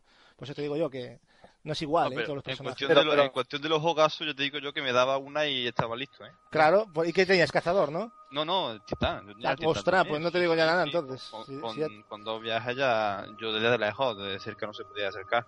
Bueno, y si ya el, si ya el, el tanque, el el animal ese que parece un tanque, eso ya... El tanque está, muy bien, está, muy bien, hay que, hay que organizarse. Está muy bien Gasu, pero tienen que balancear un poquito más porque allí allí estamos tres o cuatro, cuatro personas, ¿no, Marco? Y, ya hemos estado tres cuartos de hora allí disparando, ¿eh? Sí, sí. eso. Pero hay, hay que saber, hay que ser muy inteligente con las técnicas, o sea, hay momentos en los que tienes que darle una pata para que caiga, eh, que uno se acerque cuando el tío se cae y meterle el especial en el cuello, volver a escapar, o sea, en ese aspecto está muy trabajado, eso no se le puede criticar. Yo creo que eso está bien y que te cueste eh, eh, y que tengas que hacer algo más que disparar bombitas hay, y... Hay que utilizar mucho la técnica y saber eh, que, por ejemplo, llegas cuando te enfrentas a los enemigos o en la parte de, la, del modo historia, que llegas a la cumbre donde vas a enfrentarte a un boss, entras en un lugar que te que ya te lo advierte. O sea, si mueres aquí, tienes que empezar desde el principio a matar al, al enemigo. Entonces, si vas en compañía, eso solo ocurre si morís los, tres o los dos o los que vayáis eh, juntos. Si morís a la, vez, entonces tenéis que volver a empezar. Entonces, aquí siempre, por ejemplo, cuando jugábamos nosotros, si mataban a uno o a dos, el que quedaba decía, por, por tu madre, escapa no y mueras, no, te mueras, no te mueras hasta que reaparezca. Bueno, eso es que jugar en equipo ahí es la leche, o sea, te lo pasas pero como un enano. Sí, de hecho una vez que nos mataron que yo que le quedaba casi nada de barra al ojo y yo me acerqué a lanzarle el poder en plan suicida y en plan lo vi quitar tal y digo, al oro que voy y tal y voy yo y me, me, me mata y, los mataron ellos también porque no se cubrieron. Dije yo, ¿pero qué, habéis ah. hecho? O sea, y se quedaron ahí mirando y, al final morimos, morimos y tuvimos que volver a empezar y habíamos estado 37 minutos o 40, no sé cuánto fuera en ese, que fue de las primeras. Fue terrible. Hay que, amarrar caso, hay que y se quedó como un hilo. doble pivote siempre. No, no, pero, no, pero está muy, es muy, muy te, tensa, ¿eh? O sea, es que Luego, eh, tiene, tiene también ese toque de, de Diablo 3 de que a base de, matar enemigos es, como la suerte. ¿Qué te puede caer a ti? Eh, porque lo que tú veas en el suelo lo ves tú, no lo ven los compañeros que están jugando. O sea, no, no, no es, eh, hoy ha caído algo y van todos a rapeñar ahí a, ver quién primero lo coge. No, no, o sea, lo que ves en tu pantalla lo ves tú solo. no no lo ve el compañero. Y en eso también es mucho farmear y conseguir, que es también como Diablo, están las armas normales, las armas especiales, y luego ya he visto yo que hay otro sitio donde vamos a ver en esta beta, que es la torre, Sí, la torre. que hay, hay aún todavía partes cerradas donde no se pueden entrar, pero lo que te da la torre para, customiz- para customizar a tu personaje es la leche. O sea, eh, no solamente armaduras, armas, eh, decorar la armadura, eh, ropas, incluso naves espaciales te puedes comprar, mejorar las naves espaciales, que aquí tenemos una teoría, Gatsu y yo, que es que eh, si te dan a comprar distintas naves espaciales, ¿para qué? Si total, lo que se ve en la beta es que utilizas la nave para ir de un planeta a otro en una está, animación. Se, se ve una animación y nada más, o sea que no creo que sea solo customizable a nivel visual. No, Yo creo que habrá además- fases incluso de, de utilizar la nave. De porque nada, además, sí. a- a- además con lo que cuesta cada nave ahí, madre del amor hermosa, para gastártelo. Sí, sí, por eso que no tiene mucho, como no sea rollo elitista, pero tampoco puedes fardar de la nave, porque solo la ves tú. O sea, realmente no te la ve nadie aparcada y que la puedas chulear de ella. O sea, no, eh, no, tiene, no tiene mucho sentido, ¿no? Eh, Lo que sí me ha parecido un poquito flojo, no sé si a vosotros, es el tema de personalización inicial, ¿no? ¿No os pareció un Sí, poquito limitada? Ahí, ahí te, iba, te iba a decir yo, es la parte que vi más floja. O sea, este, eh, te dan una. No sé si eso será la, la versión final, igual No sé. más cosas. Como hay tanto capao que ya no sé. Ya sí. Pero en la beta lo que te da para seleccionar, o sea, para definir la, la cara de tu personaje, que es en definitiva lo que te muestran, lo que puedes hacer, es muy escasa las opciones que te dan. Son, son, son muy escasas. O sea, puede haber mi- miles de combinaciones con eso que te dan, pero a mí me pareció como un poco. Hay una cosa que me gusta mucho del juego que, bueno, que, que en cualquier momento, sin ir a ninguna tienda, tienes un objeto que quieres vender y te lo vende en el, en el sitio que estás. No tienes que ir, llevar objetos, o sea, no te hace perder el tiempo y estirar los juegos como chicle, ¿no? Como pasa con el Diablo, por ejemplo. Que tienes que andar todo el rato, venga vacía, venga vende, venga va- que desgarza la joya, que no sé qué. O sea, eh, pierdes más tiempo en eso al final casi que jugando, ¿no? Bueno, y en este juego hasta- no pasa. Eso hasta el momento. Bueno, pero es, está pasando, ¿no? O sea, eso te dan la opción de hacerlo. Yo no sé si eso lo va a implementar luego en el final, pero yo me parece muy, muy un sistema ágil, ¿no? Para la gente No. que no le gusta, ¿entiendes? Yo creo que juegan un poco con, con- con varios públicos, ¿no? Sí, además eh, el menú para, para entrar dentro de tu personaje y cambiar lo que sea las armas o deshacerte de ellas o lo que tú quieras, es la cosa más sencilla y fácil Mm. de usar que he visto en, en muchos juegos. Al igual que lo de cre- al, intuitivo. al crear los grupos también, o sea, es muy fácil eh, crear un grupo y ponerte a jugar. Eh, no sé, a mí le he visto cosas bastante interesantes. Me, me gusta el tema de, de cómo vienen las armas con sus eh, con sus lo que es cada cosa, ¿no? La cadencia de tiro, el impacto, el alcance, la recarga, la estabilidad, todo por barras y vas sabiendo tú, aparte del nivel que tiene, ¿no? Te da información de para saber qué tipo de Sí, armas se ajusta a y- tus necesidades, Y ¿no? luego, luego están hasta, la- hasta el momento las que pudimos eh, conseguir, las armas especiales, que a- eh, lo, que lo bueno que tiene es que a base de usarlas, y no solo ganas eh, experiencia tu personaje, también gana experiencia el arma. Y puedes eh, co- eh, conseguirle más habilidades a esa propia arma. E irlas eh, mejorando, o sea. Es lo- muy, lo que es muy de opciones ahí es, es enorme. Es muy importante también el amigo pesado de Capi, el espectro, ¿no? Que, que ese robot que nos acompaña y nos sirve de guía, yo creo que está bastante bien. Yo creo que es una interfaz esencial en el, en el juego, Sí. porque aparte que nos, nos, nos dice dónde tenemos que ir, o sea, las misiones, ¿no? Donde tenemos las, los sí. objetivos. Decir que, decir que en, en la versión inglesa está, está doblado por el. ¿Cómo se llama? El personaje de Juego de Tronos, el enano. Sí, el, ¿Sabes ya, quién ya- ya sé quién dices, no me acuerdo el nombre. Pues está doblado por él. Y en la española, fíjate lo bien cuidado que lo tienen, que lo dobla el mismo personaje que dobla ese personaje en la. Es que el doblaje es muy bueno. A, a mí me parece muy La buen misma doblaje. persona. Pero todos, incluso tu maestro que te cuenta ahí la historia, parece que te está contando una historia tipo Star Wars ahí, tremenda, ¿no? Y tal. También hay que hablar del vehículo de transporte, el colibrí, ¿no? Que lo utilizaremos para movernos por el terreno, que es al más puro estilo vaina de Star Wars. eh, Sí, ¿no? Eh, yo creo que... que- Es que y- también hay cosas aquí de modificar si te fijas en las opciones, pero que en la beta no dejan tocar nada. O sea que también podrás modificar tu, tu, tu colibrí, ¿no? Que es el- el- el, También, también. no sé si te fijaste que es que hay un montón de puedes- cosas bloqueadas. El espectro incluso también se puede modificar, pero no te dejan Pero- hacer nada. Una cosa que sí que, que quería comentar, que lo comentamos en el juego, es que más que. eh, a ver, tiene ese pequeño toque halo porque es Bungie. Pero a mí ese juego, incluso con, con el colibrí, a mí me tiene un toque más a Star Wars A mí también. Que a Halo. tiene, no tiene tanto con Halo como se piensan algunos. Lo que pasa es que la no. gente, mm, no sé por qué saca esa conclusión. Claro, es Bungie, alguna cosa tendrá, ¿no? Evidentemente, es su juego, es, a- es su creación. Pero no creo que hayan querido hacer un Halo. O sea, yo creo que han querido más hacer otro juego y coger a lo mejor algunas cosas pues de Halo. Pues seguramente habrá. Pero yo he visto un juego nuevo. O sea, no han inventado la gaseosa, evidentemente, pero he visto cosas Pero- frescas. creo que, por ejemplo, lo, lo estam- lo vamos a ver con Destiny y ya próximamente lo vamos a ver con Assassin's Creed Unity. Y es eh, jugar campañas eh, en cooperativo que eh, no, no- no es que se haya inventado ahora, que ya se han hecho muchos juegos, pero dándole una importancia pero infinitamente mayor a la que se le daba. O sea, como que es casi lo más importante jugar en compañía. Una Sí. campaña. Hmm. Y yo la verdad, con la experiencia que he tenido con, con Destiny, jugándolo contigo y con Capi, es que yo, de verdad, digo, o- ojalá pudiera jugar todas las campañas en compañía. Hombre, Porque me yo, lo paso- yo, yo realmente yo no me compraría el juego para campaña solo inicialmente, o sea, por lo que he vivido, ¿no? Evidentemente, seguramente habrá propuestas mejores a nivel de campaña y estamos hablando Sí. además porque no hemos visto el juego final, o sea, no podemos valorar algo que, que no ha salido. Pero de inicio, a mí la sensación que me da es lo que dices tú, Marcos, que es un juego pensado para el cooperativo. Y también tiene su parte competitiva, pero yo creo que la parte cooperativa pero- es esencial. Es lo que da, es lo que a Capi, por ejemplo, le ha enganchado, o sea que. Mm. Eh, es- yo también probé el, el competitivo, el PvP del, del juego, y uno puede pensar, es que yo, por ejemplo, he leído y, y- y comparaciones de "Bah, Destiny.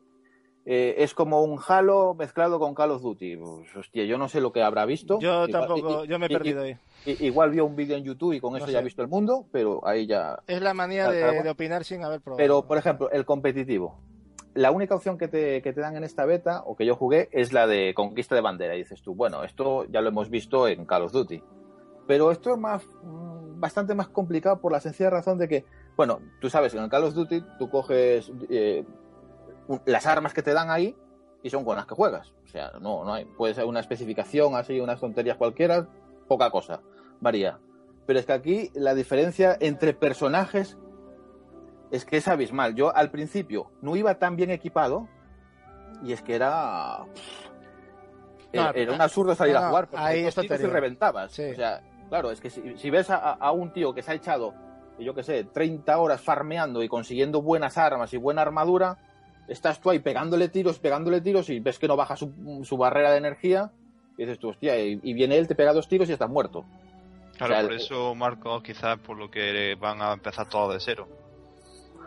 No, pero es que va a ser igual. O sea, aunque empiecen de cero, eh, a- al cabo de dos semanas tú vas a ir al competitivo y como no tengas un buen equipo que has conseguido a base de, de jugar el, el cooperativo, la campaña o las mazmorras, que es donde se consiguen los- la- las cosas gansas, vas a llegar al PvP y te van a dar por todos lados. Mm.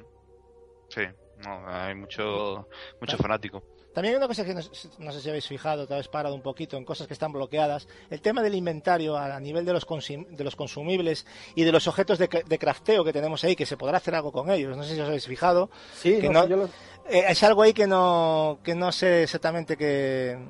Y, y- y de consumibles realmente solo creo que podíamos utilizar las semillas de éter. O sea, no había nada. O sea, no estaba. Se ve que estaba como capado, ¿no? Sí, También- estaba Ya, bloqueado.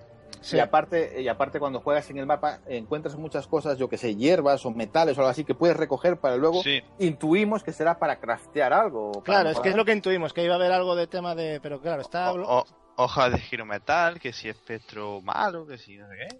Hay que saber. Hay que saber también que inicialmente, pues de lo que hemos estado hablando un poquito para que la gente no se pierda, inicialmente eh, desde la nave podemos partir a varios sitios a donde ir, ¿no? A la Luna, que, es- que está bloqueada, es una parte de un nivel 6 que no hay forma de acceder. La torre, que es, como dijo Marcos, donde podremos, bueno, quedar con amigos, comprar, vender nuestros ítems, adquirir nuevas misiones, etcétera, ¿no? Que también podemos comprar contratos, que es como se llaman, para misiones secundarias, ¿no? Digamos que sería, sería lo, lo- lo- que se debe hacer bien para los trofeos. Eso, efectivamente.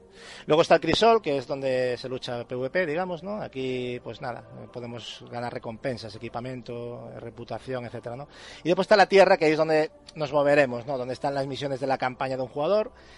Donde podremos invitar amigos para llevarla a cabo, ¿no? O sea, hay, hay seis niveles con, con, diferentes misiones, donde sin duda la guarida de los demonios destaca sobre las demás, ¿no? Lo que estábamos comentando antes. Eh, así, chicos, ¿qué os ha parecido las misiones ofrecidas? Aparte de la de la guarida de los demonios, ¿qué os han parecido los niveles?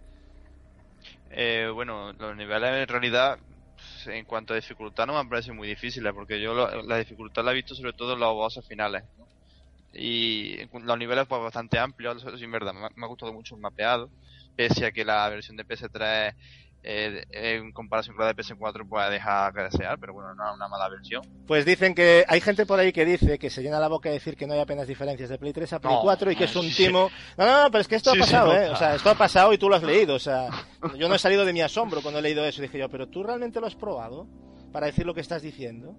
Que la gente a, veces. Eh, yo, yo aquí hoy a, hoy a la mañana, porque ayer Capi se decidió a, bajarlo y a jugar, y entonces hostia, pues yo me voy a animar a jugar con Capi. Entonces, ya que estaba abierta, me la bajé en Play 3. y, hoy a, y hoy a la mañana lo pongo. Y cuando veo mi personaje en la pantalla, yo juego en un monitor de 50 pulgadas, un Panasonic. Y cuando veo mi personaje, digo, hostia, me pasa algo en la vista, mis gafas están bien o me ocurre algo. Veía todo borroso, borroso, dientes de sierra por todos lados. Y luego cuando comienzas a jugar la, bueno, el tutorial, dices, tía, qué mal, ¿dónde está el brillo? ¿Dónde está la luz aquí? O sea, ves eh, los efectos de, la, de, las hierbas o de la nieve y dices, uff, uff. En ese momento dije, mira, este juego fue concebido para nueva generación y han hecho un por o han hecho lo que han podido para PlayStation 3 y seguro que para Xbox 360. Completamente de acuerdo. Es que está clarísimo que es un juego que se le queda grande a la, a la, a la Play 3 y a 360, imagino. O sea, si alguien se va a comprar una PlayStation 4, este es, este es un juego que recomiendo encarecidamente. Yo creo que... Eh, pero eh, para comprártelo en PlayStation 3, yo te diría, hombre, espérate a que tengas la PlayStation 4 si te la vas a comprar o la One. Es que hay mucha diferencia. A lo mejor es un quiero y no puedo. Tú, Capi, jugaste la de Play 3, pero has visto vídeos de Play 4 mm. y supongo que habrás notado la diferencia, ¿no? Sí, bueno, y, y, lo que está diciendo Marcos, ¿no? Que desde el primer momento, es que no estamos hablando de que en el, en el juego mismo, en el gameplay. No, no, no, desde la customización del personaje, ¿eh? Ojo. Estamos hablando que es que hay diferencia en cuanto al juego, que parece otro juego de, totalmente distinto. Y, y es lo que yo he dicho, en el PS3 pues deja un poquito que desear, porque gráficamente puede ser un juego del 2009-2010, ¿eh? Bien, bien empleado. Eh, no es 2014. Eh, hay que entender también, que como, tú me has, dicho en privado, Gasu, que son entornos muy amplios, que, que hay mucha carga ahí, que hay que mover muchas cosas, que hay respawneo constante de enemigos, que hay muchas cosas, pero claro, es que viendo la hmm. versión de Play 4, yo diría que si alguien puede optar a la de Play 4, que, que coja la de Play 4, aunque se tenga que esperar un poco. Ah, evidentemente la consola, el tema de la, se nota mucho, el tema de texturas, con la poca memoria que tienen 360 y Play 3, es complicado que llegaran a hacer ahí algo decente, o sea, o, sobre todo comparable, ¿no? Porque a lo mejor, si no se compara con el de Play 4, vale, se ven cosas, pero claro, al, comparar ya es una cosa sangrante, ¿no? Y una cosa, a ver, dime, Marcos, para finalizar. Yo decir, a ver, eh, es que yo he visto la comparación de Play 4 y Play 3 en un vídeo de YouTube. Y dije, hostia, yo cuando vi ese vídeo de YouTube, dije, oye, pues parece ser que en PlayStation 3 han hecho un muy buen trabajo. Pero este aquí otro de los eh, cascarrillos que eh, hay gente que ve un vídeo en YouTube y con eso ya ha visto la panacea del juego. Pues resulta que yo, eh, al jugarlo, al tenerlo delante en una pantalla de 50 pulgadas, como digo, que ahí ya se nota más lo de las resoluciones, cuando yo probé la versión de Play 3, después de haber jugado ya a la versión de PlayStation 4, a mí me costó eh, visualmente jugar ese juego. O sea, es como que lo rechazaba. Digo, uff, ya la Virgen, que mal se ve esto pero por todos lados. Es, normal. Es, normal. Pero aún así hay que decir que es una versión muy decente, ¿eh? Una versión muy decente para, para, lo que es el juego. yo por lo que vi en vídeo, que ya digo, no la probé, no me parece una mala versión, pero evidentemente se nota ese difuminado en las texturas que llega incluso parece a marear, ¿no? Lo que decís, a lo mejor al estar jugando un cierto tiempo puede llegar acabando a colocar. Una, una cosa que quiero pasar, hemos pasado la pregunta de qué les ha parecido a la, a la gente, ¿no? A los oyentes del, del podcast el, el juego y han votado de la siguiente manera. El 3,5 ciento de, de los votos ha dicho que no le ha gustado nada, que, es otro juego para el olvido. Otro casi 4% ha dicho que es un buen juego, aunque no está a la altura de la saga Halo. O sea, también es una es poca gente. Un 12% dice que más o menos lo esperado, un buen juego, o sea, un juego normal, ¿no? Del catálogo. Y el 81% de, de la gente, que, que de hecho, gente que lo ha probado, por lo menos lo ha dicho, dice que le ha parecido un grandísimo trabajo de Bungie y que dará que hablar. O sea, realmente parece que ha habido una satisfacción general en el, en el público, ¿no? Con, con esta con esta beta. Y yo me alegro de que haya de que haya sido así de que haya gustado. No sé si vosotros lo veis también. Yo creo que sí, porque estáis hablando, ¿no? Pero Yo, eh, a ver, yo, yo he visto análisis de prensa. eh, bueno, la prensa también hay que tomarla como hay que tomarla, ¿no? Pero eh, también opiniones de youtubers eh, que han jugado el juego. Y en la mayoría de los casos, antes de jugar ese juego, no se esperaban gran cosa del juego. Esperaban un juego bien, divertido y tal, pero no se esperaban ahí la panacea. Y prácticamente todos, después de probarlo, han cambiado radicalmente de opinión. O sea, lo han catalogado de un juego imprescindible, a los que ellos van a ir, pero segura por él. O sea, es como que para sentir de verdad ese juego, has de probarlo. No, Pero no- no Marcos, te, no te vale con ver un vídeo. no se esperaba nada del trabajo de Bungie después de todo lo que han hecho en Halo. Créeme, créeme Un que poco había mucha haters gente- los chicos, porque seamos sinceros, yo me canto más por Gear of War, siempre lo digo aquí, para mí es el exclusivo que me hace comprar 360, pero eso no significa que en conjunto, en redondo, porque Gear of War 1 es muy bueno, el 2 más o menos, el 3 una mierda, y empieza todo a empeorar sucesivamente, eh, ni hablar del último que salió, eh, pero Halo tiene un nivel de calidad estándar altísimo, pero altísimo, o sea, debe ser la franquicia más potente objetivamente que tiene la Evo 360. Si tú esperas que el estudio detrás de eso, con esos niveles de calidad, no fuera a Sí, pero- sacar un grandioso juego, Pero, Gapes, eh, la, la gente podía esperar un juego tipo Halo. Pero es que una vez que lo pruebas, por eso te digo que no te vale con ver un vídeo. Una vez que lo pruebas y lo sientes en tus manos, dices, hostia, esto es más grande de lo que me esperaba. Es la, es, es la sensación que te da una vez que lo has probado. A la No, mayoría de las personas que he leído y, y- y he visto. Y aparte hubo una, unas, unos gameplays que echaron, que, que sacaron que no gustaron nada, ¿eh? O sea, que la gente se quedó en plan un poco fría. Uf, esto no es lo que... No sé si os, os acordáis, que, sa- que salieron unos Sí, vídeos ¿no te acuerdas que hasta yo mismo te lo que había dicho? dijimos, Digo, uy, "Hostia, este juego no, no lo veo es yo... que- mm". Esta te dije yo, esto me parece muy Halo, te lo dije yo a ti. efectivamente. Y luego es que ha sido una cosa completamente ahí, ha ha cambiado muchísimo. Pero bueno, chicos, tenía más cosas pensadas para esta beta, pero se nos va el tiempo. Entonces quiero simplemente, y a nivel numérico, eh, vosotros que lo habéis probado, eh, Marcos, tú por ejemplo, nota de gráficos del, del 1 al 10. Hostia, eh, en PlayStation 4, pues. eh, te, Play 4, podría que es la dar, que está- te- estamos analizando la de Play 4. te podría dar un 9. Un 9. ¿Sonido? Oh, uf, ahí ya te meto un 10. Un 10. O sea, Es que la banda. a, mí, a mí me parece que, que- que solamente la banda sonora. es todo. O sea, también los sonidos. El los sonido es todo. Es el música. doblaje. Exactamente. Eh, ¿Historia qué le darías? Hombre, historia es que tampoco es que se, se Claro, sepa de mucho lo, que, de lo que has visto, inicialmente el inicio te parece interesante. De inicio, No, pero le voy, a, le voy a dar un 6 o un 7, porque tampoco le paré mucha bola porque no es que dé mucha información. Sí, no, yo, yo creo que es el apartado más flojo, quizás. ¿Jugabilidad? Uf, jugabilidad le doy un, un, un 8,5 9, porque es que es una belleza de jugabilidad. ¿Nota final que de esta beta? Voy a ponerle un 9. Un 9, o sea, muy buena. Pero, es- ojo, eh, le voy a dar un 9 a la beta. A la beta, no, no, no. Es un juego en teoría sin terminar. Adivina, adivinos no somos, eh, pero eh, darle un 9 a una beta, mm, está, eso es que hay expectativas, o sea que lo que- si mantienen esto, pues yo creo que va a ser un juego muy bueno, ¿no? Y si con, con poquito que mejoren puede ser un grandísimo título. Capi, con respecto a Play 3, gráficos, Un 7. 7, sonido, Buah, sonido un 9, un gran banda sonora y efecto de sonido muy bueno.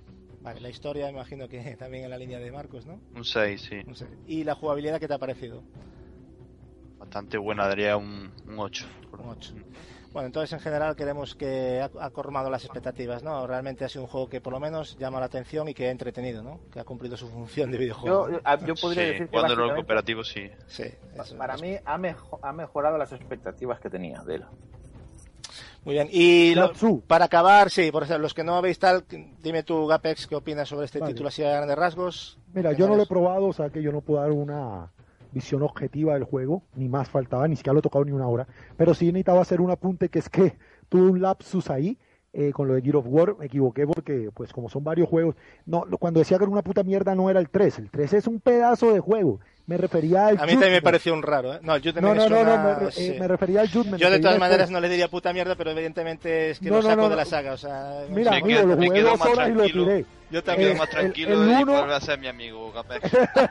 El 1 es mi favorito de la saga, el 2 me parece que bajó un poquito y volvió a subir al 3 a niveles increíbles. La Vale, saga es, lo- lo decía el yo, tres- yo el tres- compré 360 por ese juego. El, el Es 3, que lo- Pero- El Judgment es, es que el tres, es, un- ¿sabes es horrible. yo se lo dije... una vergüenza. Yo se lo dije a Capi, al 3, aunque es un grandísimo juego, yo creo que ha llegado al techo de la 360 y le hacía falta más máquina. ¿eh? Yo lo vi muy limitado en niveles de sombras, gráficamente ya cojeaba bastante el 3, ¿eh? con respecto a los anteriores, pero sí es un Claro, como tú lo juego. has dicho, Gaso, no se podía hacer más. No se podía hacer, o sea, límite. es un juego que se le quedó, yo por eso, pff, yo creo que ahí ya llegaron y dijeron, ya no se puede hacer más. ver.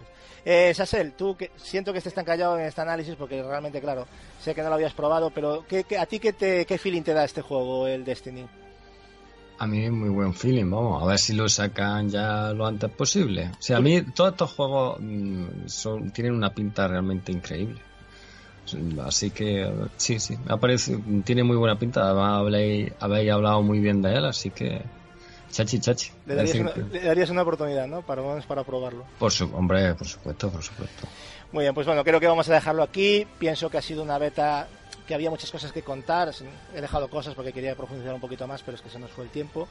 Y bueno, ahora solo toca esperar al próximo lanzamiento mundial el 9 de septiembre, donde, donde veremos si el juego es capaz de mejorar lo mostrado. ¿no? Podrá gustar más o menos el, el tipo de juego, pero la verdad es que Bungie eh, ha mostrado grandes maneras en esta beta, a mi modo de ver, y sin lugar a dudas va- yo creo que va a ser un, un exitazo. Así que vamos a, a despedir de la mejor forma que podemos el podcast, que, y que yo creo que no va a haber otra que estrenando el contestador, ¿no? Eh, vamos a echarle un vistazo a lo que a lo que nos habéis dejado en el contestador vosotros. Desde aquí os animamos a que dejéis vuestras preguntas, dudas, comentarios, incluso saludos, ya que esta sección se ha realizado por y para vosotros. O sea que, chicos, dejar ahí, bombardear el buzón y iremos poniéndolas, ¿no? Eh, recordad que podéis dejar vuestro mensaje en MP3 en nuestra cuenta de correo contestador.epdm, o sea, como el punto de mira, ¿vale? El punto de mira, pero con las letras epdm. Punto, arroba, perdón, repito, contestador.epdm arroba gmail.com, ¿vale? O también podéis enviarnos un enlace donde hayáis subido el audio, ¿no? En, espacio FTP o nube o lo que sea. Sin más, vamos a empezar con el, con el primer mensaje que es del amigo, bueno, casi no voy a decir nada, casi voy a poner mejor el mensaje y escuchamos a ver qué nos tiene que decir el, este, este, este oyente. Hola gente querida del punto de mira, le habla el usuario Fichinendo de acá de Argentina. Eh, bueno, en fin, primero empiezo por los saludos al amigo Gaxoblay, a Capi, Bonoman, eh, a Gapex sobre todo que fue padre hasta hace poco y bueno, le mando un saludo desde acá. Además de que es el que nos representa en Latinoamérica, por supuesto. Bueno, en fin, la pregunta eh, es una, una duda que se me surge una idea eh, en base a- al éxito que está teniendo Ubisoft en los últimos años con, su, con sus juegos, buenos o malos, pero vende bastante. Y la estaba pensando en la cantidad de IP que posee. No sería descabellado pensar en una posible consola propia de Ubisoft, eh, de sobremesa, una Ubistation, por así eh, llamarla. Eh, no se lo opinan a ustedes, para mí no sería nada loco no sé. Así que bueno, le mando un saludos a todos y bueno, sigan con el con el podcast de siempre. Bueno, pues no sé si habéis escuchado bien al oyente. Sí. Sí, sí, sí. Pues Apex. Sí, no sí, sé, sí, yo lo escuché. ¿Qué opináis? Hombre, qué, qué alegría que mande la, una, la- inauguremos la sección con una pregunta de un, pues no compatriota, pero sí, sí. Joder, No, no, se fue de nuevo. Uno por uno, Gas, uno por uno. Uno por uno, Eso ha, sido, eso ha sido que se ha escapado ahí el siguiente, este contestador que lo voy a tener que cambiar, porque... Yo de a dos, yo de a dos solo atiendo mujeres, mi amigo. Déjame. Nada, el siguiente te va a gustar, pero bueno, sí, con- continúa, continúa, que yo creo que la, la No. pregunta de Fichinendo... Sí, hombre, que el amigo Fichinendo, como decía yo, qué alegría, porque es de Argentina, del mismo continente, misma zona de- del mundo. Eh, nosotros tenemos muchos escuchas y muchas personas en Facebook que son de por estos lares, pues me alegra mucho. Un saludo por allá a el país del Río de la Plata. Y yo creo que no es descabellado. Personalmente mi apuesta sería que no va a pasar. Pero descabellado no es porque ya Ubi de por sí tuvo una plataforma para juegos en PC parecida a lo que es Steam, eh, a lo que es el Battle.net, o sea, para jugar sus juegos en versión PC eh, tenías que registrarte y hacer todo desde esa plataforma. O sea que ya han coqueteado, digamos, con el hecho de tener un control o una exclusividad sobre sus licencias, que como él dice, en la última década es que han ganado el número y le duela a quien le duela, y me incluyo a mí primero que nada por ser, eh, odiar acérridamente a estos franceses, la verdad es que han aumentado muchísimo en calidad. Esa es la realidad. Hombre, el tema que hoy en día sacar una consola es, es muy complicado ya competir, ¿no? Hacerse un hueco no, no es nada fácil, yo creo. Por posibilidades, pues sí, Ubisoft yo la veo capacitada para poder hacerlo, porque aparte tiene muchas IPs con lo que podría explotar como exclusividades, ¿no? Y que se llevaría se llevaría sus ventas, ¿no? En ese aspecto, que es lo importante. Pero bueno, oye, es una idea, ¿no? Pero yo creo que hoy en día es muy complicado que yo creo que es más fácil que vuelva Sega que que Ubisoft saque una o que lo haga Apple. Bueno, o Apple, pero Apple porque tiene la pasta para tirarla por el retrete si quiere, o sea que tampoco hay problema. Yo, me, imagino la consola de, de Ubisoft donde en la caja ponga memoria de 6 GB y cuando la conectas ponga 8. y que la diseñe Peter Molinox. Qué cabrones. Bueno, bueno supongo que a Sacer le gustaría también una consola de Ubisoft, ¿no? Con el Wild 2. Sí, a Sacer le encantaría. ¿Eh, Sacer? Sí, pero no, no va a ocurrir. bueno, vamos a pasar con la, con la siguiente con la siguiente a ver qué tenemos por aquí por el por el buzón. todos, gentuza en el punto de mira. Eh, soy Sparters, os sigo siempre en el podcast y en, Facebook. Y bueno, voy a intentar no quitaros mucho tiempo, así que vamos a estrenar esta sección nueva del contestador. Eh, lo primero quería hacer una pregunta rápida para Gapex, ¿vale? Que como todos sabemos es una persona que, que adora a Satoru Iwata, que no imagina un mundo sin Iwata en la presidencia de Nintendo, ¿no? Entonces yo quería preguntarle, en el hipotético caso de que este hombre no pudiera continuar de presidente, ¿a quién pondría él? Y, no me vale que me digáis que Reggie Fils-Aime, porque todos sabemos que en una empresa tan japonesa como Nintendo jamás pondrían eh, eh, la presidente, jamás van a poner de presidente a alguien tan americano como Reggie, ¿no? Eh, bueno, yo personalmente creo que Sakurai sería una buena opción. Alguien que lleva toda la vida en Nintendo, que, que nadie sabe mejor que él lo que tiene Nintendo, ¿no? Y además es, es más joven que otros candidatos. Alguien con proyección, abierto a nuevas ideas. Entonces, bueno, un poco eso que me diga Agapes qué opina él. Hombre, este chico tiene, se ve que, que, siente a Nintendo entre las entrañas, conoce bien ahí cómo, cómo es la cosa. Yo estoy totalmente de acuerdo en que el presidente de Nintendo of America no podría dirigir Nintendo primero porque eh, los que conocemos a Nintendo de toda la vida sabemos que la junta directiva, las cabezas de Nintendo, eh, son, es una empresa familiar tiene unos accionistas importantes, pero es familiar, que es el clan Yamaguchi, que tuvo todos los presidentes de Nintendo hasta la llegada del nefasto Iwata. Entonces, eh, la lógica indicaría que el día que se vaya Iwata, se vaya por la puerta de atrás con una golpiza y entre un Yamaguchi nuevamente de nueva generación a dirigir la empresa, como lo hizo de forma grande eh, todos los que vinieron, los dos que vinieron atrás. Sin embargo, suponiendo que no fuera alguien, digamos, eh, directamente del clan familiar dueño de Nintendo, yo asumiría también que Sakurai sería eh, pues, la, gran decisión. Tiene juventud, tiene talento, se ha demostrado el más radical, porque uno, perdón, el más radical en el buen sentido de la palabra, ¿no? No a los Shigeru Miyamoto. Porque yo creo que Shigeru Miyamoto cumplió su ciclo, es un genio, pero cumplió su ciclo, debe estar en un geriátrico y eh, deberían poner en la presidencia a alguien con ideas frescas y sin el miedo que le da Miyamoto, porque Miyamoto es un genio, debe tener ideas maravillosas, pero vive con tanto miedo al cambio que lastimosamente ha ido, digamos, eh, enturbeciendo su propia imagen. Yo quisiera en la presidencia a alguien más joven y quizás que también, yendo más allá de su pregunta, la cabeza ya no a nivel económico y directivo, sino la cabeza a nivel de ideas, de desarrollo sea alguien nuevo. A mí me encantaría, ya que ahorita hablamos de Las Guardian como un proyecto totalmente perdido y obviamente su cabeza, el señor Fumito Ueda, debe estar igual de perdido en la vida, que Nintendo lo reclutara para ser quizás la persona detrás de los conceptos de Nintendo, porque este señor yo siento que, que tiene, tiene todo lo que Nintendo eh, es como empresa, pero llevado, digamos, al siglo XXI. Me encantaría ver un Zelda hecho por el Team ICO.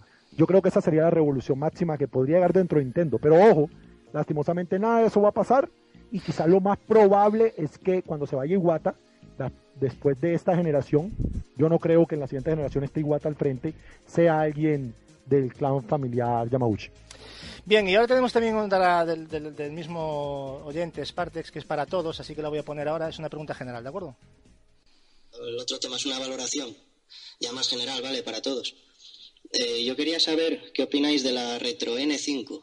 Eh, bueno, eh, para que no lo sepa, es una nueva consola de Hyperkin, esa compañía que se dedica a fabricar este tipo de dispositivos, ¿no? Retro N5 es una consola de emulación física, ¿vale? Que emula tanto sistemas portátiles como de sobremesa. Emula Game Boy, Game Boy Color, Game Boy Advance, eh, Nintendo, Super Nintendo, Master System, Mega Drive o Genesis en América. Y también las versiones japonesas, la Super Famicom, etcétera, ¿no?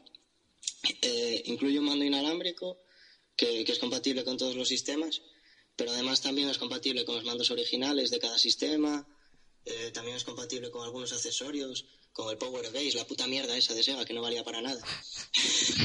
y bueno, eh, para mí lo más llamativo de esta máquina es que funciona por HDMI y además utiliza varios filtros para pasar, para limpiar la imagen de los juegos, ¿no? Y pasa los juegos a 720p, lo que, lo que hace que la mayoría de estos juegos viejunos se vean de cojones, ¿no? Eh, bueno, lo que ya no sé, a ver si me podéis resolver vosotros esta duda, es si también funciona por emulación digital, porque no lo sé esta máquina tiene una ranura de tarjetas SD eh, y entonces yo lo que quería saber es si podemos, por ejemplo, bajamos el Zelda de Super Nintendo, ¿no? La, bajamos la ROM en el ordenador, la pasamos a la tarjeta y esta tarjeta a la máquina. No sé si es compatible, si me lo podéis aclarar vosotros, si lo sabéis, bien, si no ya lo sabremos más adelante. Un saludo a todos, un abrazo a Capitrol, Gatsutrol, a toda la pesca. Y, ay, que no se me olvide que a ver si algún día os animáis a, llevar de invitado a Recechator, que hace mucho tiempo que no se le ve el pelo y es el padre de todos los trolls, no puede faltar a la fiesta, ¿no? bueno, venga, hasta luego. Bueno, pues aquí tenemos aquí al amigo. Menuda consulta, ¿no? A ver si a lo mejor, Sassel, yo, yo tengo alguna información sobre, sobre la Retron, pero Sassel, mm, ¿sabes algo sobre esto que nos dice aquí el, el oyente o...? Ni idea, yo de hecho estoy viendo ahora mismo aquí la pinta que tiene, la forma, la forma del mando que de hecho recuerda mucho tanto los colores a la Super Nintendo como la forma la forma del mando y tal. Pero no sé yo si eh, si también permite lo del formato digital. Estoy aquí leyendo. Yo lo que, yo lo que puedo averiguar eh, con respecto a lo que ha dicho bueno aparte de que las características que bien ha dicho él eh, lo que es la, la tarjeta SD está para pensada para guardar states o sea un progreso. Vale o sea no tiene realmente esa función. Eh, por lo tanto, eh, lamentablemente. Tiene otras funciones. Por ahora no se puede hacer uso de ROMs, pero, pero por lo que he leído, ya se está trabajando para que esto deje de ser así y se convierta entonces en un sistema más interesante si cabe, ¿no? Porque imaginaros tener esa consola que, aparte de hacer el rescalado a 720p, te permite aplicar ciertos tipos de imagen conocidos eh, que, tenemos en los emuladores, como los Super Eagle, el Scale 2, ya sabéis de qué hablo, ¿no? Los que habéis emulado lo sabéis. Puedes cambiar incluso el aspecto a 16, de 16.9 a 4.3 originales. Eh, tienes soporte también para los mandos originales de cada consola. De hecho, emula, eh, que yo sepa, NES, Super NES, Famicom, Super Famicom, que los trata como diferente, Game Boy Advance, Game Boy Color, la Game Boy normal de toda la vida, y luego tenemos también la Sega Mega Drive y la Genesis. Se dice que hay un adaptador que permite jugar a juegos también de, de Sega Master System, pero creo que no viene incluido con el, con la consola de inicio. Eh, no sé si alguien más tiene alguna información que aportar sobre esto. Yo tengo más que información, yo tengo la anterior versión, la Retron N3. Pues mira, voy a hacer voy a hacer un pequeño spam aquí. Yo tengo un video de análisis de esa consola cuando la compré hace como un año en mi canal. Eh, y pues digamos, la Retron N3 es de las cosas, de las mejores inversiones que he hecho en mi vida. Pero aparte de esto, y aquí va la comparativa, es muy importante medirla con respecto a la Retron 5 porque tengo unos tres o cuatro colegas que la tienen y eh, por unas cuestiones específicas ha disminuido las prestaciones, pese a que en teoría deberían aumentar. Eh, tú tienes razón, pero por ejemplo lo de la SD realmente está más, no solo pensado para los safe data, sino porque para montar los parches te da la opción de montar el parche. Entonces tú, por ejemplo, tienes Secret of Evermore, lo tienes en inglés, en la versión NTSC, y bajas el parche al español, eh, pones Ah, tú el hablas, parche de por la tú hablas de parches para los juegos. Yo, yo sé que se podía actualizar el firmware de la consola No. mediante el SD. No, no, no, parche, Pero, o sea, incluso también el dices que- cartucho, Ajá. sí, juegas desde el cartucho en español pese a que el cartucho venga en inglés, que es el gran reclamo Ostras, que se tiene pasada. de la consola, sí, ese es de lo Eso mejor. mola, eso mola. Eso es no lo sabía, muy ¿eh? bueno.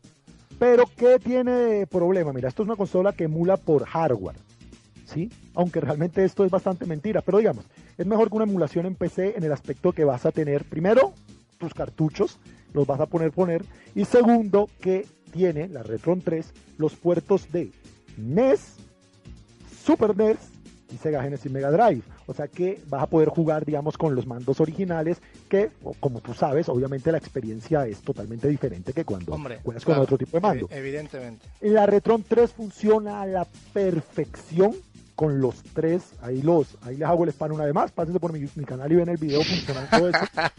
Eh, funciona a la perfección. Le pones el de NES, le pones el control de NES y juegas en una NES. Le pones el de Mega Drive Genesis, funcionan perfecto. Y el de Super Nintendo es una maravilla. ¿Qué problema, digamos, tenía? ¿Qué problema? Tenía algunos problemas con el chip FX2. O sea, muy pocos juegos del catálogo de Super Nintendo LED no es que sonaran mal, pero les cambiaba un poco el sonido, que supuestamente eh, eso se arregló en la Retron 5. Y eh, el hecho de que, pese a que sí podías poner juegos de Super Famicom sin problema, la ranura servía para SNES y Super Famicom, con los de Famicom no pasaba, porque el cartucho de NES es muy diferente al de Famicom. Entonces digamos que en la Retron 5 lo que hicieron fue poner una ranura especial para la versión japonesa de la 8 bit de, se- de Nintendo. Pero ¿qué ocurrió? Que la Retron 3 está hecha para televisores de tubo. No tiene entrada HDMI nativa, pues lo puedes poner, puedes comprar el cable, pero ella viene Hmm. con un cable común y corriente. Y esto primero te daba la sensación de estar jugando una de estas consolas, pero aparte le da una estabilidad magnífica. Resulta que la Retron 5 eh, Pierre tiene, al, al tener una interfaz que no tenía la Retron 3, la Retron 3 era poner el cartucho y ya, esto tiene una interfaz como si fuera PlayStation 3 o Xbox 360 y al ser customizable, como si un emulador se tratase, algunas cosas no están funcionando bien y mis amigos que tienen Retron 5, yo no la tengo, la voy a comprar, pero que también tienen Retron 3, como en mi caso, eh, prefieren, aunque tenga menos cartuchos y menos posibilidades, la Retron 3 por lo increíblemente bien que funciona. Es que te la escribo así de fácil, lo decía yo en mi video. Bueno. Es la consola retro absoluta. Ya veo que, bueno, nos has hecho ya un análisis de la Retron 3, pero bueno, básicamente viene bien para saber la- un poco las diferencias. Y bueno, eh, en principio lo que vamos a hacer ahora, ahora sí que agarraros al asiento, porque tengo una cosa aquí que voy a poner que yo no, yo no respondo de mis, yo la pongo, no me hago responsable, así que ahí os queda, la vamos a poner y vosotros opináis.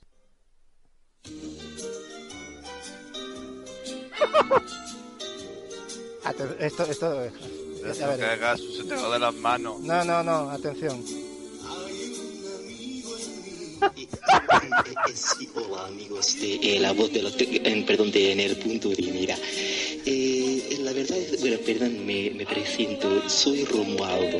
Y la verdad es que me gustaría quejarme un poco porque últimamente en los foros estoy encontrando una serie de críticas demasiado elevadas o con un poco de hype hacia el juego mierda este del el Destiny. La verdad es que me sorprende porque claro fijaros este juego no es realmente de nueva generación como se le está tachando.